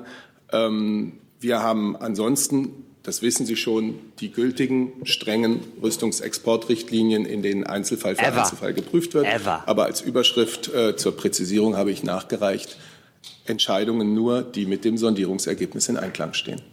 Zusatz? Das habe ich ja verstanden. Das Sondierungsergebnis ist, dass es einen Exportstopp an alle Beteiligten des Jemenkriegs gibt. Beteiligt sind nicht nur Saudi-Arabien, sondern unter anderem auch die USA. Äh, Die Amerikaner äh, setzen Navy SEAL Teams ein am Boden, sind militärisch aktiv, äh, machen Drohnenangriffe. Ich verstehe das also so, dass, die, dass Deutschland nicht an die Amerikaner ex, exportieren wird, Waffen, richtig? Habe ich das richtig verstanden, Herr Seibert? Ich habe mich dazu geäußert. Äh, Es gibt immer äh, den Wortlaut eines Ergebnisses und den Geist eines Ergebnisses. Beides ist immer zu berücksichtigen. alle Beteiligten und die Amerikaner sind beteiligt, also wird die Bundesregierung keine Rüstung, solange der Jemenkrieg läuft, an die Amerikaner liefern. Korrekt? Das ist Ihre Folgerung, nicht meine. das ist doch logisch, wenn, wenn, wenn, wenn Sie alle Beteiligten sagen. Ja, aber wenn Sie die Antwort schon haben, warum fragen Sie mich denn dann? ich habe das ich gesagt, was ich hierfür gesagt, was ich hierzu zu sagen habe. Für weitere Auslegungen des Sondierungsergebnisses bitte ich Sie, die Sondierer zu befragen. Aber Sie sind doch die Bundesregierung. Und ich habe für die Bundesregierung das gesagt, was dazu zu sagen ist. Vielleicht möchte der Kollege einfach wissen, ob wir an die USA Waffen exportieren. Oh. Ist nett, dass Sie die Frage noch nachstellen. Aber so, die, die steht jetzt hier ganz groß im Raum. Ich habe für die Bundesregierung das dazu Notwendige gesagt, zur weiteren Auslegung des Sondierungsergebnisses mit den Parteien zu, rechnen, zu reden. Äh, Ich glaube, die Aussage, die wir gemacht haben, ist sehr klar. Und ich habe auch vom Geist des Sondierungsergebnisses gesprochen. Höchststrafe für Herrn Seibert. Äh, Einwurf vom Moderator der Bundespressekonferenz. Extrem, extremst selten. Normalerweise wird, er- werden eher die Journalisten darauf hingewiesen, dass, okay, sie haben es versucht, jetzt kommen wir mal zur nächsten Frage. Ja, also, dass der Moderator quasi auf eine Beantwortung der Frage besteht, das ist, äh, Ich frage mich, warum Seibert hier Ja, nicht äh, einfach ganz flapsig gesagt hat, hey Junge, natürlich stehen wir mit Amerika in engerer Beziehung. Genau, Er ist ja auch also- genervt davon, was da für Sondierungskram rauskommt und so. Wir sind aber noch nicht durch. Jetzt kommt noch ein Kollege, den kennen wir irgendwoher. Wer hat den Verstand? Wer ist gut für unser Land? Die anderen Reporter kann man alle vergessen. Hier ist die Hans-Jessen-Show. Vielleicht verschließt sich mir die Klarheit äh, noch und ich bitte um weitere Aufklärung. Ich finde, das, was am Freitagvormittag äh, oder mittags hier gesagt wurde und das, was dann ähm, nachgereicht wurde, doch nicht so ganz identisch ist. Freitagvormittag äh, war auf die Frage eines Kollegen, ähm, ob äh, die Formulierung ähm, der Sondierungsverhandlungen bedeuten würde, dass ab sofort äh, keine Rüstungsexporte mehr genehmigt würden an am Jemenkrieg Beteiligten. Da kam die Antwort sowohl vom Sprecher des Wirtschaftsministeriums als auch von Ihnen, Herr Seibert, dass man eine solche pauschale Aussage nicht machen könne, sondern dass es jeweils Einzelfallprüfung sei und bindend sei das, was zwischen den beteiligten Ministerien ähm, vereinbart sei. Am Nachmittag kam dann in Ihrer Präzisierung ähm, die Aussage, dass nichts äh, genehmigt werden würde, was dem Sondierungsgespräch widerspräche. Das war dann eben doch eine pauschale Bewertung. Was war es sonst? Äh, Und die Frage, die sich stellt, ist, was ist der Unterschied zwischen dem Vormittag und dem Nachmittag? Gab es eine solche Vereinbarung zwischen den beteiligten Ministerien schon und Sie wussten Das sie nur nicht niemand. oder wollten sie nicht sagen? Oder wurde eine solche Vereinbarung, wir genehmigen nichts, äh, was dem Sondierungsergebnis widerspricht, erst am Nachmittag äh, gefasst?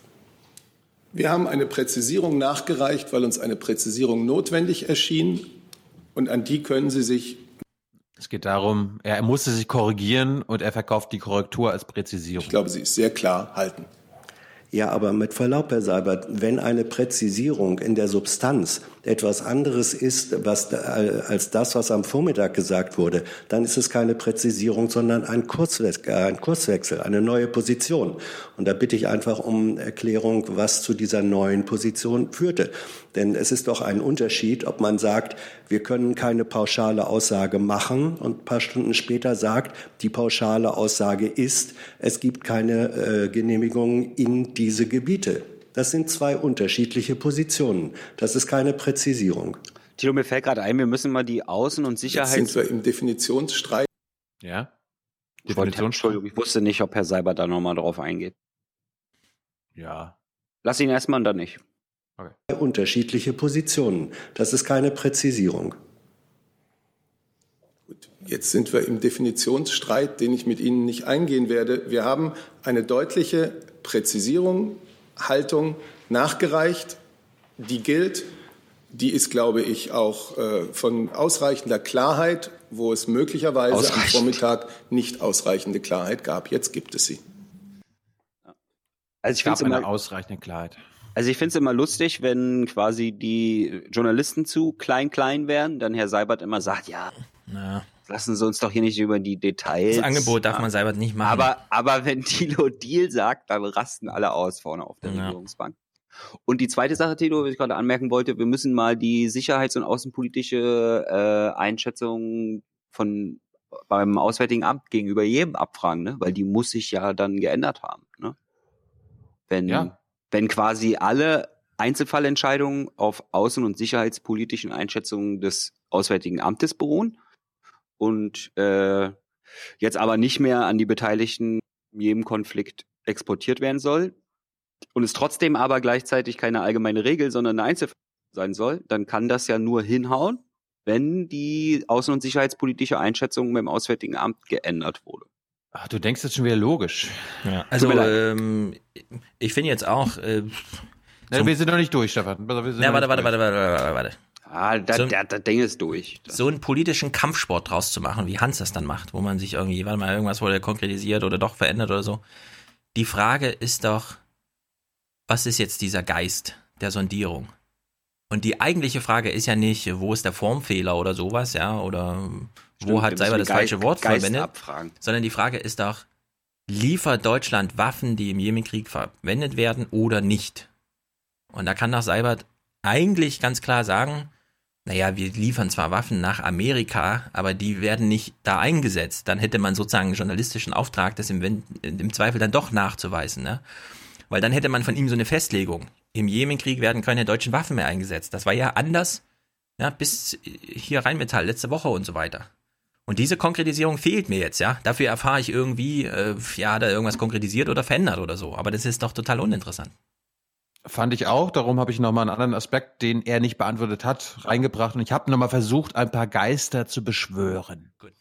Aber die Klarheit reicht Herrn Jung noch nicht. Ja, also ausreichend ist sie auf keinen Fall. Äh, Frau Adebar, vielleicht, ich versuche es bei Ihnen. Wer sind denn die Beteiligten im Jemenkrieg? Ich glaube, Herr Seibert hat zu diesem Nein. ganzen Komplex. Nein. Ich habe dem, was Herr Seibert gesagt hat, nichts hinzuzufügen. Weiß die Bundesregierung nicht, wer am Jemenkrieg beteiligt ist? Ich verweise von, auf meine Antwort von eben. Können Sie das nachreichen? Sie müssen ja wissen, an wen Sie nicht mehr Waffen liefern wollen. Das möchten Sie nicht erläutern. So scheint es jetzt zu sein. Dann wechseln wir das Thema. Frau Ich glaube, Sie können es wirklich nicht erläutern. Doch, In, doch, doch, doch, doch. äh, in Nur der Seibert. Seibert Nee. ist sich jetzt. Seibert hätte jetzt eigentlich einen Vorschlaghammer in der Hand gehabt. Er hätte jetzt sagen können, ich erkläre hier Regierungshandeln und zwar so gut wie ich kann. Das Zugeständnis, dass sich diese Bundesregierung daran hält, was irgendwelche Sondierer in irgendwelchen Parteigremien irgendwie parteilogisch machen, das hat mit Regierungshandeln ja nicht viel zu tun.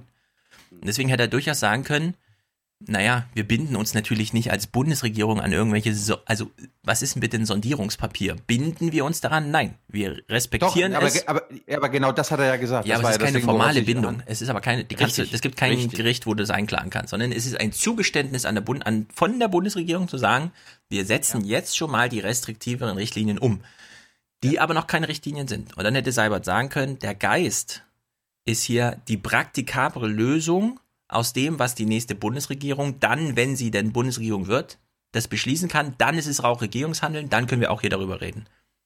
Also in der Hinsicht hat Aber Seibert, er setzt ja- Sei- es ist ja Seibert hat die Sondierer nochmal verschont hier. Das muss man so sagen. Er hat sie nochmal verschont. Er hat sie respektiert sind- und also verschont.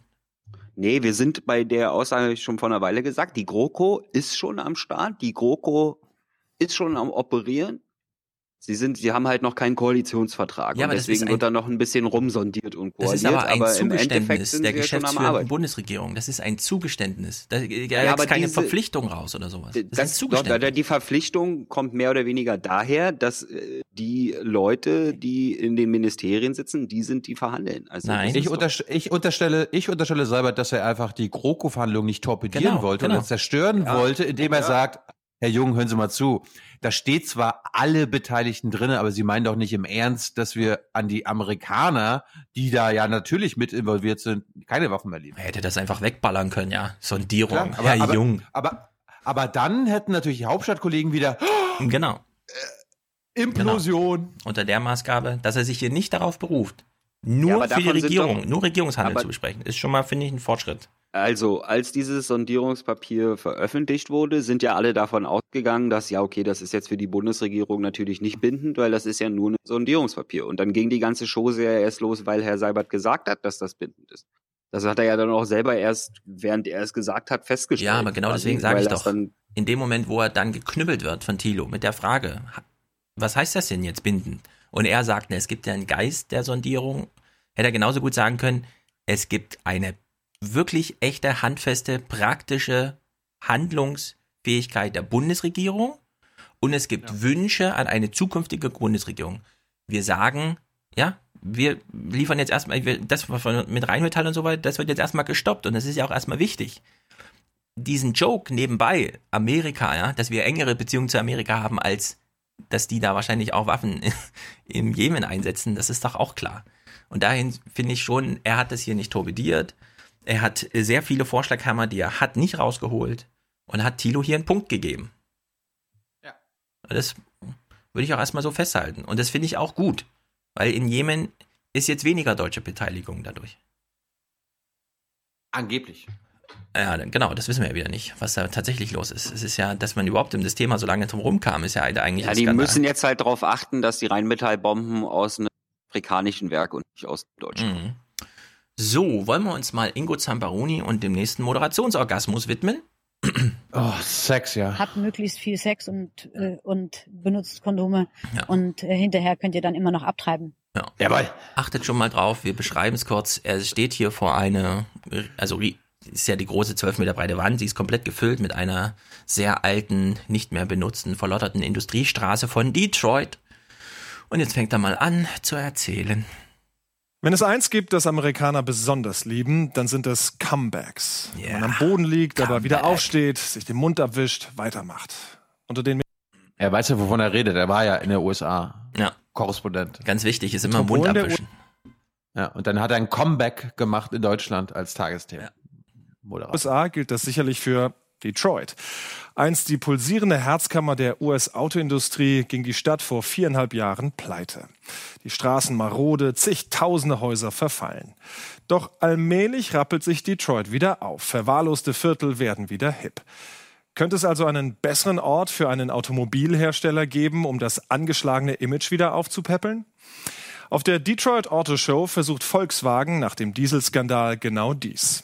Der amerikanische Konkurrenz von Ford hingegen, der könnte der Abgasärger erst noch bevorstehen. Ja, also Detroit, eine wirklich industriell zerstörte Stadt, von der Flint ist ja auch nicht weit, weil Moore so sagt, als ob man jetzt hier einen Weltkrieg macht oder halt die Industrialisierung laufen lässt, wie man sie hier hat laufen lassen, ist im Grunde egal. Das kommt halt dabei raus. Dient jetzt so als Kulisse, ja. Ingo Zamperoni stellt sich davor und sagt, ist doch, hat doch eine gewisse Ästhetik, diese Zerstörung, oder? So nach so einem Krieg, das ist doch einfach, das sieht doch geil aus. Und das ist jetzt so aufgebaut für, äh, ja, ja, VW hat ja auch ein Comeback. Was das für ein Comeback ist, klären wir gleich. Jetzt gucken wir erstmal mit zwei Clips in diese Autoshow rein, die da an Detroit stattfindet. Zum einen, der Chef der Detroit Autoshow bejubelt jetzt mal VW und Thilo und Tyler gucken sich an, was so im Hintergrund stattfindet und erklären uns das nochmal. Ich finde es auch eine gute Kulisse. Volkswagen liegt mir am Herzen. Mein Vater hat in den 60ern als Autoverkäufer schon Volkswagen verkauft. Ich habe es von klein auf miterlebt. Während der Krise stockten die Verkäufe, aber dann ging es plötzlich wieder nach oben. Und die letzten sechs Monate waren unglaublich. Also im, awesome. Hintergrund, im Hintergrund hat ein äh, Senior, würde ich sagen. ja. Den ein Einheimischer von Detroit. Genau. Hat ein etwas älterer Was hat er gemacht? Bürger er hat den Boden gewienert, auf dem die Hochglanzkarosse Hat mit der Zahnbürste den Boden geschrubbt, ja? Damit der SUV da toll leuchtet. Ja. VW? Nee, Mercedes. Mercedes hat es noch ein bisschen übertrieben. Detroit. Das ist, ja? ja?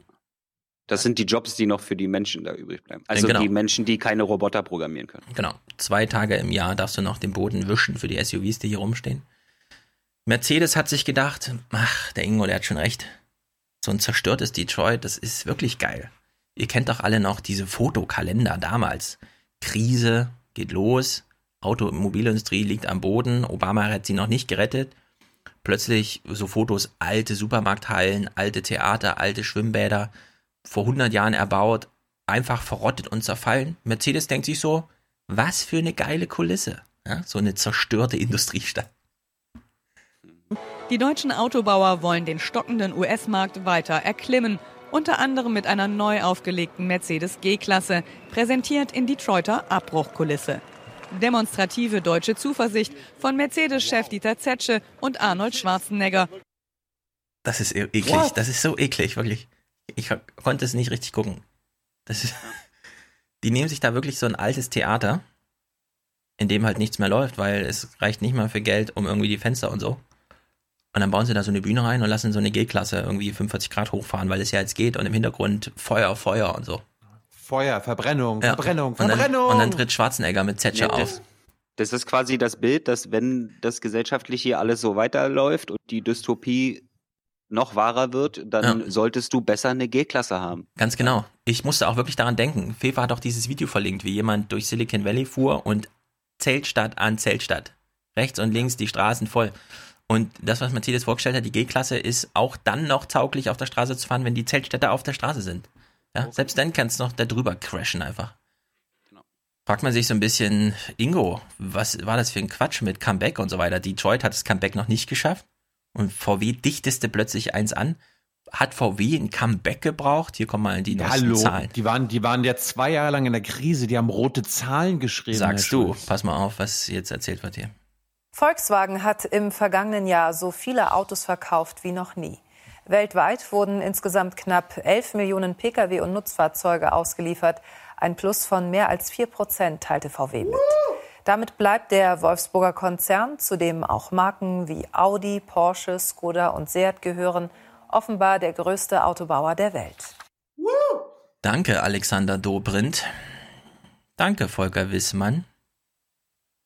Das hier, diese Meldung ist das Danke, Ergebnis Angela Merkel. eines Ergebnis, ist das Ergebnis eines von der, von der Bundesregierung geführten Wirtschaftskriegs, auch gegen Amerika. Ich hoffe, dass die Filme Kein dazu, Widerspruch, Stefan. ja, ja, ich hoffe, dass die Filme dazu, Leonardo DiCaprio und so weiter, gut werden, weil da ist einfach, da gibt es ein bisschen was zu berichten. Ich habe Ja. Einen, einen kurzen Nachtrag, weil wir gerade beim Thema sind, ist mir eingefallen. Ähm, ich hatte ja am Sonntag So Anja Piel, Mhm. äh, ist ja die Fraktionsvorsitzende der Grünen und möchte grüne äh, Chefin werden. Und Sie ist Fraktionsvorsitzende? mal. Ich dachte Hofreiter und Katrin Göring-Eckert. Nee, äh, in Niedersachsen. Also in Niedersachsen.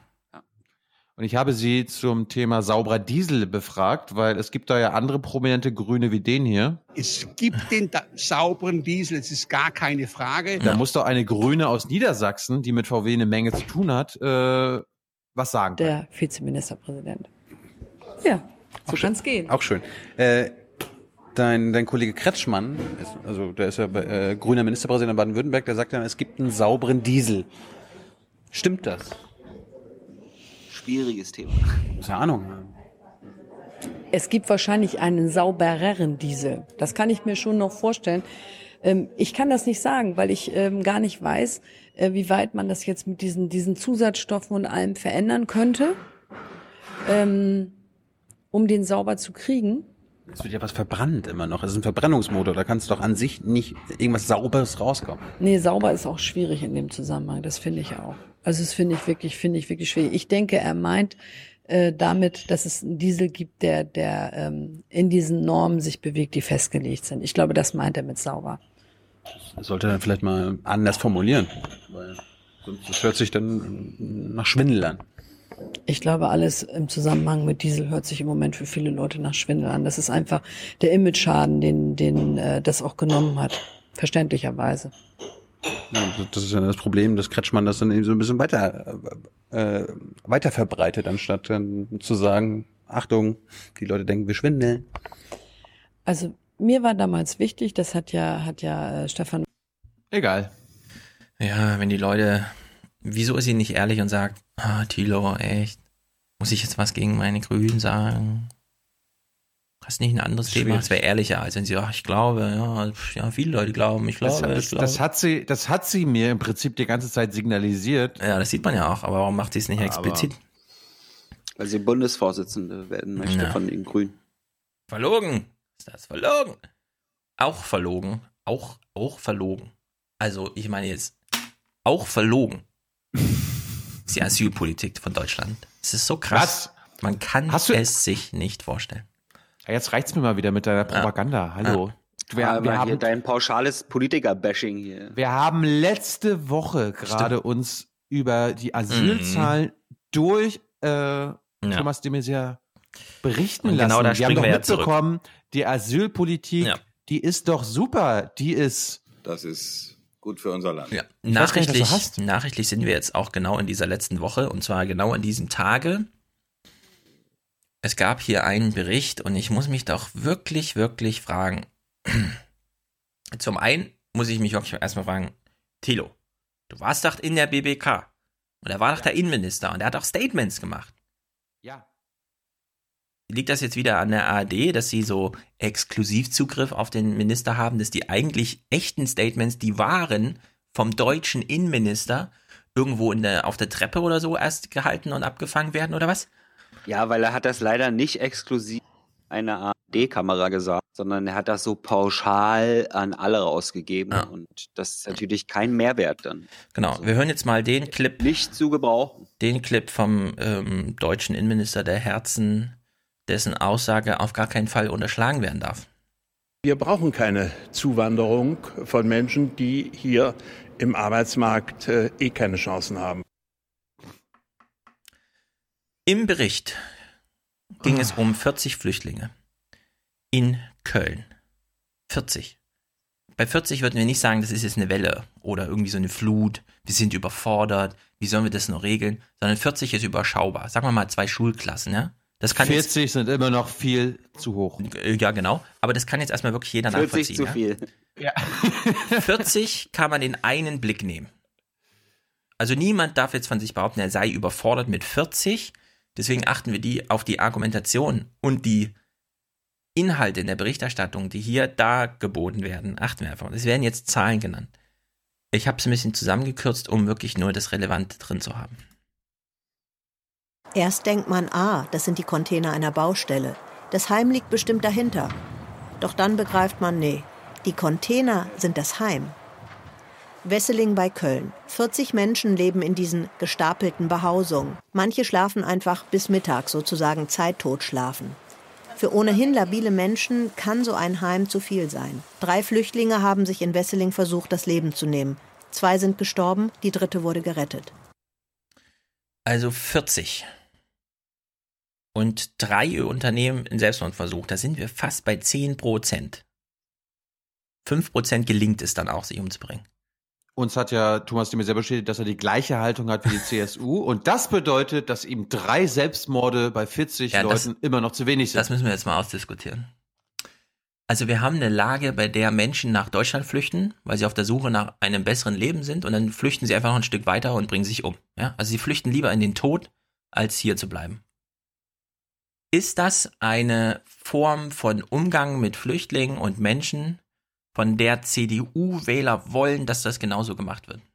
Ja, weil das sich selbst umzubringen ist ja ein eklatanter Verstoß gegen Ja, aber ich meine jetzt mal ganz ernst. Menschenwürde. Wenn ja, du jetzt- und das ist jetzt Köln. quasi, das ist totale Fehlintegration. Ja, aber das, das ist jetzt Köln-Wesseling. Also Köln hat eine SPD-Oberbürgermeisterin, das ist ein CDU-regiertes Land und das- der Sch- Bundesstaat, äh, Deutschland ist auch CDU regiert. Wenn man jetzt wirklich mal nach Düsseldorf fährt und den Leuten sagt, also in Köln, da machen die das so, da bauen die so Container auf, da kommen sieben in einen Container, Privatsphäre null, über Monate bis Jahre und dann bringen sich von 40 zwei um und drei versuchen es und wahrscheinlich ist die Hälfte auch kurz davor. Würden CDU-Wähler sagen, das ist das, wie ich es haben will? Ja, die würden sagen, was ist mit den anderen 34? Was machen wir mit denen? Also ich will, schicken ich- wir die ich- zurück? Müssen wir warten, bis sie sich auch umbringen? Ja, also ich will es in dem Fall mal ernsthaft behandeln, weil das kann nicht, also ich glaube nicht, dass CDU-Omas das wollen. Wenn man denen das erklärt, wie es ist. Ich glaube nicht mal, dass AfD-Wähler wirklich den Tod von 10% der Flüchtlinge in Kauf nehmen würden. Was im Grunde bedeutet, dass die tatsächliche Asylpolitik noch schlimmer ist als das, was AfD-Wähler wollen. Schlimmer noch. Oder würdet ihr Ja, aber die Asylpolitik ist auch eh das, was die AfDler wollen. Also das ist dieses, dieses, Ja, dass die AfD AfD-Wähler Forderungen hat, die über die aktuelle Asylpolitik hinausgehen. Das ist halt, das sind zwei von zehn, die darüber hinausgehen. Ja, aber wenn man, wenn man jetzt AfD-Wähler fragt, also Mhm. äh, wir machen hier so äh, Containerstädte, da kommen wir mit 40 rein und es könnte sein, dass sich drei davon aus Verzweiflung umbringen wollen und zwei schaffen es dann auch. Würden die dann sagen, finde ich gut oder finde ich nicht gut? Naja, du hast ja mal die Grundaussage getroffen, dass alle AfD-Wähler Nazis sind. Nazis äh, Ja, aber hier sind ganz konkret. Übermenschen und Untermenschen egal. Also daher ist meine Antwort ja. Naja, also wenn sie es wirklich wollen, also wenn sie das wirklich wollen, dann wüsste ich nicht, was jetzt dagegen spricht, sie Nazis Naja, was heißt, was heißt wollen, ja? Also ich meine, das ist hinzu Motivation, aber es ist auch keine von weg. Also es stört mich nicht. Nö, wenn die einfach sagen, ich will jetzt nochmal die AfD. Wenn, das, wenn die das so machen, will ich die dann nochmal, ja. Also das würde mir dann schon reichen. Das, ist, das sind einfach Zustände hier, wozu- unfassbar. In, in, in, Wo, wo, wo, wozu sollen sie AfD wählen? Wenn, wenn das die Zustände sind.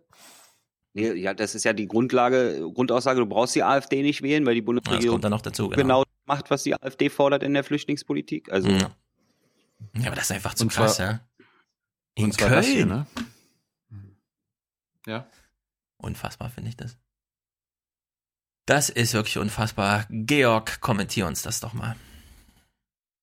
Nein, diese sogenannte Flüchtlingskrise ist noch lange nicht vorüber, ganz im Gegenteil. Sie findet jetzt nur nicht mehr vor unseren Augen statt. Wie gut, dass wir uns die Folgen dieses Elends hier nicht mehr antun müssen. Dafür hat Europa, dafür hat die Bundesregierung gesorgt. Aus den Augen, aus dem Sinn. Ja, die Flüchtlingszahlen in Deutschland sinken, aber wir sollten uns nichts vormachen.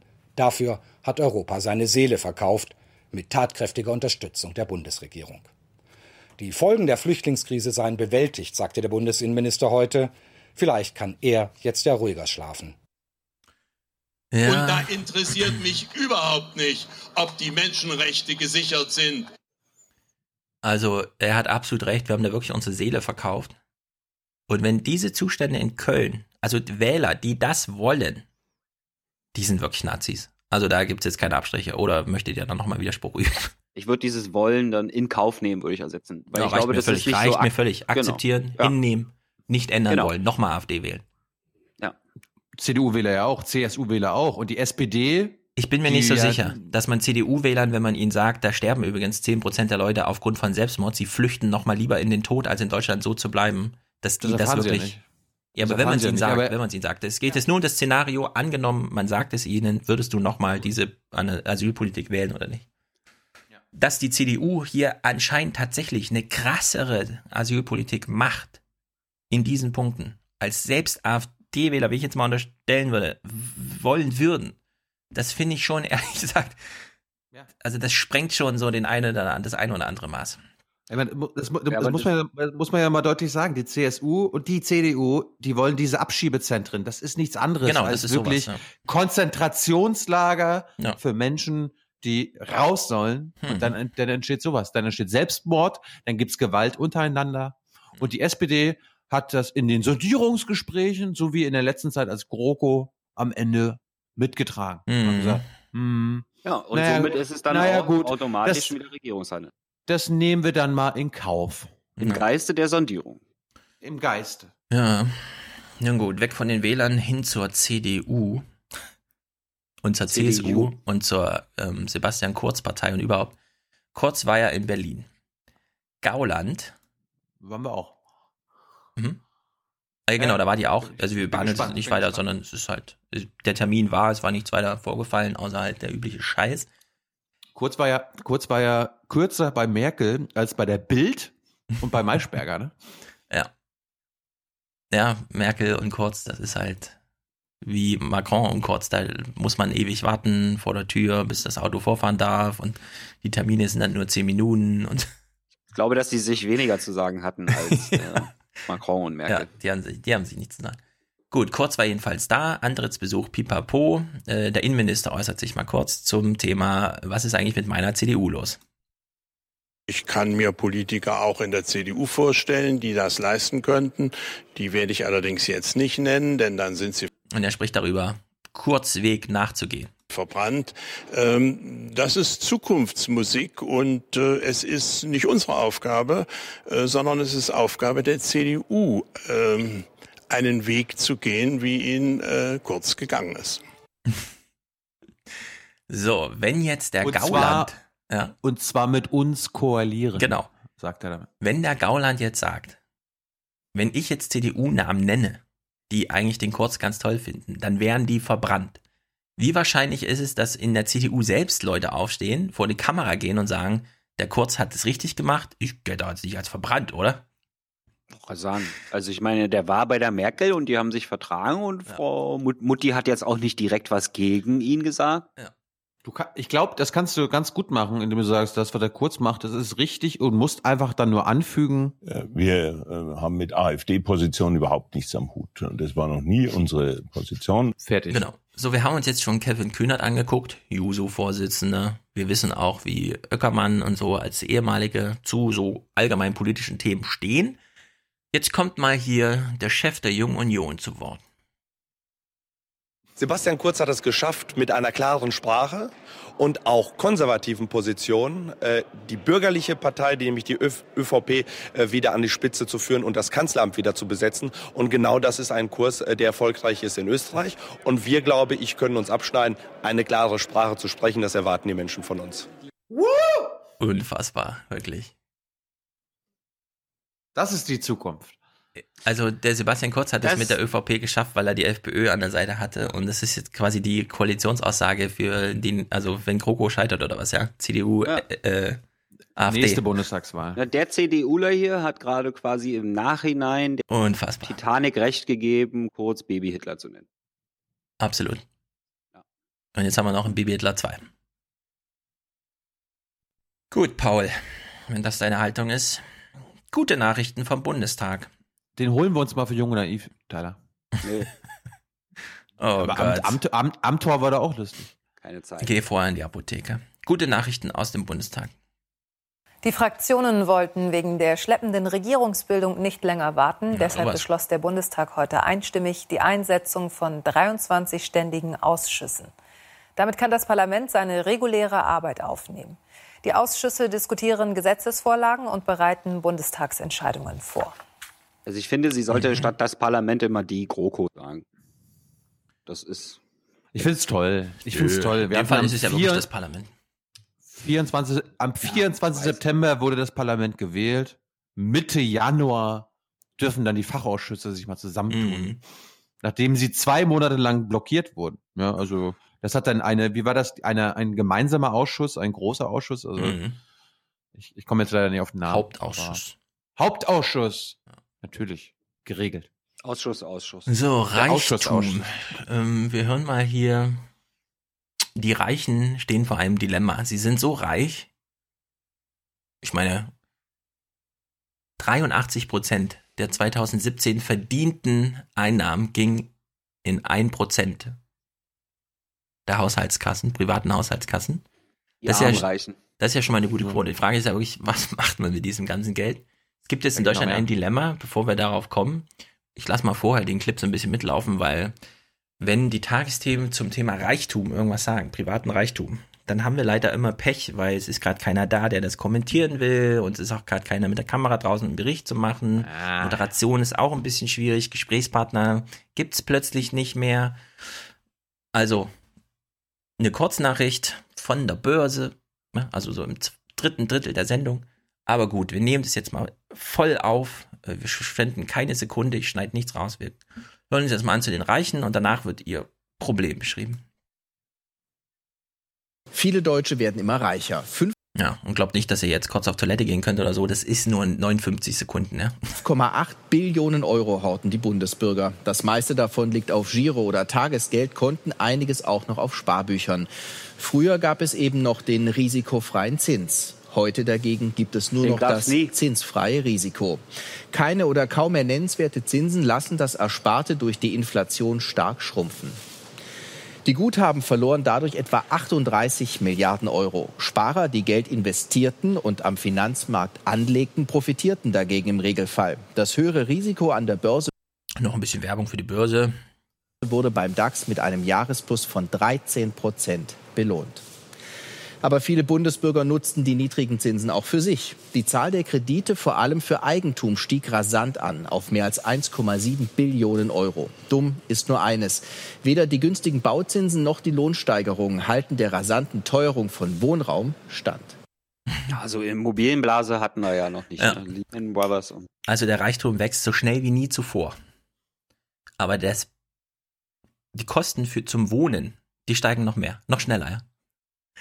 Und ich meine, äh, diejenigen, die die Gibt's Wohnung unbedingt brauchen, das ist nicht die, bei denen der Reichtum gerade wächst, sondern das da klafft sozusagen noch eine äh, Aber, äh, monströse Lücke. Da gibt's keinen Zusammenhang, oder? Nein, Finanzdelfin? never. Zwischen? Äh, Wohn, also Teuerung von Wohneigentum oder Wohnraum und Reichtum in Deutschland?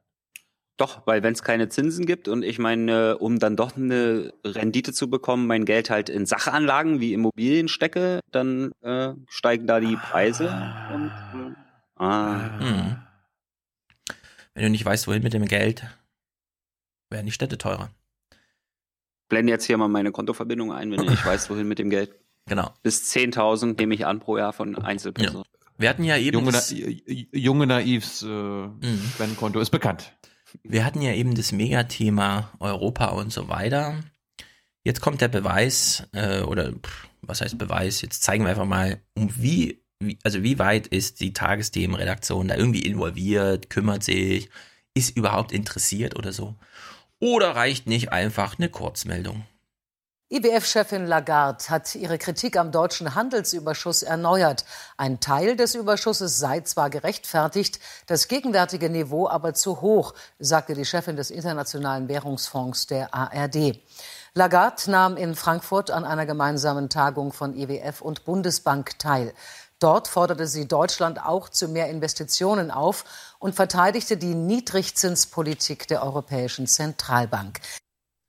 Ja, ich, ich, ich vermute immer, äh, wenn es um Milliardenbeträge geht und der deutsche Staat ist beteiligt, umso mehr Nullen da dran stehen, umso mehr Nullen werden aus der Berichtlänge rausgeschnitten. Ne? 32 Sekunden. Und es geht wahrscheinlich um 500 Milliarden Euro oder so. Wir haben es gesendet. Wir haben es gesendet. Ja, aber das ist einfach so absurd. Es ist einfach, das sprengt jedes Maß. Das ist so un unglaublich. Ich überlege gerade, Martin Schulz, können wir den überspringen oder wollen wir nochmal hören, wie er sich Ja, nee, vorbereitet? nein, ich will Martin nie. Oh, Merkel bei Macron. Es gab ja ein Treffen.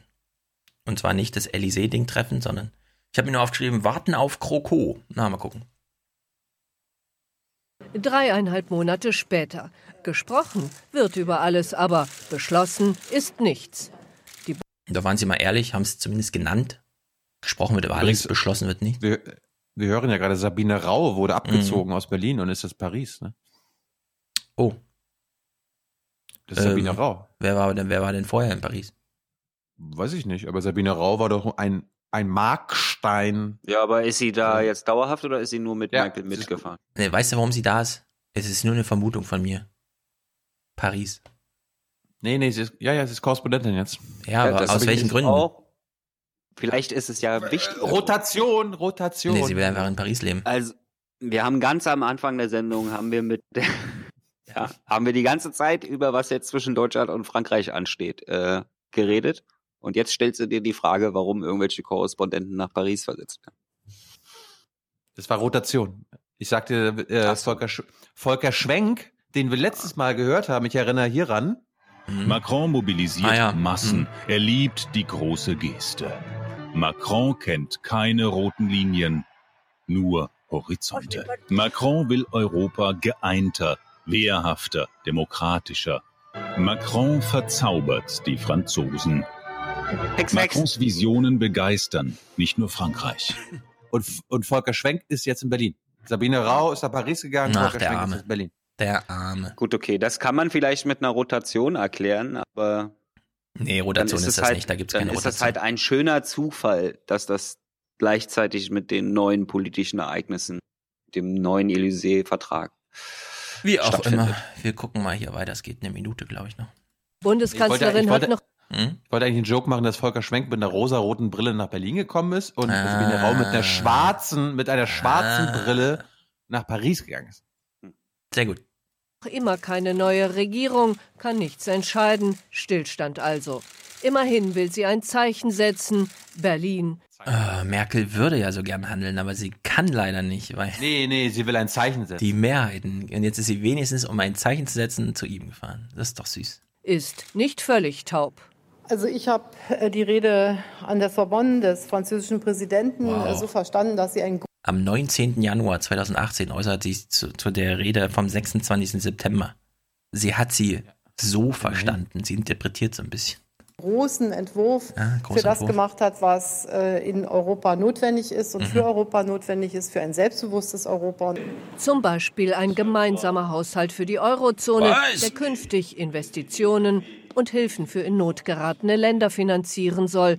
Berlin geht da jetzt neuerdings mit. Strittig ist allerdings noch die Höhe des Etats. Der Franz Paris, äh, Berlin geht jetzt mit, solange der Etat nicht höher ist als 100 Euro. Wahrscheinlich. französische Präsident überspielt die Differenzen souverän und betont, es geht jetzt nicht darum, Unterschiede zu betonen, sondern die Gemeinsamkeiten herauszuarbeiten. Nur so kann man Europa gestalten. Zeit für eine deutsche Antwort auf die Sorbonne-Rede. Die Zeichen stehen auf Einigung und Paris wartet jetzt darauf, dass Deutschland endlich eine neue Regierung bekommt. Ja. Du, meint, du meintest ja mit Deutschland geht mit. War das Ulrike Giro, die dir mal beschrieben hat, was die, was das Wichtigste quasi für die Franzosen, das Wichtigste für die Deutschen ist? War das Frau Giro, glaube ich, ne, Tilo? Die meinte, Baguette äh, Baguette, Baguette, Boulette? Nein. ähm, sie meinte halt, die, den Deutschen ist bei einer Integration von Europa halt wichtig, dass äh, monetäre Souveränität, also dass wir nicht quasi für irgendwas anderes zahlen. Und den Franzosen ist so diese staatliche Souveränität sehr wichtig. Deswegen geht Deutschland halt immer mit, solange es Hm. nichts kostet. Apropos, was was kostet? In dieser Sorbonne-Rede, ich werfe es nur nochmal auf, weil wir ja das letzte Mal ein Auto hatten zum Thema Finanzmarkttransaktionssteuer. Äh, Macron hat ja den Vorschlag gemacht, ähm, liebe Deutsche, liebe Europäer, aber vor allem liebe Deutsche, wir könnten auch eine Finanzmarkt äh, Finanztransaktionssteuer machen, so wie wir das in Frankreich haben. Und dann gehen 100% dieses Aufkommens äh, in die Entwicklungshilfe. Und dann hat Thilo ja eingeworfen, geht irgendwie nicht für Derivate oder sowas. Möchte ich gern anmerken. Also, Sarkozy hat damals den Vorschlag gemacht für eine Finanztransaktionssteuer. Wurde dann aus dem Amt gewählt. Hollande hat sie eingeführt. 0,3% auf Aktienerwerb, wenn die Unternehmen mehr als eine Milliarde kosten. Das wird immer im Dezember festgelegt. Für Hochfrequenzhandel, Daytrader und Derivate gilt eine Finanztransaktionssteuer von 0,01%. Grundsätzlich müssen dann keine französischen Unternehmen, es gilt einfach in Frankreich. Das ist sehr besonders, weil die Tobin-Steuer, die ja von Attac, hier Peter Wahl und so weiter, lang vorgestellt wurde, die wollten ja 0,05.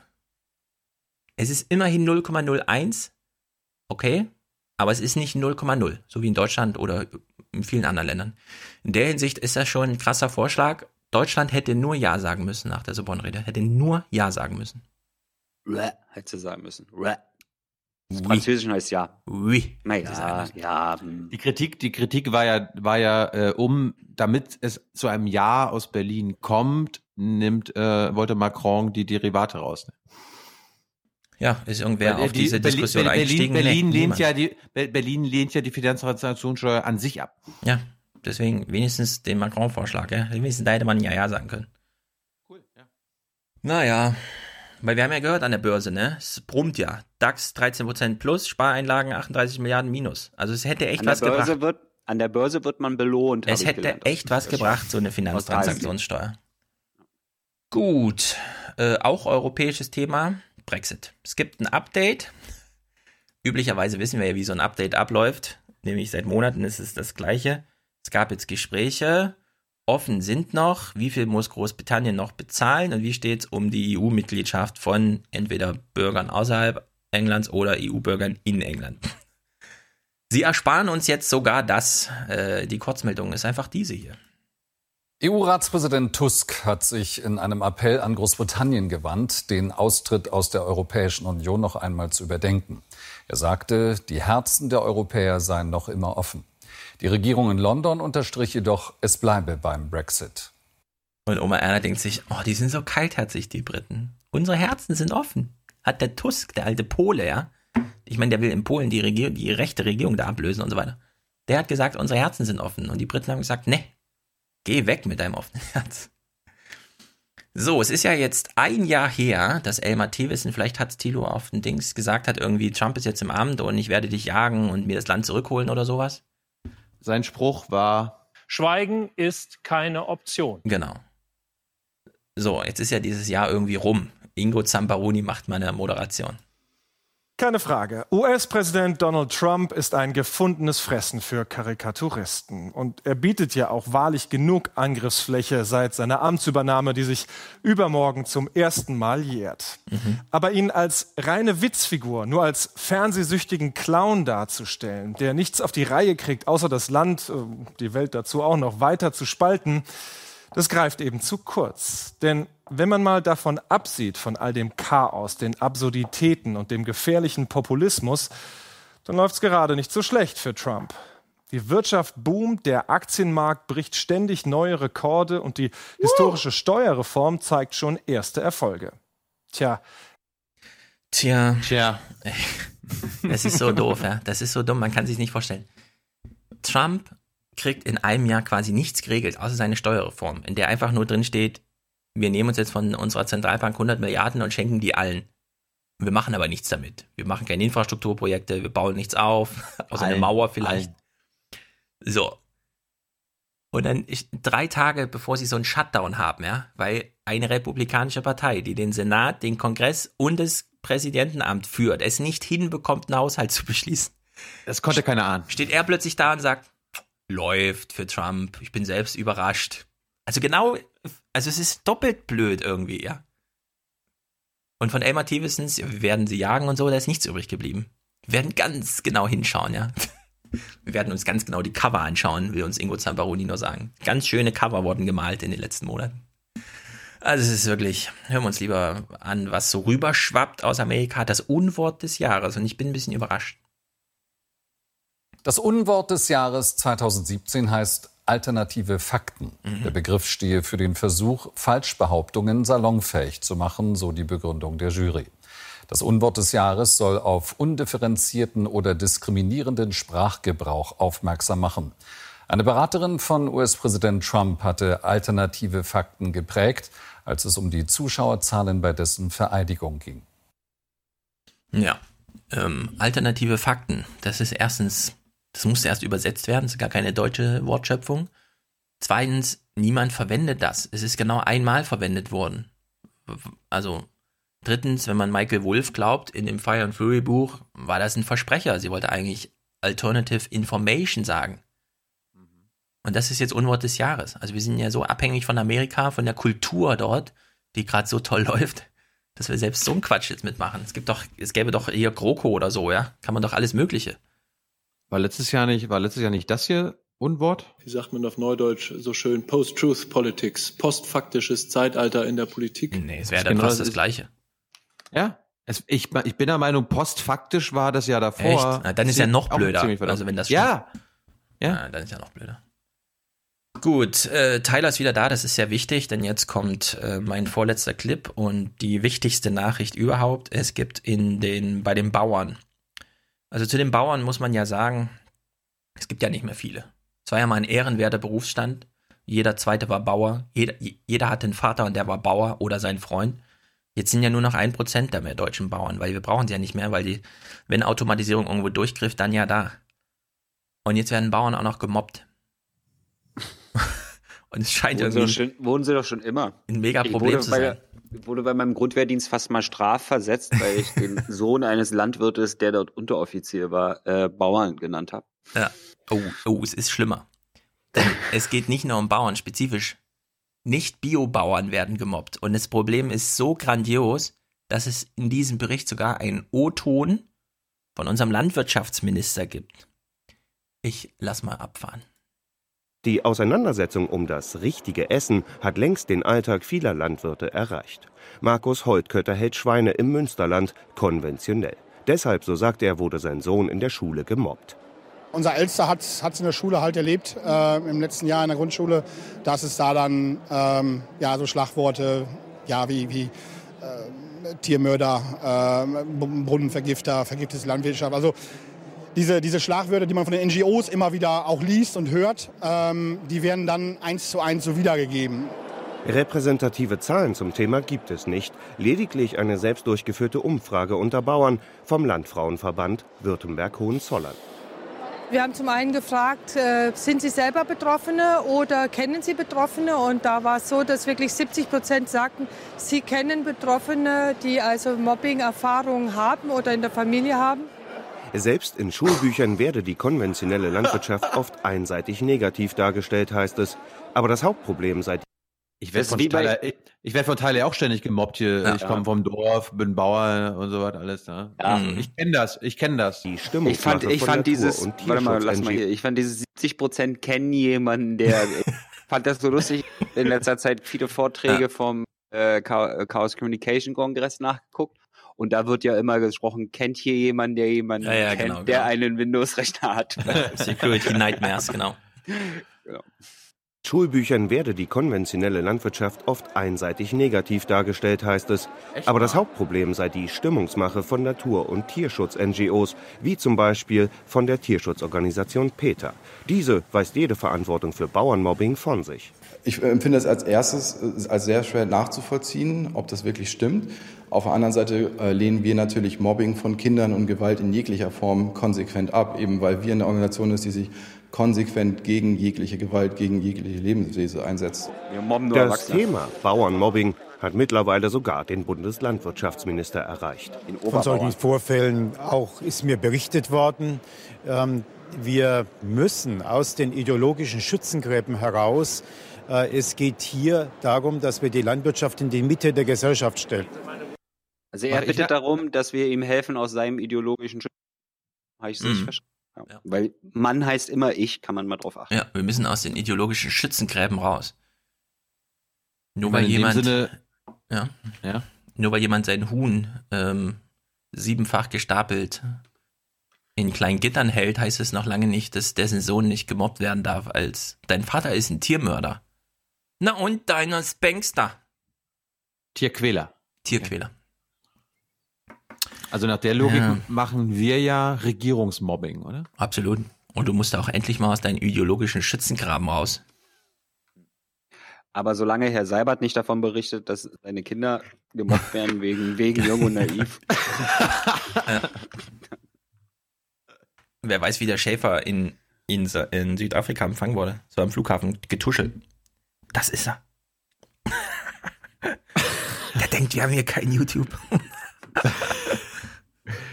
Ja, gut. Das ja. scheint mir scheint mir wirklich sehr, sehr, sehr weit hergeholt zu sein. Da wir ein paar empfindliche Hörer haben, Mobbing ist natürlich ein echtes Problem. Ja. Auf der anderen Seite verstehe ich aber, dass der Peter-Typ bis heute noch darüber lacht und sich in die Hose pinkelt, wenn er seinen Gästen erzählt, was da für eine Tagesthemenanfrage an ihn gerichtet wurde. Ja, aber wenn so eine gesellschaftliche Ächtung von bestimmten Produktionspraxen stattfindet, also ich meine, ja. kann man das jetzt Mobbing nennen, aber. Ich finde auch vielleicht ist das ja auch nur eine politische Diskussion und die Kinder sind nicht dazu in der Lage, diese Diskussion so sachlich zu führen.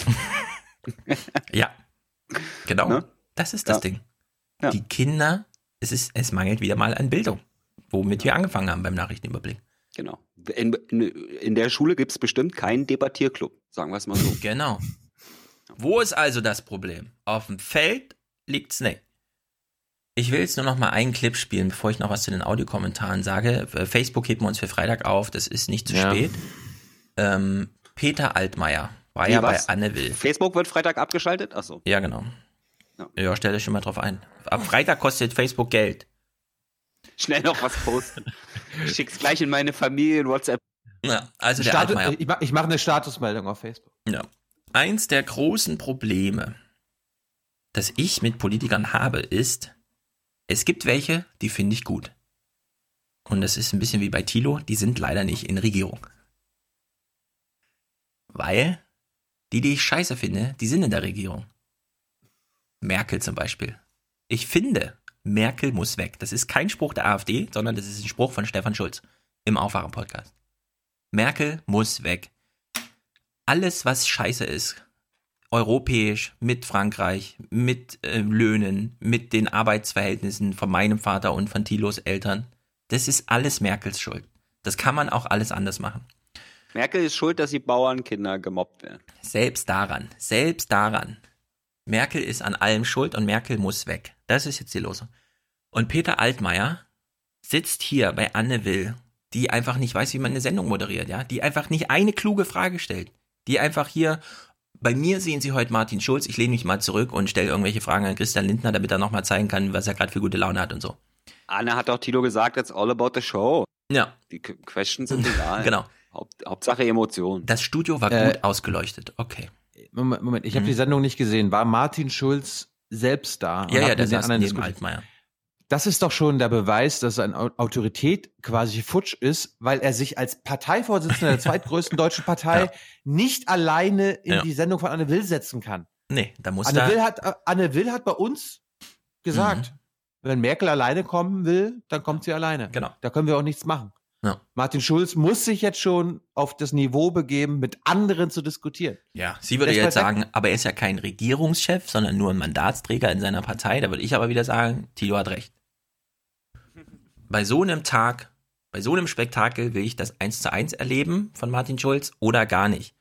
Ja, sich irgendwie mit so Anderthalb einer, Stunden eins zu eins. ja, ich weiß gar nicht, wer da noch mit drin saß. Es Wer war sowas irgendwie mag. Altmaier, Lindner und irgendwie, www naiv TV. ja. Naja, jedenfalls, der Altmaier hat ein Argument gemacht und ich finde das so frech, weil das, das, es ist jetzt wirklich die Arroganz der Macht. Sehr viel. Der Arroganz der Macht. Der Arroganz der Macht. Sehr viel von dem, was schlecht läuft in der Politik, hat mit diesem konzeptionellen Fehler zu tun, dass man Politik nicht ohne Person machen kann. Es ist eben keine Staatsverwaltung, in der nur das Recht zählt. Und es ist auch keine, ist kein Unternehmen, in dem nur einfach der Abrechnungszettel zählt und am Ende eben klar ist, was bringt Profit und was nicht, sondern in der Politik, da geht es irgendwie um Ideen und so eine Scheiße. Und deswegen sind da immer wieder Personen, ja, die stören einfach. Aber irgendwann müssen diese Personen mal ausgetauscht werden, sonst spielt sich alles ein. Ja? Das sieht man beim CCC immer wieder. Die sagen ja nicht, ach komm, wir bleiben in Hamburg, weil es läuft gerade so gut, sondern die sagen, komm, wir gehen nach Leipzig, weil erstens in Hamburg das Gebäude ist kaputt und die sagen dann zum Glück nicht nochmal dieselbe Scheiße, neue Herausforderung, alles neu, yay und so. So ziehen die los. Und diesen Geist wünsche ich mir auch bei der Bundesregierung. Stattdessen sitzt Peter Altmaier da und macht das beste Oma-Erna-Argument aller Zeiten, das auch trägt und das ich ihm gerne wirklich in die Fresse hauen möchte, ja. Also sowas nervt mich hier. Das ist das Abschlussstatement von Peter Altmaier. Wir springen mitten ins Blabla rein. So bei Anne Will noch zum Thema meine Chefin Angela Merkel ist sie nicht gut gemacht hat. Wir alle haben doch unsere Mandate, solange wie es die Wählerinnen und Wähler möchten und uns bestätigen. Angela Merkel hat gesagt, sie steht für vier Jahre zur Verfügung, weil äh, das der große Wunsch von CDU und CSU war. Und sie hat dafür mehr Stimmen bekommen als jeder andere Kandidat, der sich in Deutschland zur Wahl gestellt hat. Das ist für mich das Ergebnis dieser Bundestagswahl. Und ich kann ja verstehen, dass unsere politischen Gegner sagen, es wäre doch vielleicht ganz gut, wenn Frau Merkel mal äh, nicht mehr Bundeskanzlerin wäre. Dann hätten wir vielleicht auch mehr Chancen. Aber in der Demokratie ist es so. Und ähm, wenn man äh, in den USA ansieht, da kann der Präsident maximal acht Jahre kandidieren. Äh, ich bin mir ziemlich Amtieren. sicher, hätte Barack Obama die Chance gehabt, bei der letzten Wahl noch einmal ein drittes Mal anzutreten, dann hätten wir heute vielleicht einen anderen Ganz zum Präsidenten. Schluss, Herr Schulz, Sie hatten ähm, Wirklich, das nervt mich. Das nervt mich. Wenn Obama nur Gelegenheit Also- machen dürfen, wie die Merkel, dann hätten wir Trump heulen-. Das erste, das erste war ja schon, dass er behauptet hat, dass es einen Wählerwillen gibt, dass Angela Merkel Bundeskanzlerin wird. Also außer ein paar, die ganz, ganz Direktmandat in Mecklenburg-Vorpommern geben konnten, hat keiner Angela Merkel gewählt. Das kommt noch dazu.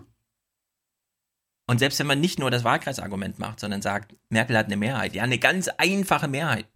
Das ist weit weg von 50 Prozent und überhaupt. Genau. Also Was der eigentlich mit Maßgabe, das denen, die nicht CDU gewählt haben? Ja. Also die, die die CDU verloren hat. Also ich bin wirklich genervt. ich will das, das, jetzt nicht bewerten. das, das fand ich richtig Musst du scheiße auch von, nicht, von du Altmaier. nicht. Musst- Hier so musst ein du nicht über, machen, wir. über Ecke, so ein der tolle Trump, ja, den, den hätten wir verhindern können, wenn wir nur und so. Das ist einfach, ich finde das einfach verlogen. Er hat ja gerade das beste Argument gemacht, äh, ein Limit für Mandatsträger einzuführen, beziehungsweise für Regierungsämter. Ja.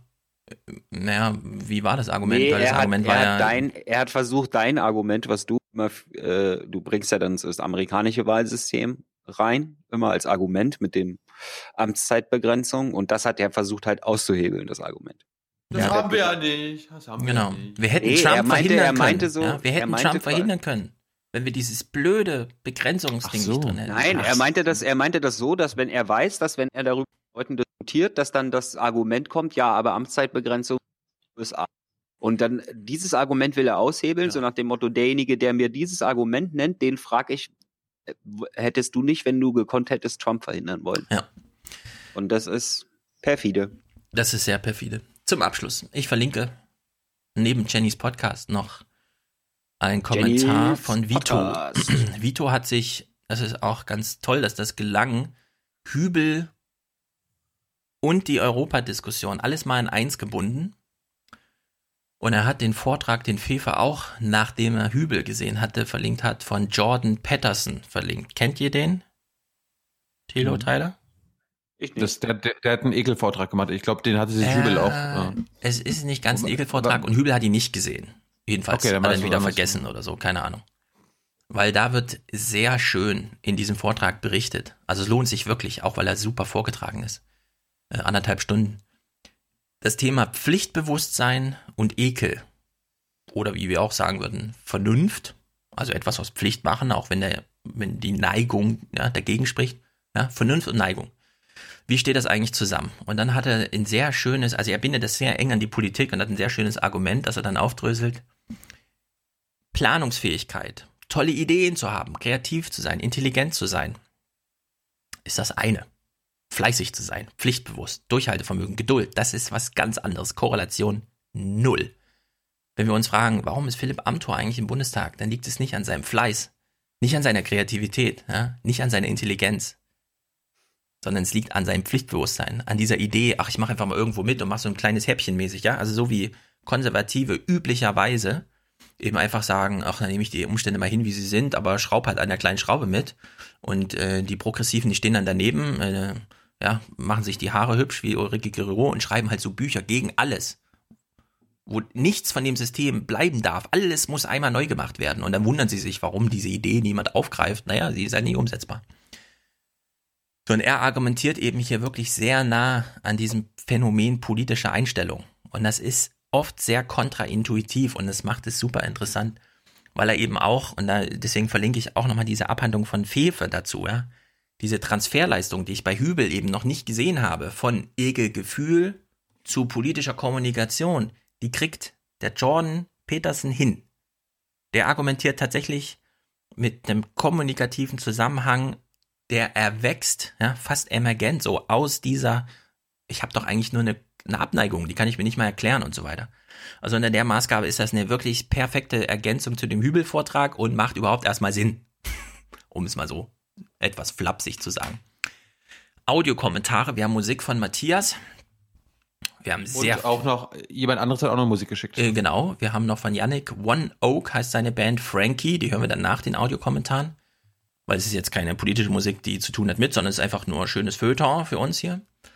Ähm, wir haben natürlich, natürlich, vielen Dank auch dafür, sehr viel zur Organspende bekommen. Zehn Vorträge, also zehn Audiokommentare oder so. Aber wir werden weder Maurice, Johannes, Lucy oder Luki, Katharina, Florian noch Yannick hören, sondern Jonathan. Und ich möchte gern es auch hier nochmal ausformulieren mit einem Hinweis.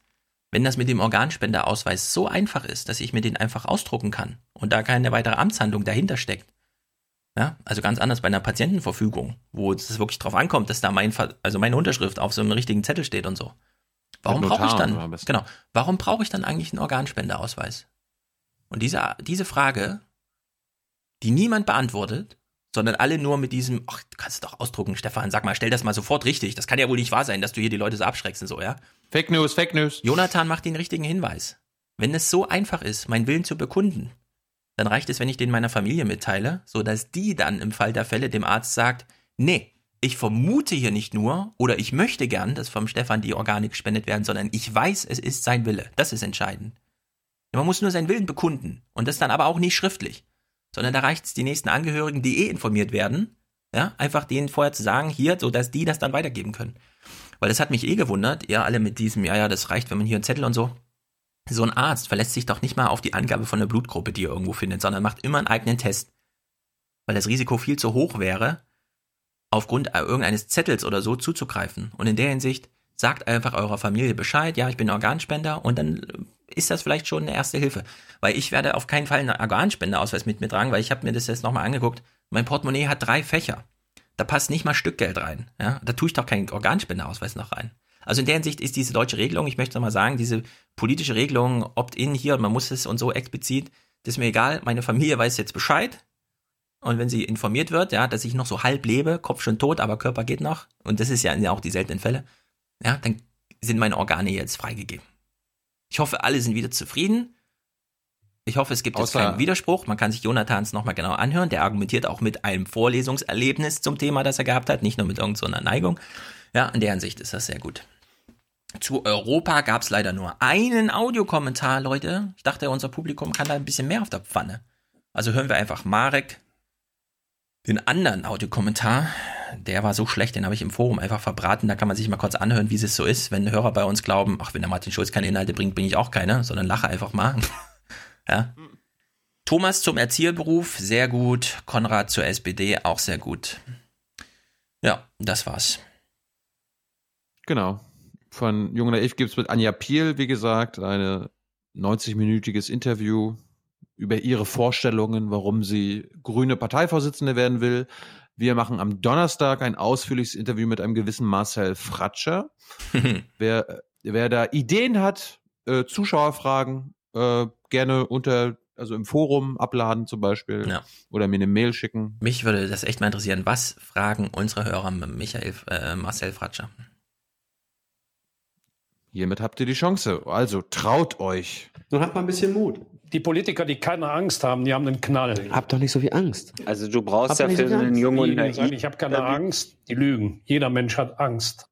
Ja. Für ein junge Naiv-Interview brauchst du kurze, naive Fragen. Deswegen würde ich nicht dazu aufrufen, dir eine E-Mail zu schreiben oder Nee, irgendwas nee, im mach das mal im Blog Forum. Ich möchte das auch sehen. Sondern wenn das nicht in den Tweet passt, könnt ihr euch gleich kneifen.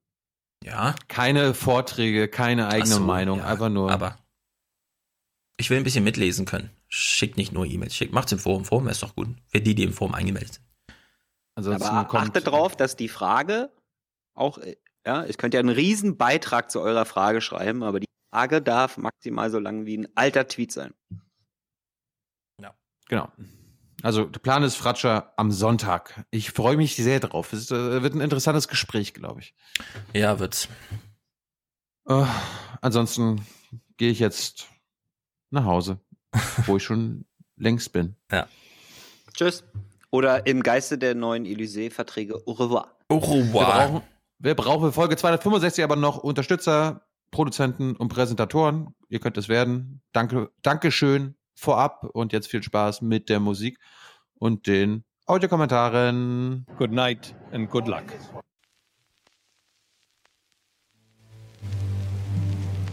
Es ist nicht das Ende der Geschichte, das kann der Beginn einer neuen Geschichte sein, die wir miteinander schreiben. Lasst uns diesen Aufbruch miteinander wagen und das heißt heute einmal ein Zwerg sein, um zukünftig vielleicht wieder Riesen sein zu können.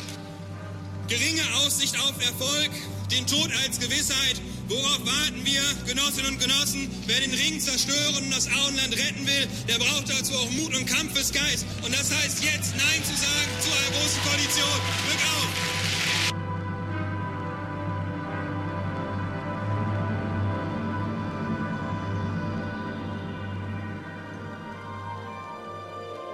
Habe dem Franz schon mal bei einer anderen Gelegenheit gesagt, da ich nicht weiß, wie das Papstamt ist, kann ich nicht nachvollziehen, ob es tatsächlich so ist, dass das SPD-Vorsitzendenamt das Schönste nach Papst ist. Ähm, aber sagen wir mal so, wenn der Papst äh, vergleichbare Herausforderungen hat wie der SPD-Parteivorsitz, hat er eine Menge zu tun. Das Schönste nach Papst. Göttliche Qual.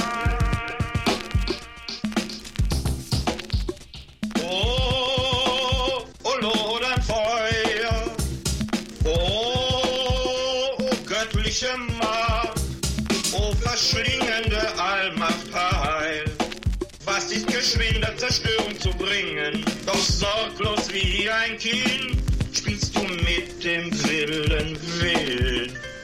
Das alte Troja steht nicht mehr, weil du Feuer bist.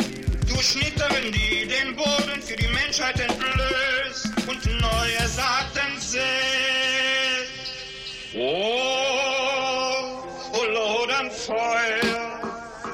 Oh, oh göttliche Rat verschlingende Macht der Erde.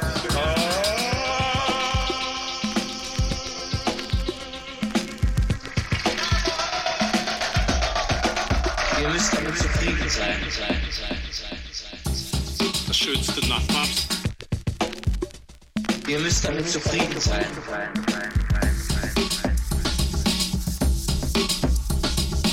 Kann der Beginn einer neuen Geschichte sein. Beginn einer neuen Geschichte sein.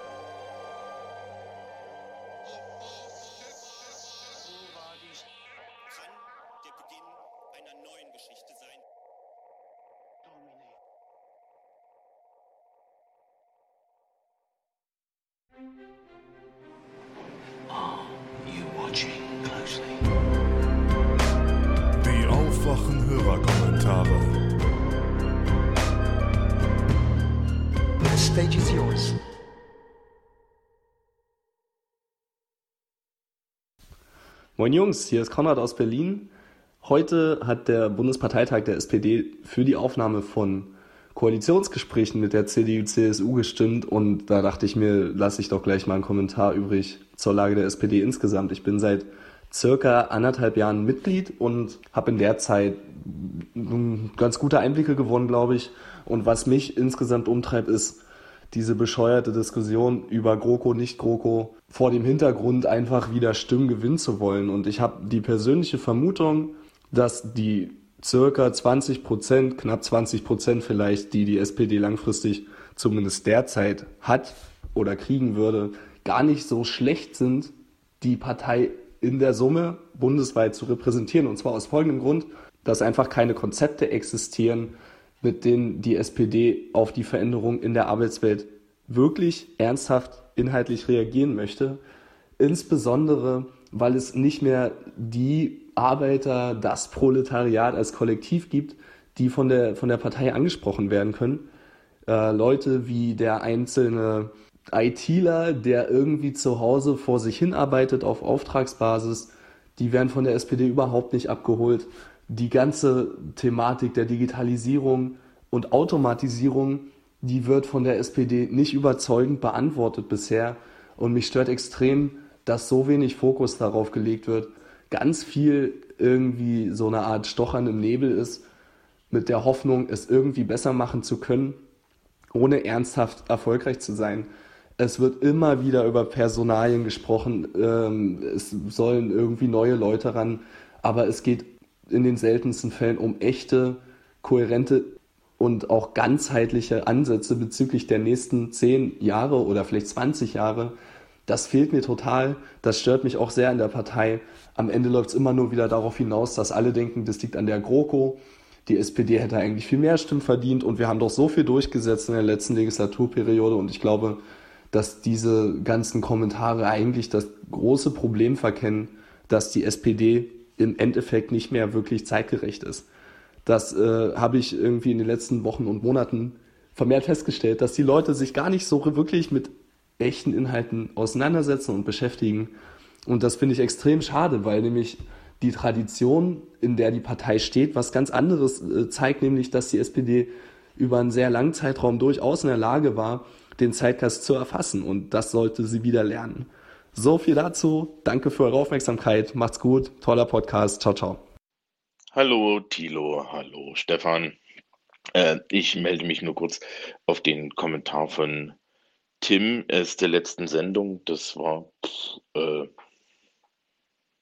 263 hin, der erzählte, dass man heutzutage, um Erzieher zu werden, fünf Jahre Ausbildung machen muss. Das kann ich bestätigen. Wir haben an der Schule Menschen, die Sozialwesen an der Fachoberschule machen. Die gehen sehr oft nach ihrem Fachabitur dann direkt in die Erzieherausbildung und wir raten ihnen mittlerweile großflächig davon ab, weil es aus der Sicht des Bildungssystems ja ein Rückschritt ist, wenn du eine Fachhochschulreife hast, um dann eine Ausbildung zu machen, bei der wir derzeit wissen, dass man, ja, wenn es hochkommt, Durchschnittsgehalt bekommt. Ähm, weil man kann dann ja mit der Fachhochschulreife auch gleich soziale Arbeit studieren, ist dann äh, Sozialpädagoge und kann weitergehen. Die Schülerinnen und Schüler, die sich für die Erzieherausbildung entscheiden, sagen großflächig auch, dass sie sich überlegen, nach der Erzieherausbildung dann ähm, doch noch weiter zu studieren, woran ich immer nicht so ganz glaube. Beharrungskräfte, wenn man mal Geld verdient, sind relativ hoch. Aber das ist tatsächlich so der Standard. Ähm, es wurden in den letzten Jahren sehr, sehr oft so, so Sachen gestartet, dass die Erzieher besser bezahlt werden sollen. Äh, Im Vergleich zur Verantwortung und der Ausbildung, die diese Menschen bekommen, sind sie tatsächlich scheußlichst bezahlt. Das ist dasselbe wie für Grundschullehrer. Und solange dem so ist, braucht man sich nicht wundern, dass viele Leute ähnlich wie Tim sagen, das lohnt sich überhaupt nicht für mich. Äh, die fünf Jahre werden übrigens sehr oft in sogenannten schulischen Berufsausbildungen gemacht. Also man ist gar nicht im dualen Ausbildungssystem und verdient Geld, sondern ganz im Gegenteil, man sitzt an Kinderpflegerschulen, so heißt es hier in Bayern, und an Erzieherschulen rum und bezahlt dafür dann auch noch horrende teilweise Summen Schulgeld um nach fünf Jahren in einen Beruf zu kommen, der aus der Sicht aller im Sozialsystem horrend unterbezahlt ist und der einem Zweifel, wenn man so im Kindergarten regelmäßig arbeitet, auch relativ schnell das Gehör kosten kann. Also das vielleicht noch so aus, von der Seite der Leute, die professionell auf der anderen Seite stehen. Ähm, es ist nachzuvollziehen, dass keiner mehr Bock darauf hat und äh, mit Fachabituren äh, Leute in Erzieherausbildungen zu schicken, dann können wir es auch gleich äh, studierfähig oder zu einem studierbaren Fach machen. So, ansonsten habt weiterhin viel Spaß und macht weiter so. Hallo Stefan, hallo Tilo, ich bin der Marek, äh, komme aus Bernau bei Berlin und äh, spreche jetzt bisschen zu Europa. Ich, also ich finde es ja gut, dass ihr euch mit dem Thema auseinandersetzt. Äh, ich finde auch gut, dass ihr euch unterschiedliche Vorschläge anseht, aber viel zu dem Thema Europa ist halt nur was, also ihr schaut euch was zu Macron an. Oder was, was macht denn jetzt die deutsche Regierung? Oder was macht denn Corb, Corbin, Corbin, ganz toller Mann, was macht denn Corbin? Wieso schaut ihr euch denn aber nicht mal etwas anderes an? Welche Ideen haben Regierungen in ja, Ländern, die weniger in der Debatte drin stecken, um Europa? Vielleicht, was, welche Ideen hat, hat Griechenland, Tsipras, Syriza? Welche Ideen hat Schweden zum Beispiel als rot-grün regiertes Land? Ja, auch ein bisschen was anderes vielleicht. Oder welche Visionen stecken eigentlich im Europäischen Parlament drin? Was gibt es da für Parteien? Welche Ideen hat die europäische Sozialdemokratie? Welche Ideen haben die europäischen Grünen, äh, die europäischen Konservativen? Oder welche Ideen hat die europäische Linke? Der Vorsitzende den, der europäischen Linke, den kennt ihr, ist Gregor Gysi. Der hat gute Europareden gehalten und auch zum Thema Zukunft von Europa Reformen. Die, Befür die Befürchtung, die ich habe, wie Thilo, ähnlich wie Thilo, ist, wenn Macron sein Europa-Ding durchziehen kann, dass es ein neoliberales Europa wird, dass in ganz Europa Hartz-IV-Dinger durchgezogen werden und es nicht wirklich die Situation verbessert, äh, sondern nur irgendwie Arbeitslosigkeit äh, herabsinkt und Schulden abbaut. Was ich aber, was aber nicht irgendwie eine Lösung des Problems ist. Äh, ich fände wichtig, dass Europa, also Gesamt, also Eurozone und auch die EU demokratisiert wird, dass es einen stärkeren Parlamentarismus gibt und äh, dass es eine sozialistische Politik gibt, also hin zu weg von angebotsorientierter Wirtschaftspolitik hin zu nachfrageorientierter An äh, Wirtschaftspolitik, weg vom Neoliberalismus und eben auch kein Europa, kein EU der Regierung, Regierungschefs, der Kommission, sondern in Europa der Gesellschaft, des Parlaments und der unterschiedlichen Parteien demokratisch gestaltet. Das fände ich wichtig. Hallo Thilo, hallo Stefan, hier ist Jonathan. Äh, und ich hatte neulich eine Vorlesung zum Thema Organspende, deswegen dachte ich, ich sag mal kurz äh, was dazu und warum äh, Deutschland so weit äh, hinten anliegt im Thema Organspende. Ähm, erstmal habt ihr es richtig erkannt, es gibt die Zustimmungslösung und die Widerspruchlösung. Außerdem gibt es noch die Entscheidungslösung, es läuft aber im Endeffekt auf dasselbe hinaus.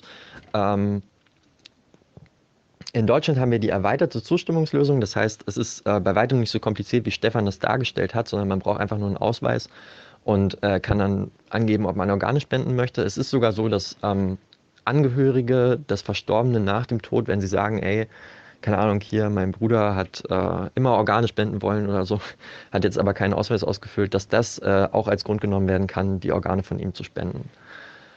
Ähm, genau. Äh, man sieht aber im europäischen Vergleich, dass Länder wie Spanien, die die Widerspruchslösung haben, ähm, dass man also sich äh, irgendwo an einer zentralen Stelle melden muss und sagen muss, ey, ich will nicht, dass meine Organe gespendet werden und ansonsten werden die Organe gespendet, dass diese Länder auch ähm, organspendemäßig ganz weit vorne sind. Ähm, ein weiterer Grund, warum Deutschland so weit äh, hinten ansteht, ist aber, dass ähm, wir, und das darf man nicht unterschätzen, extrem schlechte Presse gehabt haben innerhalb der letzten Jahre. Und ähm, der Organspendeskandal, den ja viele Leute mit dem Wort Organspende verbinden, sozusagen noch äh, bei den Leuten präsent ist und möglicherweise auch ein Grund dafür ist, warum wir noch äh, nicht dieses Widerspruch gesetzt haben, weil es natürlich auch ähm, unpopulär ist für einen Politiker, ähm, alle Leute zum Organspenden in Anführungsstrichen zu verdonnern, wenn sie nicht äh, widersprechen. Und ähm, genau. Und äh, viele Leute halt einfach äh, eine große Angst davor haben, dass ähm, im Endeffekt ihre Organe dann irgendwie äh, dubios gehandelt werden von irgendwelchen Ärzten. Was ja so tatsächlich nie passiert ist. Also ähm, es ist ziemlich traurig, das ist einfach äh, medial aufgepusht worden. Also ich, keine Ahnung, ich finde es gut, dass es berichtet wurde, aber ähm, die Realität, die dort abgebildet wurde oder die Realität, die ähm, tatsächlich stattfand, war nicht so ganz das, was abgebildet wurde. Das ist einfach schade so, dass äh, Leute also einfach den Eindruck bekommen haben, hier handeln irgendwie Ärzte mit Organen oder so für ihren eigenen Profit oder so, ist einfach nicht der Fall. Und weil wir so wenig Organe haben, äh, gibt es halt massive Folgen im Gesundheitssystem, unter anderem auch bei den Spenderlisten. Äh, also man kann sich das so vorstellen, je weniger Organe gespendet werden, desto weniger wert sind auch die Transplantationen. Das lässt sich so erklären, dass es ja eine Warteliste gibt. Und ähm, je länger man auf ein Organ wartet, desto schlechter geht es einem in der Regel auch gesundheitlich, weil man das Organ ja irgendwie braucht, keine Ahnung, also eine Niere oder so braucht man halt einfach. Und äh, je länger man an der Dialyse hängt, desto schlechter ist der äh, Gesundheitszustand der Leute. Und wenn man jetzt mehr Organe hätte, dann wäre auch die Sterblichkeitsrate, die extrem hoch ist äh, nach Organtransplantation, wäre auch niedriger, einfach weil man die Leute eher transplantieren könnte und so. Also es ist ein furchtbares Problem, dass wir so wenig Organspender haben. Und ähm, denke ich, äh, in der Ursache schon auch ähm, mitunter, also in der Zustimmungslösung, aber halt auch in dieser schlechten Presse der letzten Jahre zu sehen.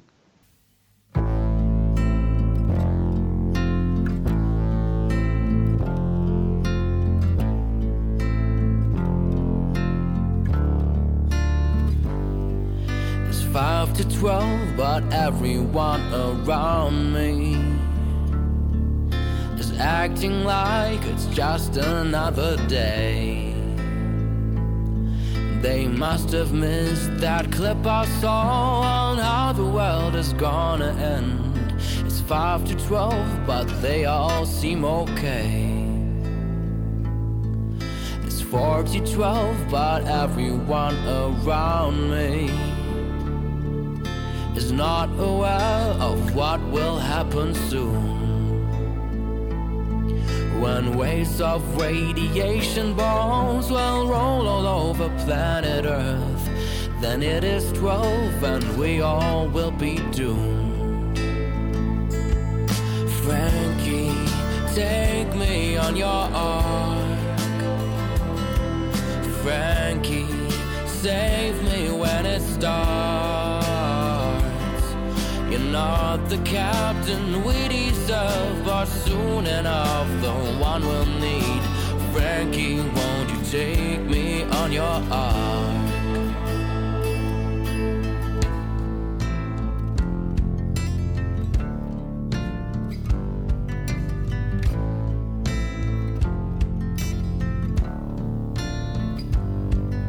It's three to twelve, but someone here had noticed. He read the signs and time to start the work. He gathers people who are smart. You know that craft are warm at heart. It's three to twelve, but Frankie's made the turn. Frankie, take me on your arm. Frankie, save me when it's starts. Not the captain we deserve, but soon enough the one we'll need. Frankie, won't you take me on your arm?